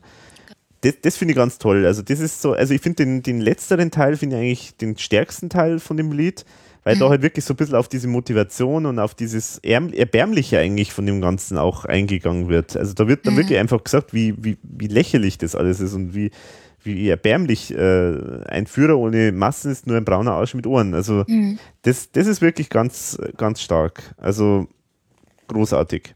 Also eigentlich könnte man ja fast sagen, bei einmal möchte ich ein Böser sein, wenn man das weiter spinnt, könnte einer von denen, ja vielleicht ein, einer von den ja. sein. Ne? Ja, genau, ja. Könnte genau. ein so Weg Motto, sein. So, sie fühlen sich immer als die kleine graue Maus genau, und genau. Äh, niemand hört auf mich und so. Und dann gibt es ja zwei Möglichkeiten. Äh, mhm. Und eine Möglichkeit ist, man, man geht zu irgendeiner Gruppe, wo man plötzlich so als mhm. äh, ganz toll angesehen wird, wo, wo jeder einen äh, sofort aufnimmt, wo man sich geborgen fühlt und mhm. da ist es dann vollkommen wurscht. Äh, da kann man seine ganzen Aggressionen dann auf die Art und Weise ausleben. Mhm, genau. genau. Was ich nur erwähnen wollte, also was der Alex sagt, das, das, das ist auch total interessant, dass man über so ein Thema dann auch diskutiert bei so einem Song. Das sehe ich auch so, ich war da jetzt auch sehr gebannt beim, beim Zuhören. Musikalisch noch ein kleiner Nachtrag von mir. Thomas Rabitsch, Gründungsmitglied eigentlich von, von Antipasta und äh, mhm noch an den Anfängen der ERV noch so ein bisschen beteiligt, äh, spielt äh, die Keyboards und hat auch den Song mitproduziert. Mhm. Auch vielleicht ganz interessante mhm. Informationen, wie man es hinten im Booklet liest. Mhm. Ja, und eine Stelle wollte ich noch sagen, da weiß ich nicht, ob ihr da irgendwie was wisst, ähm, vielleicht auch von den Zuhörern, wenn jemand was weiß, dann vielleicht bitte melden. Und zwar, es gibt da die Stelle, jetzt muss ich mal kurz suchen, und zwar, ich habe es mal rausgeschrieben, diese Stelle mit den, äh, genau, und in Rom zum Beispiel 20 Stimme, äh, und in Rom zum Beispiel 20 Springerstiefel küsst. Mhm. Weiß da jemand, was damit gemeint ist? Weil da ist sicherlich irgendein aktuelles Thema ähm, angespielt, aber ich habe es nicht rausbekommen, also was da nicht. gemeint sein könnte. Keine Ahnung. Mhm. Nee, kann ich nichts beitragen. Nicht. Vielleicht kommt jemand aus dem Forum. Also vielleicht, wenn das jemand. Vielleicht ist, vielleicht ist da irgendwie in der Zeit irgendwie auch das so groß gewesen. Mhm. Oder es sind irgendwie welche, weiß ich nicht, ganz, ganz weit gegriffen. Rechtsradikalismus in Italien vielleicht generell dann, aber ja, dass welche, ja, oder dass welche im Vatikan sind, die vielleicht da mal aus der Zeit kommen. Ach so, ja. Und jetzt im, im, im Vatikan sind und das vielleicht keiner weiß oder so. Mhm. Keine Ahnung. Weil Physikküssen, das ist ja normalerweise irgendwie was äh, Kirchliches. Ja, ja. Dem her würde man vielleicht schon ja. sagen, vielleicht geht es da auch sogar um diese Bruderschaft wieder, ja. die waren ja damals, glaube ich, noch dabei, die wurden ja dann erst später raus und dann wieder vom Paparazzi wieder reingenommen, dass mhm. vielleicht sogar die wieder gemein sind. Mhm. Aber das ist jetzt nur eine Vermutung, können wir mal. also wenn jemand was weiß, dann bitte melden, genau. Mhm. Aber ich, es, ist, es klingt so konkret, dass das bestimmt irgendeinen damals aktuellen Hintergrund gehabt hat, würde ich mal sagen. Ja. Ja, okay, aber da haben wir jetzt äh, lang, haben drüber. lang drüber unterhalten, aber ich denke, ist auch ein wichtiges, ähm, wichtiges Thema. Ja, und dann kommen wir zum letzten Lied. Ja, Wahnsinn. Jetzt sind wir durch, gell? Ja, genau. Aber leckt's mich. leckt's mich. Genau. Dann müssen wir euch jetzt schon noch. also, was ich bei Leckt's mich generell super finde, ganz, ganz viele Musiker sind da beteiligt. Das sieht man hinten. Aha.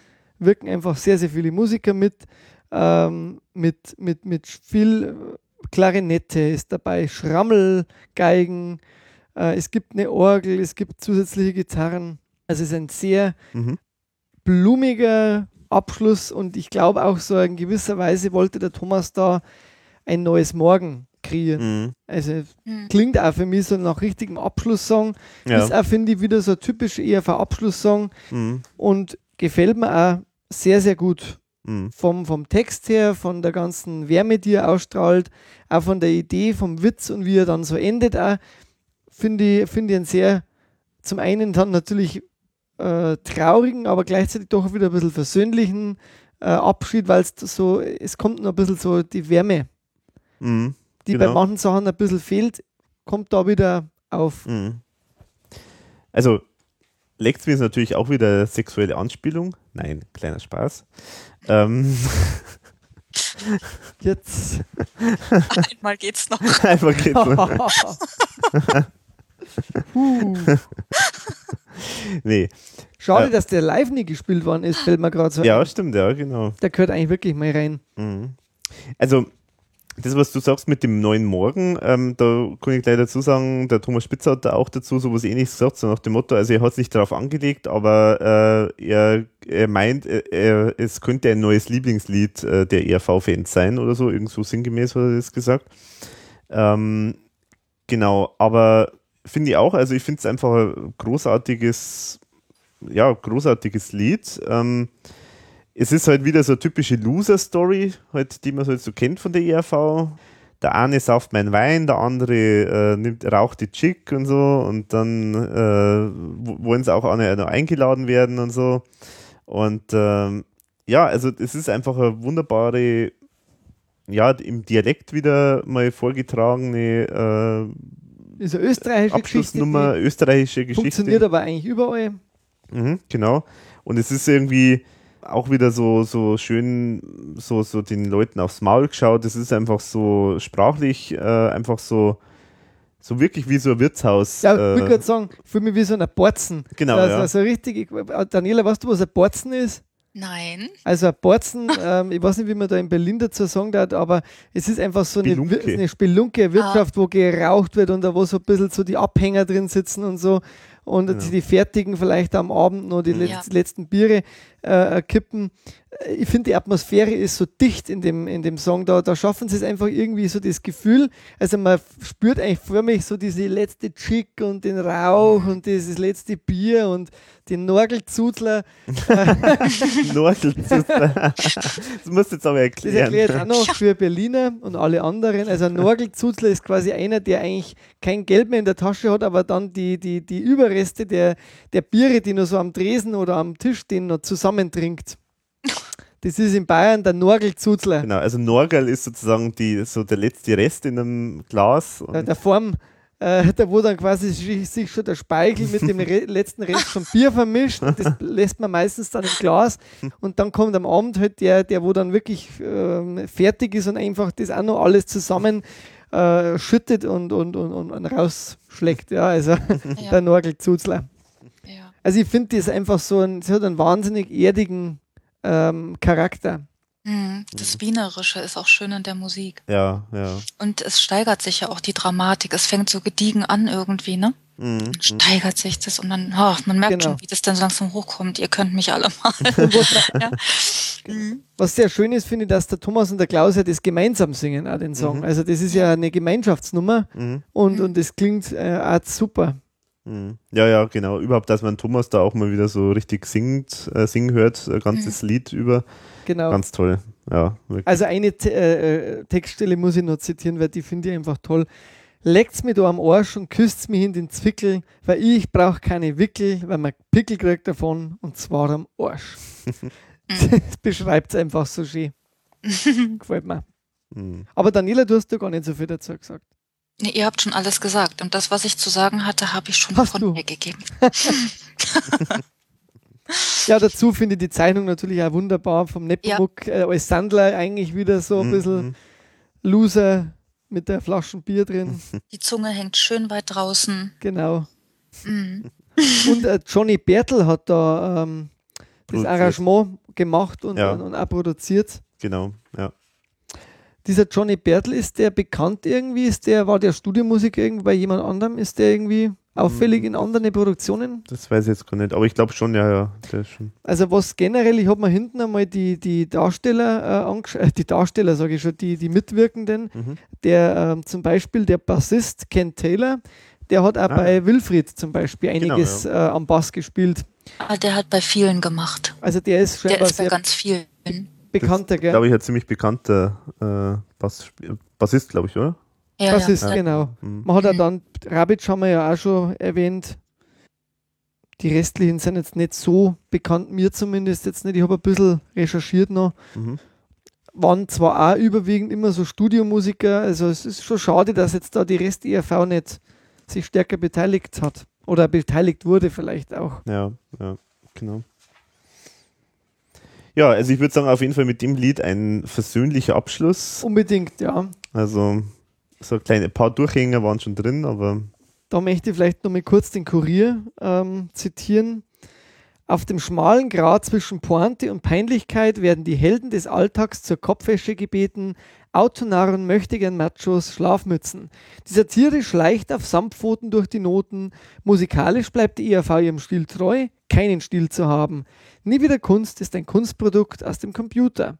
Die Elektronik spuckt Töne, die Musikanten haben Pause. Vier der sieben Verunsicherer waren bei den Aufnahmen gar nicht dabei. ja, so ist es.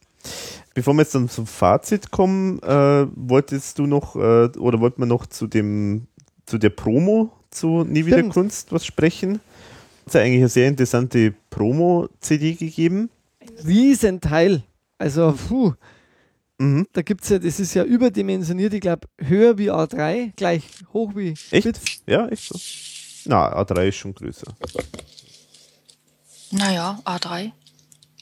Nee, nee. Also Nee, es ist, nee, aber es ist irgendwie Größer, ein ganz ist ein größer. komisches Größer Format. Ist halt. es irgendwie, ja. Ja, ganz. Es ist ganz größer. komisches Mhm. Format. Was mir sehr gut gefällt, ist natürlich bei mir auch leider schon ein bisschen abgenutzt jetzt vorne. Wahrscheinlich bei den meisten, weil die liegen ja dann irgendwo rum. Das eingestanzte Logo, Hm?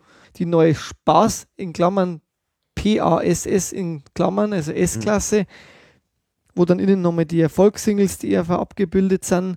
Also das äh, ge- geklärt oder ein bisschen äh, steht dann drin, wie so die Presse äh, funktioniert, was sie alles machen, Mhm. äh, wo sie alles in Annoncen schalten und dann auch schon die ersten TV-Termine drin äh, abgedruckt sind und dann in, in so einem Rot die, die erste, diese Promo-Single mit dem Kunstmedley. Mhm. Also die finde ich eigentlich wirklich sehr schön, die Promo, einer der schöneren Mhm. von der IAV. Einfach abgefahren. Einfach abgefahren, steht das Einfach. drauf, oder wie? Mhm. Genau, steht drunter. Ja, ich habe mir dazu aufgeschrieben, ähm, dass nie wieder Kunst noch ähm, anders klingt. Mhm. Das glaube ich wurde im Forum auch schon mal geschrieben. Genau. Ist ja, ein nicht nur nie wieder Kunst, eigentlich alle klingen ein bisschen anders. Viele, also die Zeit Oder fast alle. war jetzt schon fertig, dann ist Barbara, hat sich zumindest auch so angehört, wie wenn das schon die fertigere Version war. 300 PS kommt vor. 300 PS ist, klingt ein bisschen anders, ja. Klingt ein bisschen anders noch, Mhm. genau. Dann wird eingeleitet und jetzt das Märchen, da ist Cinderella, das hört man auch noch eher in einer Demo-Version. Mhm. Äh, auch der Böse, eher noch in der Demo. Dann kommt Zwirch und Zwabel vor, Flugzeug und dann wieder zum Schluss singen es dann nochmal Mhm. nie wieder Kunst. Aber das finde ich eigentlich eine sehr schöne Promo. Ja, Also auch vom, da hat man einen guten Durchblick und eine gute Übersicht über Genau. die Platte eigentlich. ja, ist gut zusammengestellt, ja. Sind eigentlich so die Hits dabei, ähm, auch ein bisschen schräge Sachen wie Zwirch und Zwabel. Mhm. Fand ich eigentlich sehr gelungen. Äh, eins habe ich noch vergessen vorher, das möchte ich eigentlich schon noch sagen. Es gab aber in, bei diesem Gottschalk Late Night waren sie nämlich auch da und Richtig, haben, ähm, haben im November ähm, dann das Album auch promoted, Anfang November. Äh, da gab es ein Interview, äh, da war der Horst Tappert mit dabei. und äh, da wurden es dann, also da mussten es dann echt so sehr dämliche Fragen ihm dann stellen, also Mhm. so im, in dem Stil von einem ERV in so einem äh, Polizeiinterview. Also da Mhm. ge- sehr gelangweilt, muss ich sagen, haben sie da auch Fragen gestellt, der Mhm. Thomas und der Klaus. Das war alles ein bisschen, ich weiß auch nicht. Der Gottschalk, der kann halt nicht, der schafft es nicht wirklich immer, dass er dann so ein richtig gutes Interview macht, Mhm. finde ich. Mhm. Also er ist sehr nett immer, aber er kitzelt jetzt relativ wenig raus. Mhm. Ja, ja, ja. Aber damals war zumindest der Thomas oft bei Interviews noch mit dabei. ja, genau, das stimmt. Ja, und apropos, eins wollte ich auch noch erwähnen, und zwar, weil das passt jetzt nirgendwo in die, äh, äh, zu den einzelnen Songs, aber den Auftritt bei Vivasion beim Stefan Raab, den müssen Ja. wir unbedingt noch erwähnen. Ich kenne den leider nicht. du kennst den nicht? Nein, ich habe den leider noch nie gesehen. Okay. Ich weiß immer nur, dass er ziemlich unangenehm beim Thomas in Erinnerung geblieben ist. Ja, also Oder hört man immer. Also ich muss sagen, also es ist so, der Stefan Raab hat eigentlich genau das gemacht, wie er es sonst auch immer macht. Also er hat halt natürlich immer provoziert und hat halt eigentlich wie so ein Narr, so ein typischer Narr, der eigentlich so die, ein bisschen die Wahrheit erzählt, aber das so äh, irgendwie in einen Witz verpackt. Äh, so hat er es ja bei Vivasion eigentlich immer gemacht. So war halt bei der ERV auch. Und zwar, ich denke, auch deswegen war da besonders ähm, so mal aggressiv klingt jetzt äh, negativ, aber halt, also hat viel Gas gegeben, weil sie natürlich auch, denke ich, äh, erhofft hat oder gedacht hat, ähm, da kommen jetzt zwei, die können das aushalten, weil die, die teilen ja auch gerne aus und so.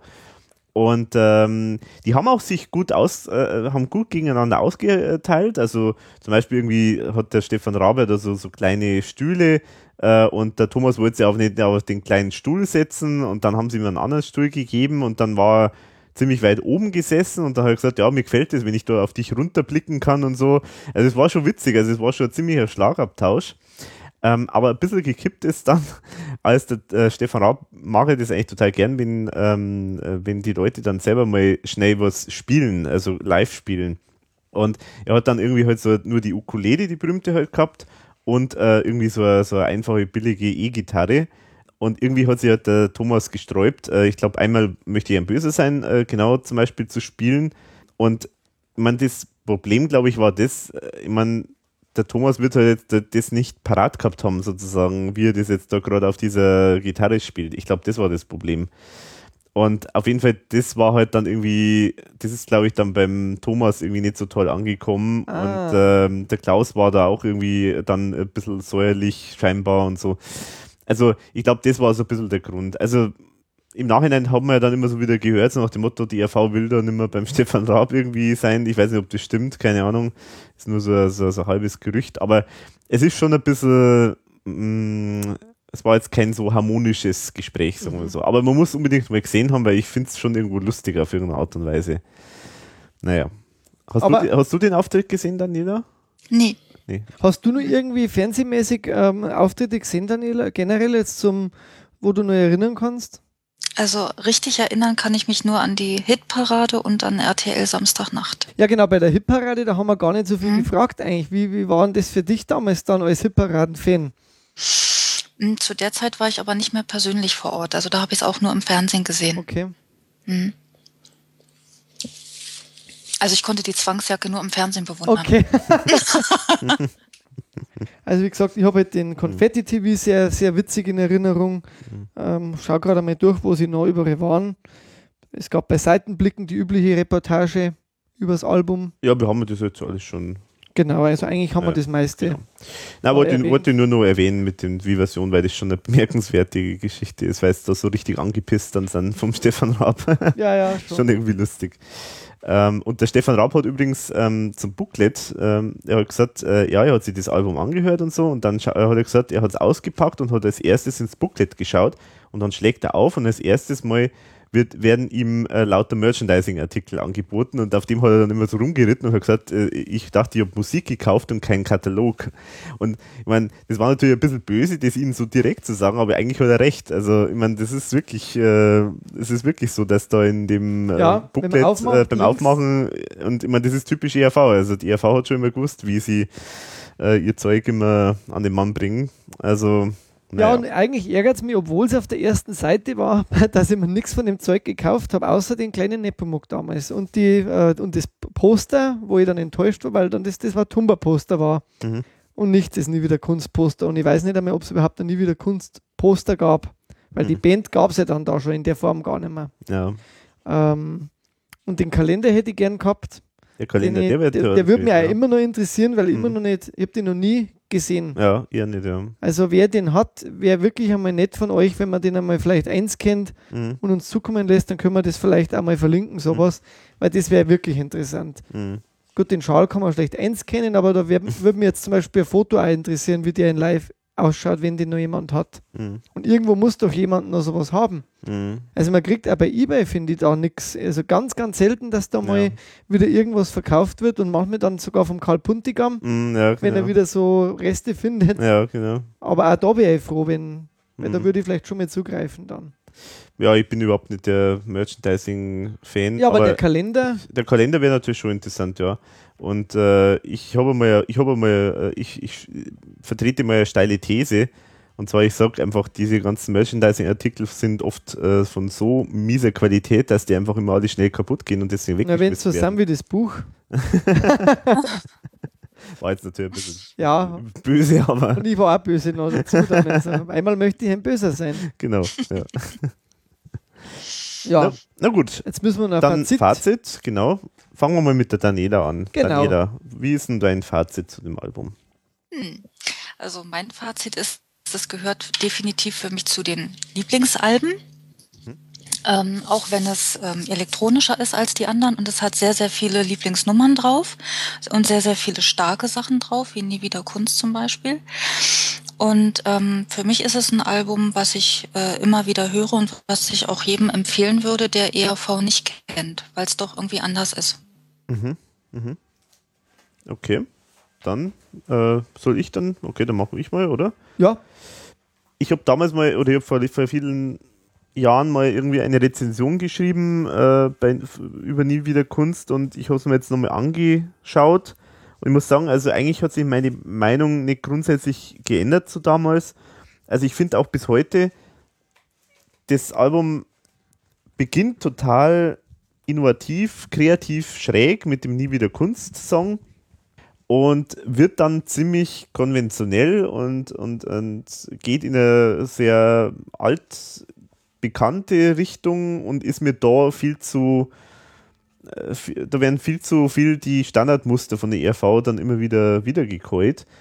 Und was mir heute halt total fehlt bei dem Album, muss ich jetzt sagen, es ist, es ist ja eigentlich gar kein satirischer Song so richtig drin, also zumindest nichts äh, politisch satirisches.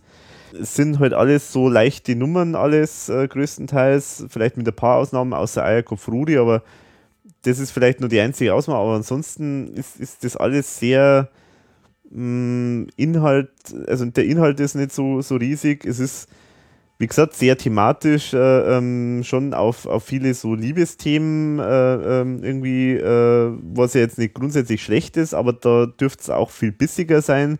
Also es ist so eine komische Mischung. Also es gibt so gute Nummern, die rausstechen. Eierkopf Rudi gehört auf jeden Fall durchaus dazu äh, nie wieder Kunst und, und, und sowas. Aber es ist, äh, es ist, es ist nichts, was so richtig im Gesamtpaket überzeugt für mich. Ähm, was definitiv überzeugt, ist die Produktion, die ich nach wie vor eigentlich für eine der besten Produktionen halte von der ERV, weil es absolut glockenklar klingt, richtig audiophil, mit vielen, vielen Details, viel tollen Ideen in der Produktion, Arrangements sind hervorragend. Also von, vom Klang her ist es ganz toll.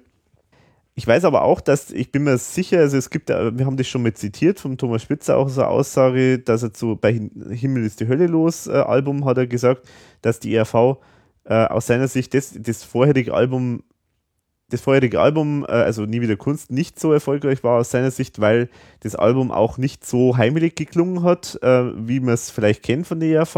Und deswegen hat er bei Im Himmel ist die Hölle los ähm, ein bisschen den Sound wieder heimeliger gemacht.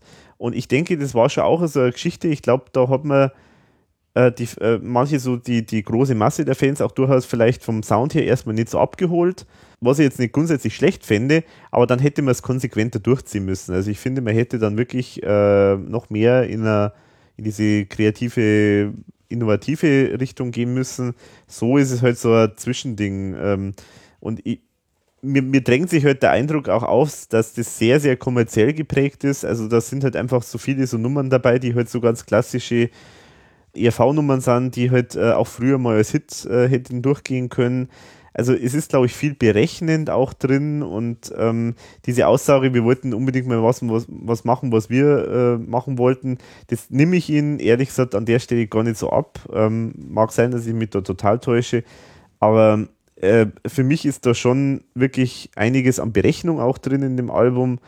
Äh, es ist relativ kommerziell, ähm, es ist jetzt nicht schlecht oder so und es gibt tolle Momente und es ist toll produziert, ähm, aber ähm, auch bei den Texten gibt es keine riesen äh, äh, genialen Höhepunkte. Es gibt ein paar überraschende Höhepunkte, aber ähm, so die, also es ist wirklich zu mau meines Erachtens. Ähm, deswegen ist eigentlich schade. Also es, es äh, man, man, hört sich gern an, ähm, weil es so toll klingt. Aber rein von den Inhalten her, von den Texten her, ist es einfach nicht so überzeugend meines Erachtens. Also ja, guck mal, was Besseres in der Hinsicht kann ich jetzt eigentlich äh, da nicht sagen. Ja. Gut, jetzt ähm, sage ich noch ein bisschen, wie, wie mein Fazit ausfällt. Ich glaube, das Album funktioniert am allerbesten, wenn man es live sieht. Das, glaube ich, ist ja die, das ganze Problem fürs Album. Es ist eigentlich sehr visuell. Und wenn sie bei mhm. dir nichts abspielt, wenn du das Album hörst im Kopf, wenn du da nicht Hause so ein Typ bist, dann glaube ich, wird das an dir ein bisschen vorbeifahren weil, weil ERV ist halt einfach geprägt, speziell bei dem Album von den Bildern dazu. Und das merkst du auch, wenn du die Tournee gesehen hast, und das war halt bei mir zum Glück der Fall, dass ich die einmal sehen durfte, dann, dann wird da vieles greifbarer und das, das Thema hatte ja auch der Siege das Problem, dass er da nicht so viel gesehen hat, also was er sagen kann dazu. Zum Teil, äh, weil es sind ja teilweise Themen, die ja so alltäglich sind, aber die die ERV ja immer gut verpackt. Was mir super gefällt, ist, da bin ich bei euch beiden, es klingt audiophil, würde ich sagen. Also es klingt hm. total mhm. lupenrein. Es hat dann äh, eigentlich von vorne bis hinten ist es ganz gut produziert. Äh, man hat sehr viel Detail rein verwendet. Ähm, es ist verspielt in vielen Ecken. Es gibt halt leider dann Nummern, die abfallen. Es, ich finde, dass man leider nicht auf die Texte so viel Wert gelegt hat wie hm. früher. Mhm. Ja. Ähm, das, das, fällt aber dann eher im Detail auf. Also wenn man so das Gesamte sieht, sind die schon immer noch okay aber ich finde halt, dass dann, es gibt halt wesentlich bessere Texte vom Thomas Spitzer. Mhm. Und mein Gefühl, das drängt sich jetzt mir auf, ist, dass das unter großem Druck entstanden ist. Also irgendwie war es, mir kommt so vor, wir haben uns jetzt zurückgezogen, drei Jahre fast. Wir müssen jetzt was Gutes liefern. Und äh, die Zeit ist weitergegangen und es war, es war eben andere Musik an, am Start. Man wollte vielleicht zum Teil sich ein bisschen anbiedern auch. Mhm. Zum anderen Teil wollte man was Neues machen und die, diese Gratwanderung zwischen alte ERV ohne Peter Müller, ähm, mhm. alte ERV ohne die Bandmitglieder und trotzdem neu zu klingen, ähm, das glaube ich ist ein großes Problem dann auch. Wie kriegt man die ERV ins nächste Jahrhundert, äh, ins nächste Jahr, in, mhm. in, in, die nächste Epoche sozusagen ja. hinein? Das war glaube ich so, ein, die haben selber nicht so ganz gewusst, was machen wir eigentlich jetzt? Machen wir was sehr mhm. Modernes, machen wir doch wieder eher unseren Stil? äh, probieren wir uns aus und vielleicht sind auch die ein oder anderen Nummern dann auf Druck von der Plattenfirma sogar drauf gelandet. Also das können wir jetzt so nicht beantworten. Mhm. Da müsste man auch wirklich Herrn Thomas einmal befragen, weil ich finde, dass teilweise eben so großartig und, und, und toll gemacht ist und dann wieder so stümperhaft irgendwie vom Text, wo man sagt, Mensch, warum habt ihr da nicht mehr Zeit verwendet dann dafür gerade, mhm. wenn, wenn dann wieder andere Nummern so hervorragend sind, wie Nie wieder Kunst oder Der Böse oder eben Eierkopf Rudi und die ganzen Kurzgeschichten, die eigentlich wirklich sehr gut sind. Mhm. Ähm, und dann gibt es ja wieder eher so ein bisschen sch schwächere äh, Geschichten dann drauf. Das, das finde ich schade. Mir, es gehört trotzdem zu einer meiner Lieblingsplatten von der IRV, weil es einfach so innovativ trotzdem auch wieder ist, was die Musiken angeht. Mhm. Also ja, das ist mein Fazit, ist glaube ich eben, es ist Problem, dass sie äh, selber nicht genau wussten, wo sie hin wollten und dann so eine gewisse Unsicherheit auch dahinter gestanden ist. Und dass es nur mit Bildern richtig gut funktioniert. Mhm. Ja. Aber ich finde es immer noch nach 20 Jahren jetzt auch, dass es sehr gut klingt und äh, bin froh, dass sie es gemacht haben, das Album, um auch vielleicht zu wissen, was besser ankommt. Mhm. Okay.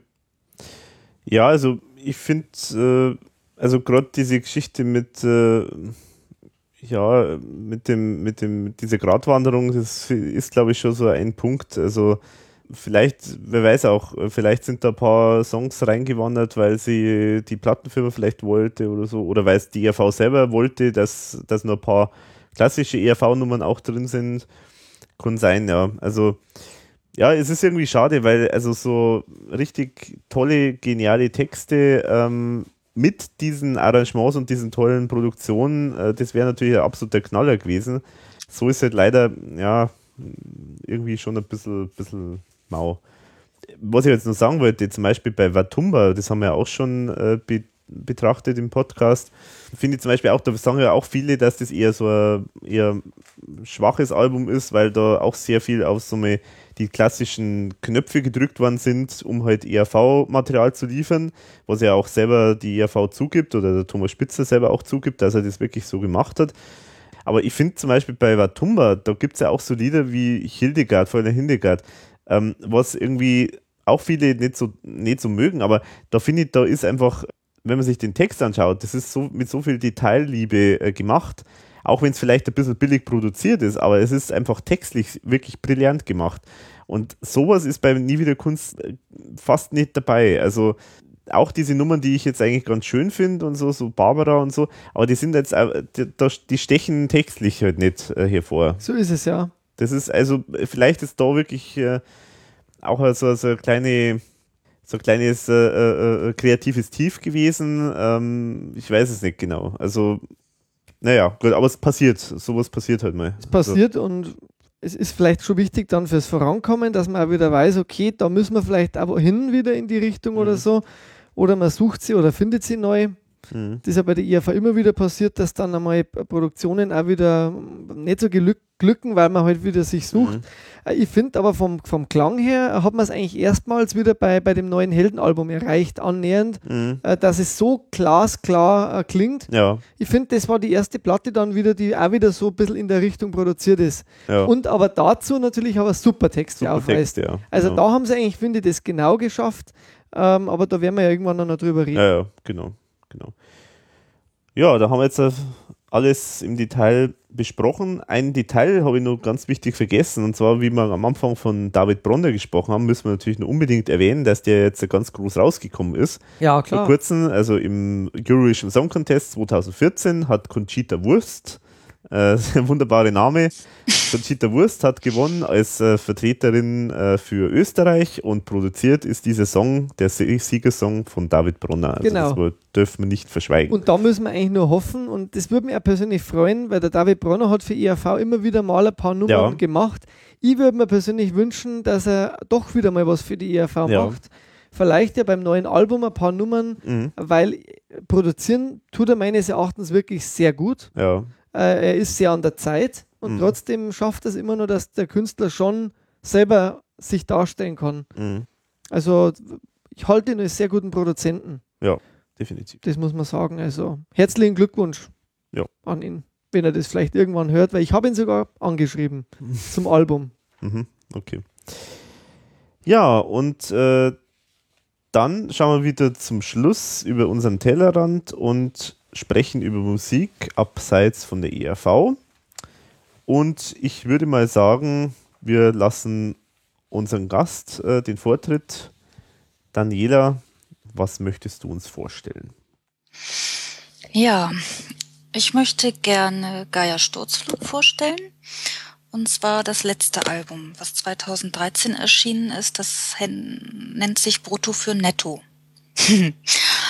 Also vielleicht noch ganz kurz, äh, aber hm, Gaia Sturzflug war in den 80ern ja eine ziemlich angesagte Band, eine der erfolgreichsten und Bruttosozialprodukt war der erfolgreichste Hit. Ähm, 1983, darauf folgten dann noch Besuchen Sie Europa und Pure Lust am Leben und Einsamkeit. Ja, das sind so die gängigsten beziehungsweise die bekanntesten. Und ähm, die Band gibt es bis heute, also beziehungsweise den Bandnamen. 1986 hatten sich die Band dann aufgelöst, mehr oder weniger klammheimlich. Und ähm, ja, dann war eine Weile Ruhe. Friedel Geratsch, der Sänger und Textschreiber und Gründer von Geier Sturzflug, hat äh, dann alleine ein bisschen weitergemacht. Und 1996 wurde Geier Sturzflug erneut ins Leben gerufen aufgrund von mehreren Nachfragen. Ja, und so sind im Laufe der Zeit immer wieder Alben erschienen. Und das letzte jetzt im Jahr 2013. Und ähm, Brutto für Netto, wie der Titel schon sagt, vielleicht spielt es ein kleines bisschen an Bruttosozialprodukt an. Und ähm, ja, das ist ein deswegen ein interessantes Album, weil es zu den Vorgängeralben Ähm, da gab es 2009 Hör auf zu weinen und 2012 Wildwechsel und das sind für mich so zwei der schönsten Pop-Alben, die erschienen sind, die aber einen ganz anderen Stil hatten, als man von Geier Sturzflug gewohnt war.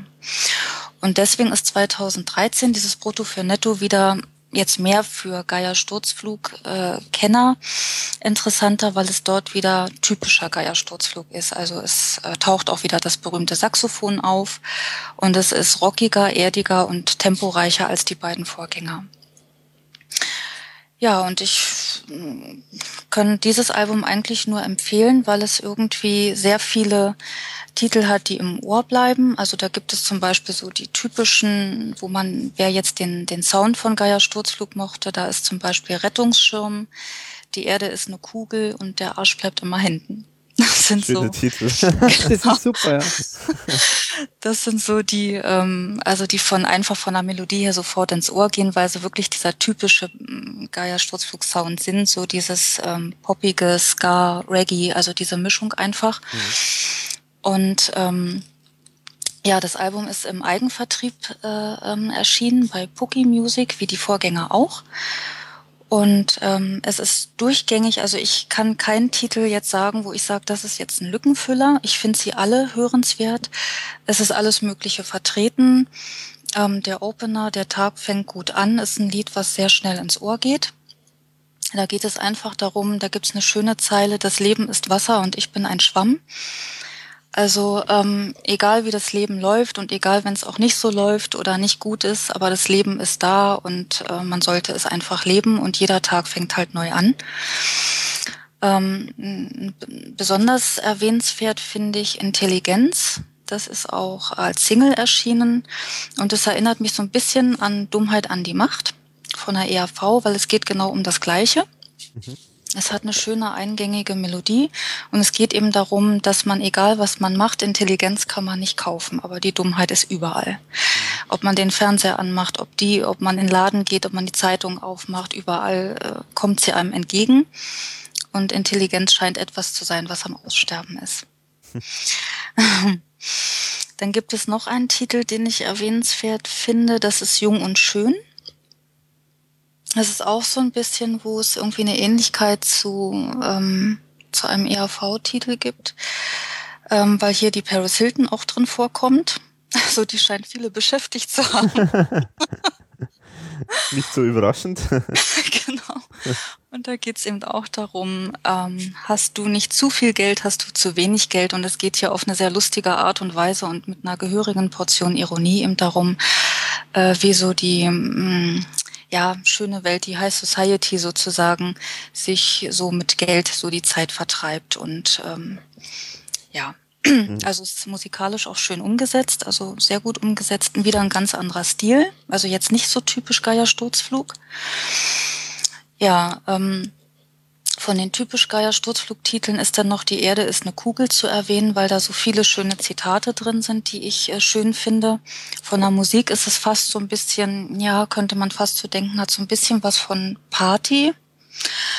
Ähm, aber so von den Strophen her ist es dann eigentlich gar nicht. Es geht eigentlich darum, dass unheimlich viele Dinge auf dieser Welt passieren und äh, dass man wie so ein Beobachter ist, was so alles passiert. Da ist ein Krieg und da ist das und dann wieder diese Banalität und irgendwie steht man da und kann das nur beobachten. Das Leben geht einfach weiter und weiter und weiter.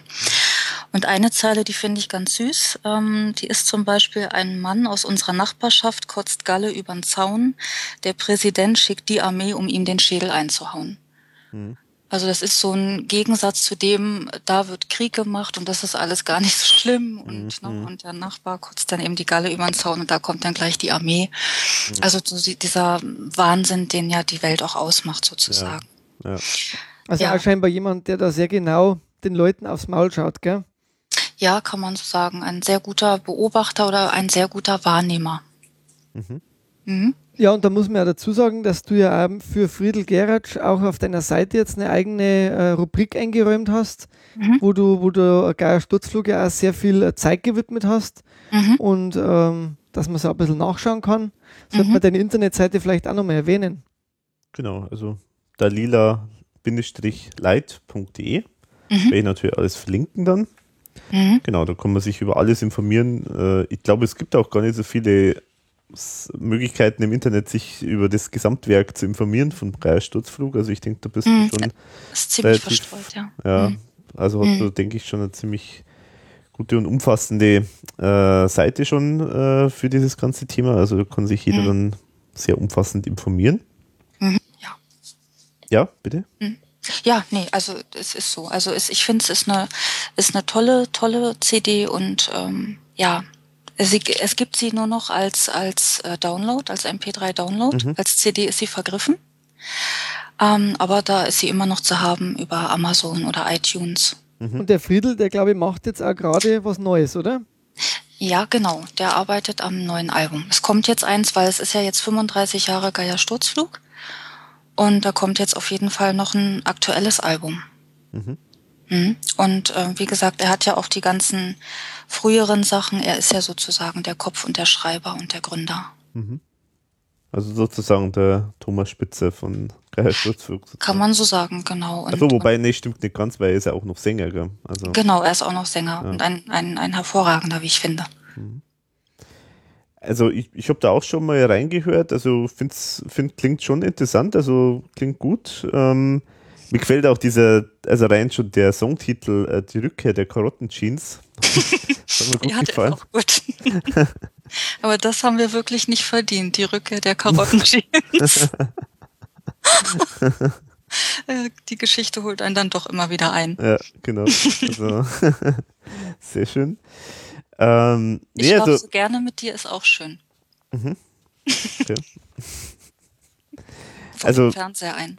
Ah, also ich bin, äh, also mir hat das, also ich habe jetzt nur die äh, Hörproben immer gehört, aber das hat mir eigentlich gut gefallen.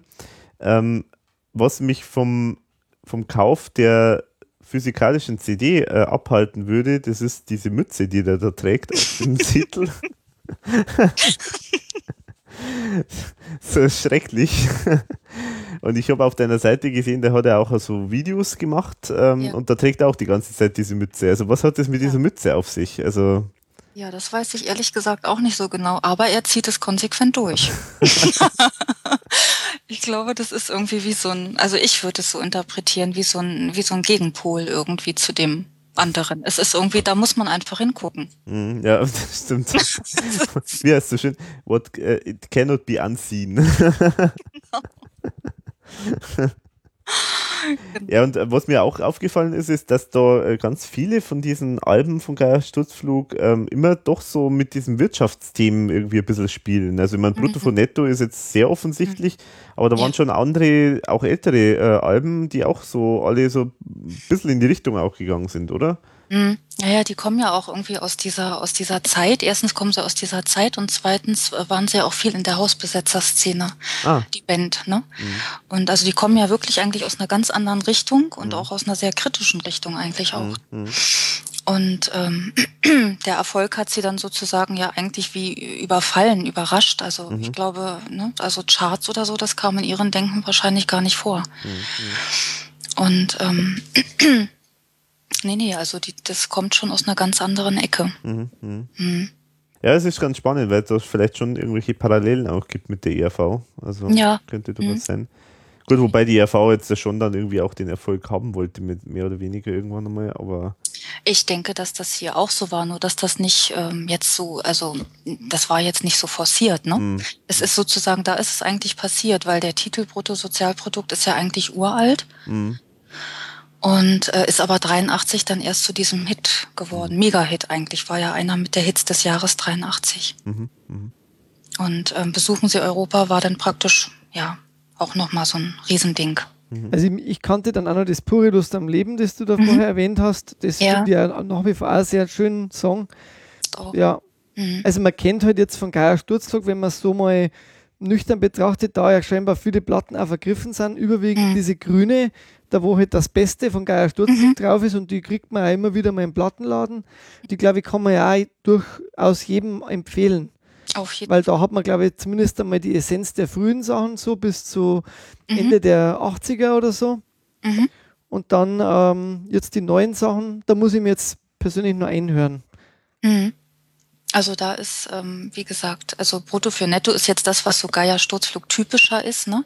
Aber die Vorgänger wie Hör auf zu weinen oder Wildwechsel sind für mich mit die besten Popalben, die je geschrieben worden sind. Hm. Es okay. ist einfach so, ja. Eine Ansage. Mhm. Ja. Okay. Großes Kompliment. Okay. Hör mal rein. Schön. Also, mhm. dann haben wir da schon mal was äh, Interessantes gehört. Und jetzt würde ich sagen, Wolfi, machst du weiter? Ich versuche es jetzt sogar ein bisschen kürzer, weil ich konnte mir nicht entscheiden zwischen zwei CDs, deswegen stelle ich auch zwei vor heute. Ich habe nämlich vor kurzem einen Film gesehen, der heißt in Deutschland Can a Song Save Your Life, in England Begin Again. Ähm, es ist ein sehr schöner Film. Es geht eigentlich in dem Film darum, ähm, die Kira Knightley äh, spielt eine Musikerin. Sie hat äh, ihr Freund, das ist der Sänger von Maroon 5, macht große Karriere. Äh, sie ist quasi nur mit ihm dabei als, als, als ähm, Frau und, und fühlt sich ein bisschen alleine auch dann, weil er oft auf Aufnahmen oder auf Tourneen ist. Er eröffnet ihr irgendwann halt eben, dass er eine andere hat und ähm, sie ähm, geht dann, wohnt dann bei seinem Freund in einer kleineren Wohnung in New York, ist dann irgendwann so mit diesem Typen, weil der macht auch Musik irgendwo am Abend in so einem Club und dann sagt er, komm auf die Bühne und sing einmal, du hast doch ein paar tolle Nummern. Und dann singt sie wieder einen Song und auf, zur gleichen Zeit ist dort ein geschasster Musikproduzent, der, der eigentlich sehr gute Talente immer entdeckt hat, aber heute halt eben familiäre Probleme hat und auch finanzielle und er trinkt und ist auch total fertig an diesem Abend und hört dieses Lied und, und ist total begeistert von dem Lied und äh, das ist im Film sehr schön gemacht, weil ähm, das heißt Lost Stars. Nee, das heißt nicht Lost Stars, Entschuldigung, das ist, ist ein, ist ein anderer, anderer Titel, den sie da singt. Er, er, er, sie spielt nur Gitarre und er hört dann alle Instrumente außenrum, die er da jetzt als Produzent mit dazu nehmen würde und äh, hört das Song quasi so, wie, wie er den jetzt auf eine Platte machen würde. Und Essenz ist einfach dann, die beiden nehmen eine Platte auf, aber sie haben keine Mittel. Also müssen sie mit einfachen Mitteln eine CD aufnehmen. Und was liegt da näher, als die an den schönsten Orten New Yorks aufzunehmen, draußen? Und ähm, das machen die hm. dann auch mit, mit Musikern, die ihr kennt und, und, und äh, teilweise trommeln die auch noch Leute zusammen und die nehmen dann auf Dächern auf und auf Straßen und äh, in Parks und so weiter. Und rauskommt halt dann zum Schluss ihr Album. Ich will jetzt aber das Ende des Films nicht verraten. Es gibt auf jeden Fall zu diesem Film einen wunderbaren Soundtrack, der, der wirklich ganz, ganz tolle Songs äh, beinhaltet. Also alle für dieses Album auch geschrieben. Da ist eben der Sänger von Maroon mhm. 5 dabei. Da singt die Kira Knightley selbst. Äh, es gibt zum Beispiel den Song Lost Stars. Äh, oder es gibt eben das Tell Me If You Wanna Go Home. Oder dann A Step You Can't Take Back. Sind, sind so die herausragenden mhm. Nummern, aber man kann das wirklich sehr empfehlen mal den Film anzuschauen und einfach dann die Musik danach zu hören, ist wirklich sehr, sehr schön produziert und, und hat eine tolle, warme Atmosphäre mit echten Instrumenten und, und klingt einfach toll. Ich weiß jetzt nicht, habt ihr in der Kürze der Zeit noch reinhören können auch? Ein bisschen habe ich reingehört, ja. Mhm. Aber gut, ich kenne jetzt nur die Hörproben. Aber ich weiß nur, dass der Film, den wollte ich eigentlich im Kino auch anschauen. Also ist sicherlich schon äh, einfach ein interessanter Film äh, und deswegen und auch vor allem bestechend durch einen Soundtrack. Also genau. Deswegen, also ich ja. bin halt eigentlich durch einen Film auf den Soundtrack gekommen, habe mhm. gedacht, den stelle ich vor. Und das zweite Album, das ich vorstelle, ist äh, Schmidbauer und Kelberer. Die verfolgen jetzt auch schon viele Jahre. Der Werner Schmidbauer, der ähm, ist ja Moderator gewesen. Ähm, Im Bayerischen Rundfunk ist es ja immer noch, mhm. macht Gipfeltreffen, macht ähm, aufgespielt, wo zum Beispiel der Klaus Eberhardinger auch schon zu Gast war. Und er hat jetzt seit heuer wieder ein neues Album draußen. Wo bleibt die Musik heißt es. Und es ist ein sehr, sehr schönes Album. Es klingt, finde ich, sehr, sehr gut. Und meines Erachtens ist es auch sein Bestes von, von, von denen, die er, und er hat schon einige äh, herausgebracht. Ähm, wo bleibt die Musik? Ist eigentlich dann auch das Programm. Ist, ähm, er hat quasi, er war in Istanbul, hat in Istanbul ähm, mitbekommen, die Leute, die musizieren dort wieder auf den Straßen und das war sehr angetan davon. Ähm, hat dort auch mit Musikern ähm, gespielt, hat sich dazugesessen, hat das einfach genossen und ist quasi mit diesen Eindrücken zurück ähm, nach Bayern und hat da dann diese Platte geschrieben, auch die Texte geschrieben überwiegend und die Musik zusammen mit dem Kelberer. Ähm, es geht ihm letztlich in dem Text darum, dass in Deutschland zu wenig gesungen wird und zu wenig musiziert gemeinsam. Ähm, das greift er da auf in der Nummer. Es gibt dann auch ein, ein sehr schönes Lied über Istanbul, wo er seine Eindrücke verarbeitet. Dann auch eine Hommage an, an Nelson Mandela, die er da einen Text geschrieben hat, wo der Nelson Mandela gestorben ist. Ähm, sehr positive Nummern wie Aufgehen wäre am Schluss äh, oder Lacher und Lehm. Und äh, ganz, ganz besonders, ähm, es sind nur zwei Nummern für mich. Einmal Verona, weil ich war letztes Jahr auf diesem wunderbaren Konzert, wo er gemeinsam mit seinem Partner, mit dem Kelberer eben und mit dem Pippo Polina, einem italienischen Sänger, Liedermacher, in der Arena in Verona gespielt hat. Und äh, als erster Bayer hat er geschafft, diese Arena komplett auszufüllen mit 10.000 Leuten. Äh, tolle Stimmung in, in, in dieser Halle oder in diesem Stadion, muss, äh, Stadion muss man sagen. Dieser ähm, warmen Atmosphäre in Verona und äh, sind halt sehr viele Leute hingepilgert. Und da hat er einen Song drüber gemacht, wie er das empfunden hat, dann anschließend, wo dann er quasi noch da gesessen ist und das Publikum heimgeht und, und seine Band war dann hinter der Bühne schon und er saß auf den Treppen und äh, über die Eindrücke von dem Ganzen und das ist eine sehr, sehr schöne Nummer, wie ich finde. Und eine, die habe ich live schon gehört, weil die haben es schon vorab mal gespielt, war Ist bei dir. Und das ist eigentlich ein Song, der ist sehr lange in der Schublade bei ihm gelegen. Die hat er nämlich geschrieben für seine Tochter, wo die auf die Welt gekommen ist. Und das ist ein, ein sehr ähm, warmer Text eben über das, wie man, dass man einfach für sein Kind immer da ist, aber wenn es einmal erwachsen ist, dass man es auch loslassen muss und, und, und sollte. Und da möchte ich jetzt noch zitieren, vielleicht kurz, wo immer du bist, ich bin bei dir. Glaub mir, du bist nie ganz verloren, ich bin bei dir. Und damit wäre ich mit meiner Vorstellung zu Ende von diesen beiden Alben, die ich mhm. sehr empfehlen kann. Mhm. Okay. Ja, also Schmidtbauer Kebra ist schon interessant, muss ich sagen. Ich frage mich immer, wie, woher sind eigentlich diese 10.000 Leute gekommen? Äh, kennen die alle den, also sind die alle aus Deutschland? Oder das sind sehr das viele, sind da aus Bayern mit Bussen halt hingefahren ja. und das wurde organisiert und klar, es kommen halt noch Fans von Pippo Polina. Mhm. Aber es war wirklich so eine Atmosphäre, habe ich auch beim Konzert noch nie erlebt. Eine mhm. warme Atmosphäre und man wird das sehen, also das kann ich auch noch jedem empfehlen. Es gibt jetzt dann Ende Oktober zu, dieser, ähm, zu diesem Auftritt einen DVD mhm. und einen CD-Mitschnitt. Mhm. Also wer dann, ich glaube, man muss auch irgendwo dabei gewesen sein, um das nachvollziehen zu können, aber ähm, das ging halt los. Du sitzt in dieser großen Arena und, und, und wir waren auf die Steintreppen oben gesessen. Ich war da mit meiner Mama.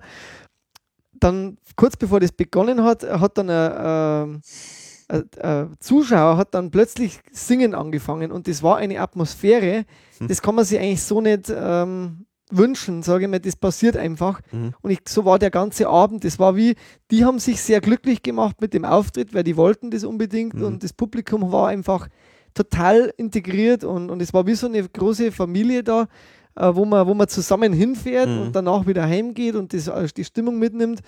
Das eigentlich über Jahren immer wieder, wenn ich, äh, wenn ich persönlich daran denke, dann, dann muss ich sagen, ähm, ja, es war wahrscheinlich das schönste Konzert, das ich jemals erlebt mhm. habe, weil das einfach eine, eine, totale Atmosphäre hat, gehabt hat. Mhm. Okay, Wahnsinn. Ja, dann schließe ich den Abend. Zwar, wir haben ja gesprochen, 20 Jahre nie wieder Kunst und es hat auch ein anderes Album 20 Jahre jetzt gefeiert oder beziehungsweise das ist tatsächlich gefeiert worden, nämlich von der Band Blumfeld. Das Album L'État et moi, der Staat und ich äh, übersetzt.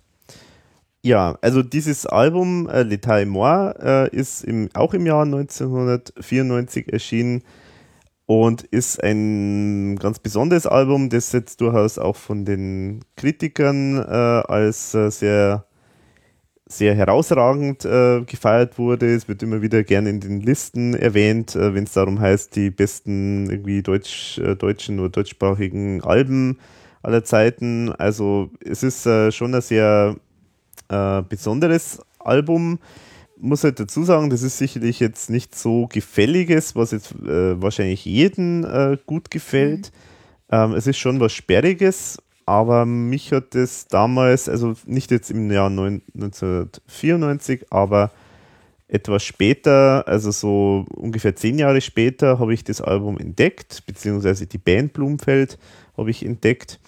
Und ähm, Blumfeld haben vor allen Dingen am Anfang äh, sehr, sehr raffinierte, ungewöhnliche Texte äh, gemacht mit sehr vielen Assoziationen, sehr vielen Zitaten, sehr vielen äh, Wortkreationen, sehr vielen ungewöhnlichen äh, Ideen und äh, äh, dann auch ein ganz eigener musikalischer Stil.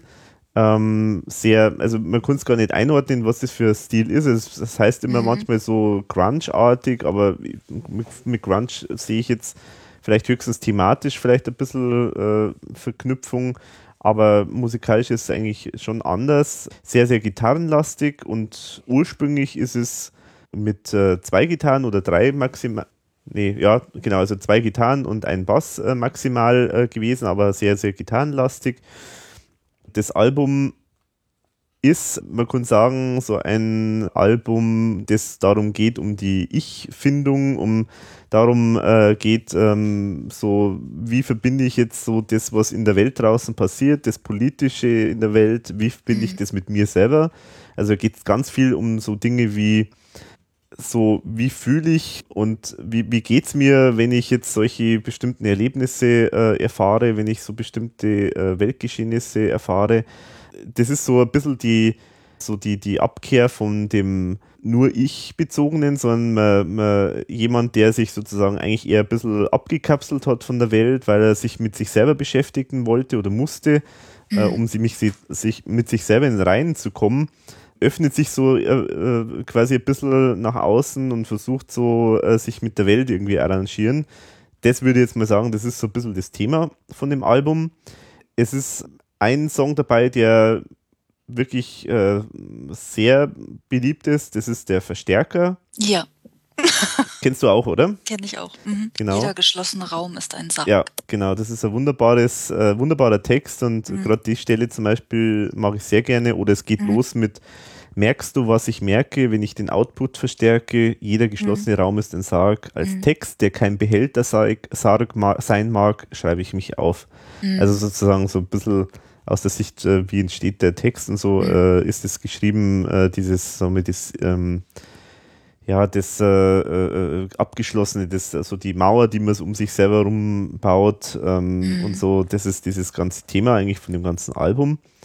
Also, wie gesagt, textlich alles absolut äh, hervorragend. Warum ich das Ganze jetzt äh, vorstelle, obwohl es 20 Jahre alt ist, zum einen die Parallele zu ERV, zu Nie wieder Kunst, ähm, ist auch in demselben Jahr erschienen. Ähm, da sieht man mal, das war dann sozusagen die Zeit, äh, ich habe ja vorher erzählt, dass die 90er Jahre für mich musikalisch äh, ziemlich übel waren. Mhm. Wenn ich damals schon gewusst hätte von sowas, äh, dann glaube ich, wäre ich da ziemlich geflasht davon gewesen, aber da wusste ich einfach noch nichts davon, von Blumfeld mhm. und, und von dieser ganzen sagen wir, Szene, die sich da gebildet hat, so diese äh, Hamburger Ecke, die, wo ganz viele tolle Bands gekommen sind, Tokotronic auch und was weiß ich noch alles. Und ich glaube, das ist auch fast wie so also ein Gegenentwurf. Also ich glaube, da ist losgegangen, dass sozusagen sich irgendwie das Kommerzielle vom, von, von dieser sogenannten alternativen Ecke irgendwie so total auseinander bewegt hat. Mhm. Also es ist ein totaler Gegenentwurf eigentlich gewesen.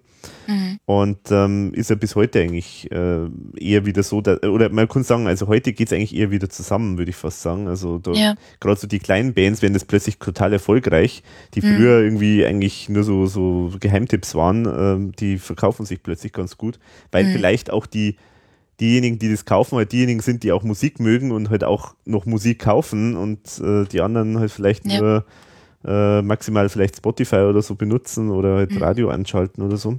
Wie findest du eigentlich Jochen Distelmeiers Gesang? Ja, also genau, Jochen Dieselmeier ist der Sänger mhm. und Texter, Komponist. Ähm, also ich mag den total gern, weil der hat eine mhm. sehr, sehr prägnante äh, Stimme. Er mhm. spricht mhm. eigentlich mehr, als er singt mhm. ähm, und oftmals auch ein bisschen so schreiend. Ähm, aber ich mag mhm. das eigentlich total gern, weil er sehr, sehr, sehr, sehr klare, äh, sehr ausdrucksstarke Art hat, seine Texte rüberzubringen. Und man merkt halt auch daran, wie er singt, dass halt ihm die Texte halt wahnsinnig wichtig sind. Also ja. ist, aber die Musik macht da immer so Musik ist wie so eine, so Unterstützung äh, des Textes oder so eine zusätzliche Kommentierung vom Text. Also das mhm. passt sehr, sehr gut zusammen. Und genau, und abgesehen von dieser Parallele mit den 20 Jahren habe ich auch vor kurzem Blumfeld äh, live gesehen. Denn Blumfeld haben sie eigentlich aufgelöst, ähm, aber wie es halt immer so ist, ähm, ja, sie haben jetzt doch sich entschieden, dann doch mal wieder auf Tour zu gehen. Äh, und der Anlass war eben das 20-jährige 20 Jubiläum von dem Album L'Etat est mort. Und sie haben auch tatsächlich dann auf der Tour, zum einen in der alten Besetzung, also die äh, Blumfeld hat sich musikalisch total geändert nach diesem Album, denn äh, dann ist, ähm, ist der Bassist, äh, der Eike Bolken, ist ausgestiegen und dann äh, sind andere dazugekommen und dann hat sich das alles musikalisch ganz anders geändert und plötzlich war das alles deutlich sanfter vom Sound her und äh, manche haben sogar gesagt, das ist fast schon schlagerartig also hat sich auf jeden Fall total geändert und das war jetzt die Sensation auch, dass sozusagen die alte Besetzung jetzt auch wieder live gespielt hat. Und ich muss sagen, also es war ein sensationelles Konzert. Also ich, äh, also Jochen Distelmeier hat, hat wirklich alles gegeben. Der war sowas von drin, äh, der hat geschwitzt wie ein Wahnsinniger. Also der war schon nach dem ersten Song, hat er quasi schon seinen Sakko ausgezogen, weil es total durchnässt war. Und dann, also er hat, und äh, muss auch sagen, er spielt Gitarre, er singt, er ist der Texter, Mhm. Also es war eigentlich fast schon eine One-Man-Show. Also er hat eigentlich mhm. alles gemacht da auf der Bühne und der hat sich wirklich verausgabt bis zum geht nicht mehr. Aber die mhm. Stimmung war auch sehr, sehr gut da in München. War ein absolut sensationelles Konzert und es war für mich ein Riesenereignis, dass ich die echt doch nochmal live sehen durfte, weil ich mhm. schon befürchtet habe, dass ich die jetzt eigentlich quasi verpasst habe live. Ähm, das war wirklich ganz erstaunlich. Ja, mhm. also so viel zum, zum Umfeld und dem Album. Aber Daniela, du kennst ja auch Blumfeld, gell? Hast du mir erzählt. Also ja, ja, also ich habe zwei Alben, Testament der Angst und Jenseits von jedem habe ich. Ah ja, mhm. also mhm. es sind etwas neuere dann. Mhm. Ja, aber sind auch absolute Lieblinge. Mhm. Also Testament Diktatur der, Ja, Diktatur der Angepassten. Ja, zum Beispiel, genau. aber das Abendlied ist auch sehr schön. Oh ja, mhm. Mhm. genau. Mhm. Oder Graue Wolken, das ist genau. auch sehr schön. Ja, genau. Ja. Also ja, kann man nur empfehlen. Ähm, wie gesagt, ist sicherlich nicht für jeden vielleicht was, aber ich finde es großartig und ich hoffe ja, dass jetzt vielleicht doch mal wieder was machen. Also könnte mir jetzt vorstellen, weil so viel Spaß, wie der gehabt hat auf der Bühne, das würde mir jetzt fast wundern, wenn der jetzt nicht ähm, wieder was macht. Sehr freue ich mich auch auf das Buch, das jetzt dann rauskommt von, von Jochen Distelmeier. Ähm, Anfang nächstes Jahr, also Anfang 2015 bin ich sehr gespannt, weil der sprachlich wirklich was drauf hat. Und ist das eine Biografie oder? Nee, das ist irgendein, ich weiß nicht, irgendein fiktiver Roman. Ich weiß ah, nicht genau, okay. um was es geht, aber es ist mhm. auf jeden Fall irgendwas. Er wollte eigentlich, glaube ich, ein neues Album schreiben. Also er ist ja solo unterwegs und er wollte mhm. ein neues Album schreiben und er hat dann gesagt, es ist so viel Text aus ihm rausgeflossen, dass das sozusagen nicht in, in der Albumform gießbar war und es ist dann quasi ein Roman draus geworden. Bin, ah. ich, bin schon sehr gespannt. Mhm, mhm. Okay, na gut, aber jetzt haben wir lang genug geredet, ähm, würde ich sagen. Und langsam kriege ich auch Hunger. Mhm. Und ich würde sagen, also jetzt vielen Dank, Daniela, dass du wieder mal bei uns dabei warst. Ja, danke auch von mir, das hat mich wirklich sehr gefreut. Jo. Definitiv. ich habe ja nicht so viel gesagt. Ach, nee, das war, war schon. War wir schon. werden alles, was wir gesagt haben, rausschneiden und nur deine Essenz lassen. Oh, dann schlafen wir alle ein. Nein, bitte nicht. Der Alex macht das schon. Nicht mein Schnaufen rausretuschieren. mein Toilettengang. Und alle dummen Bemerkungen. Die Kekse. Und seine sexuellen Bemerkungen, wenn er merkt, dass das zu viele waren. ich wünsche allen Fans da draußen, die das Album Nie wieder Kunst auch so äh, betrachten wie wir, viel Spaß, das nochmal zu hören, 20 Jahre später. Äh, man sollte dem Album nochmal die Chance geben, das einmal nochmal neu zu erleben. Vielleicht auch nochmal mit dem Rückblick, dass ja 20 Jahre vorbei sind. Ähm, sollte man wirklich einmal nochmal sich anhören. Genau, das war ein schönes Schlusswort. Dann sagen wir Danke fürs Zuhören Papa. und Servus, bis zum nächsten Mal.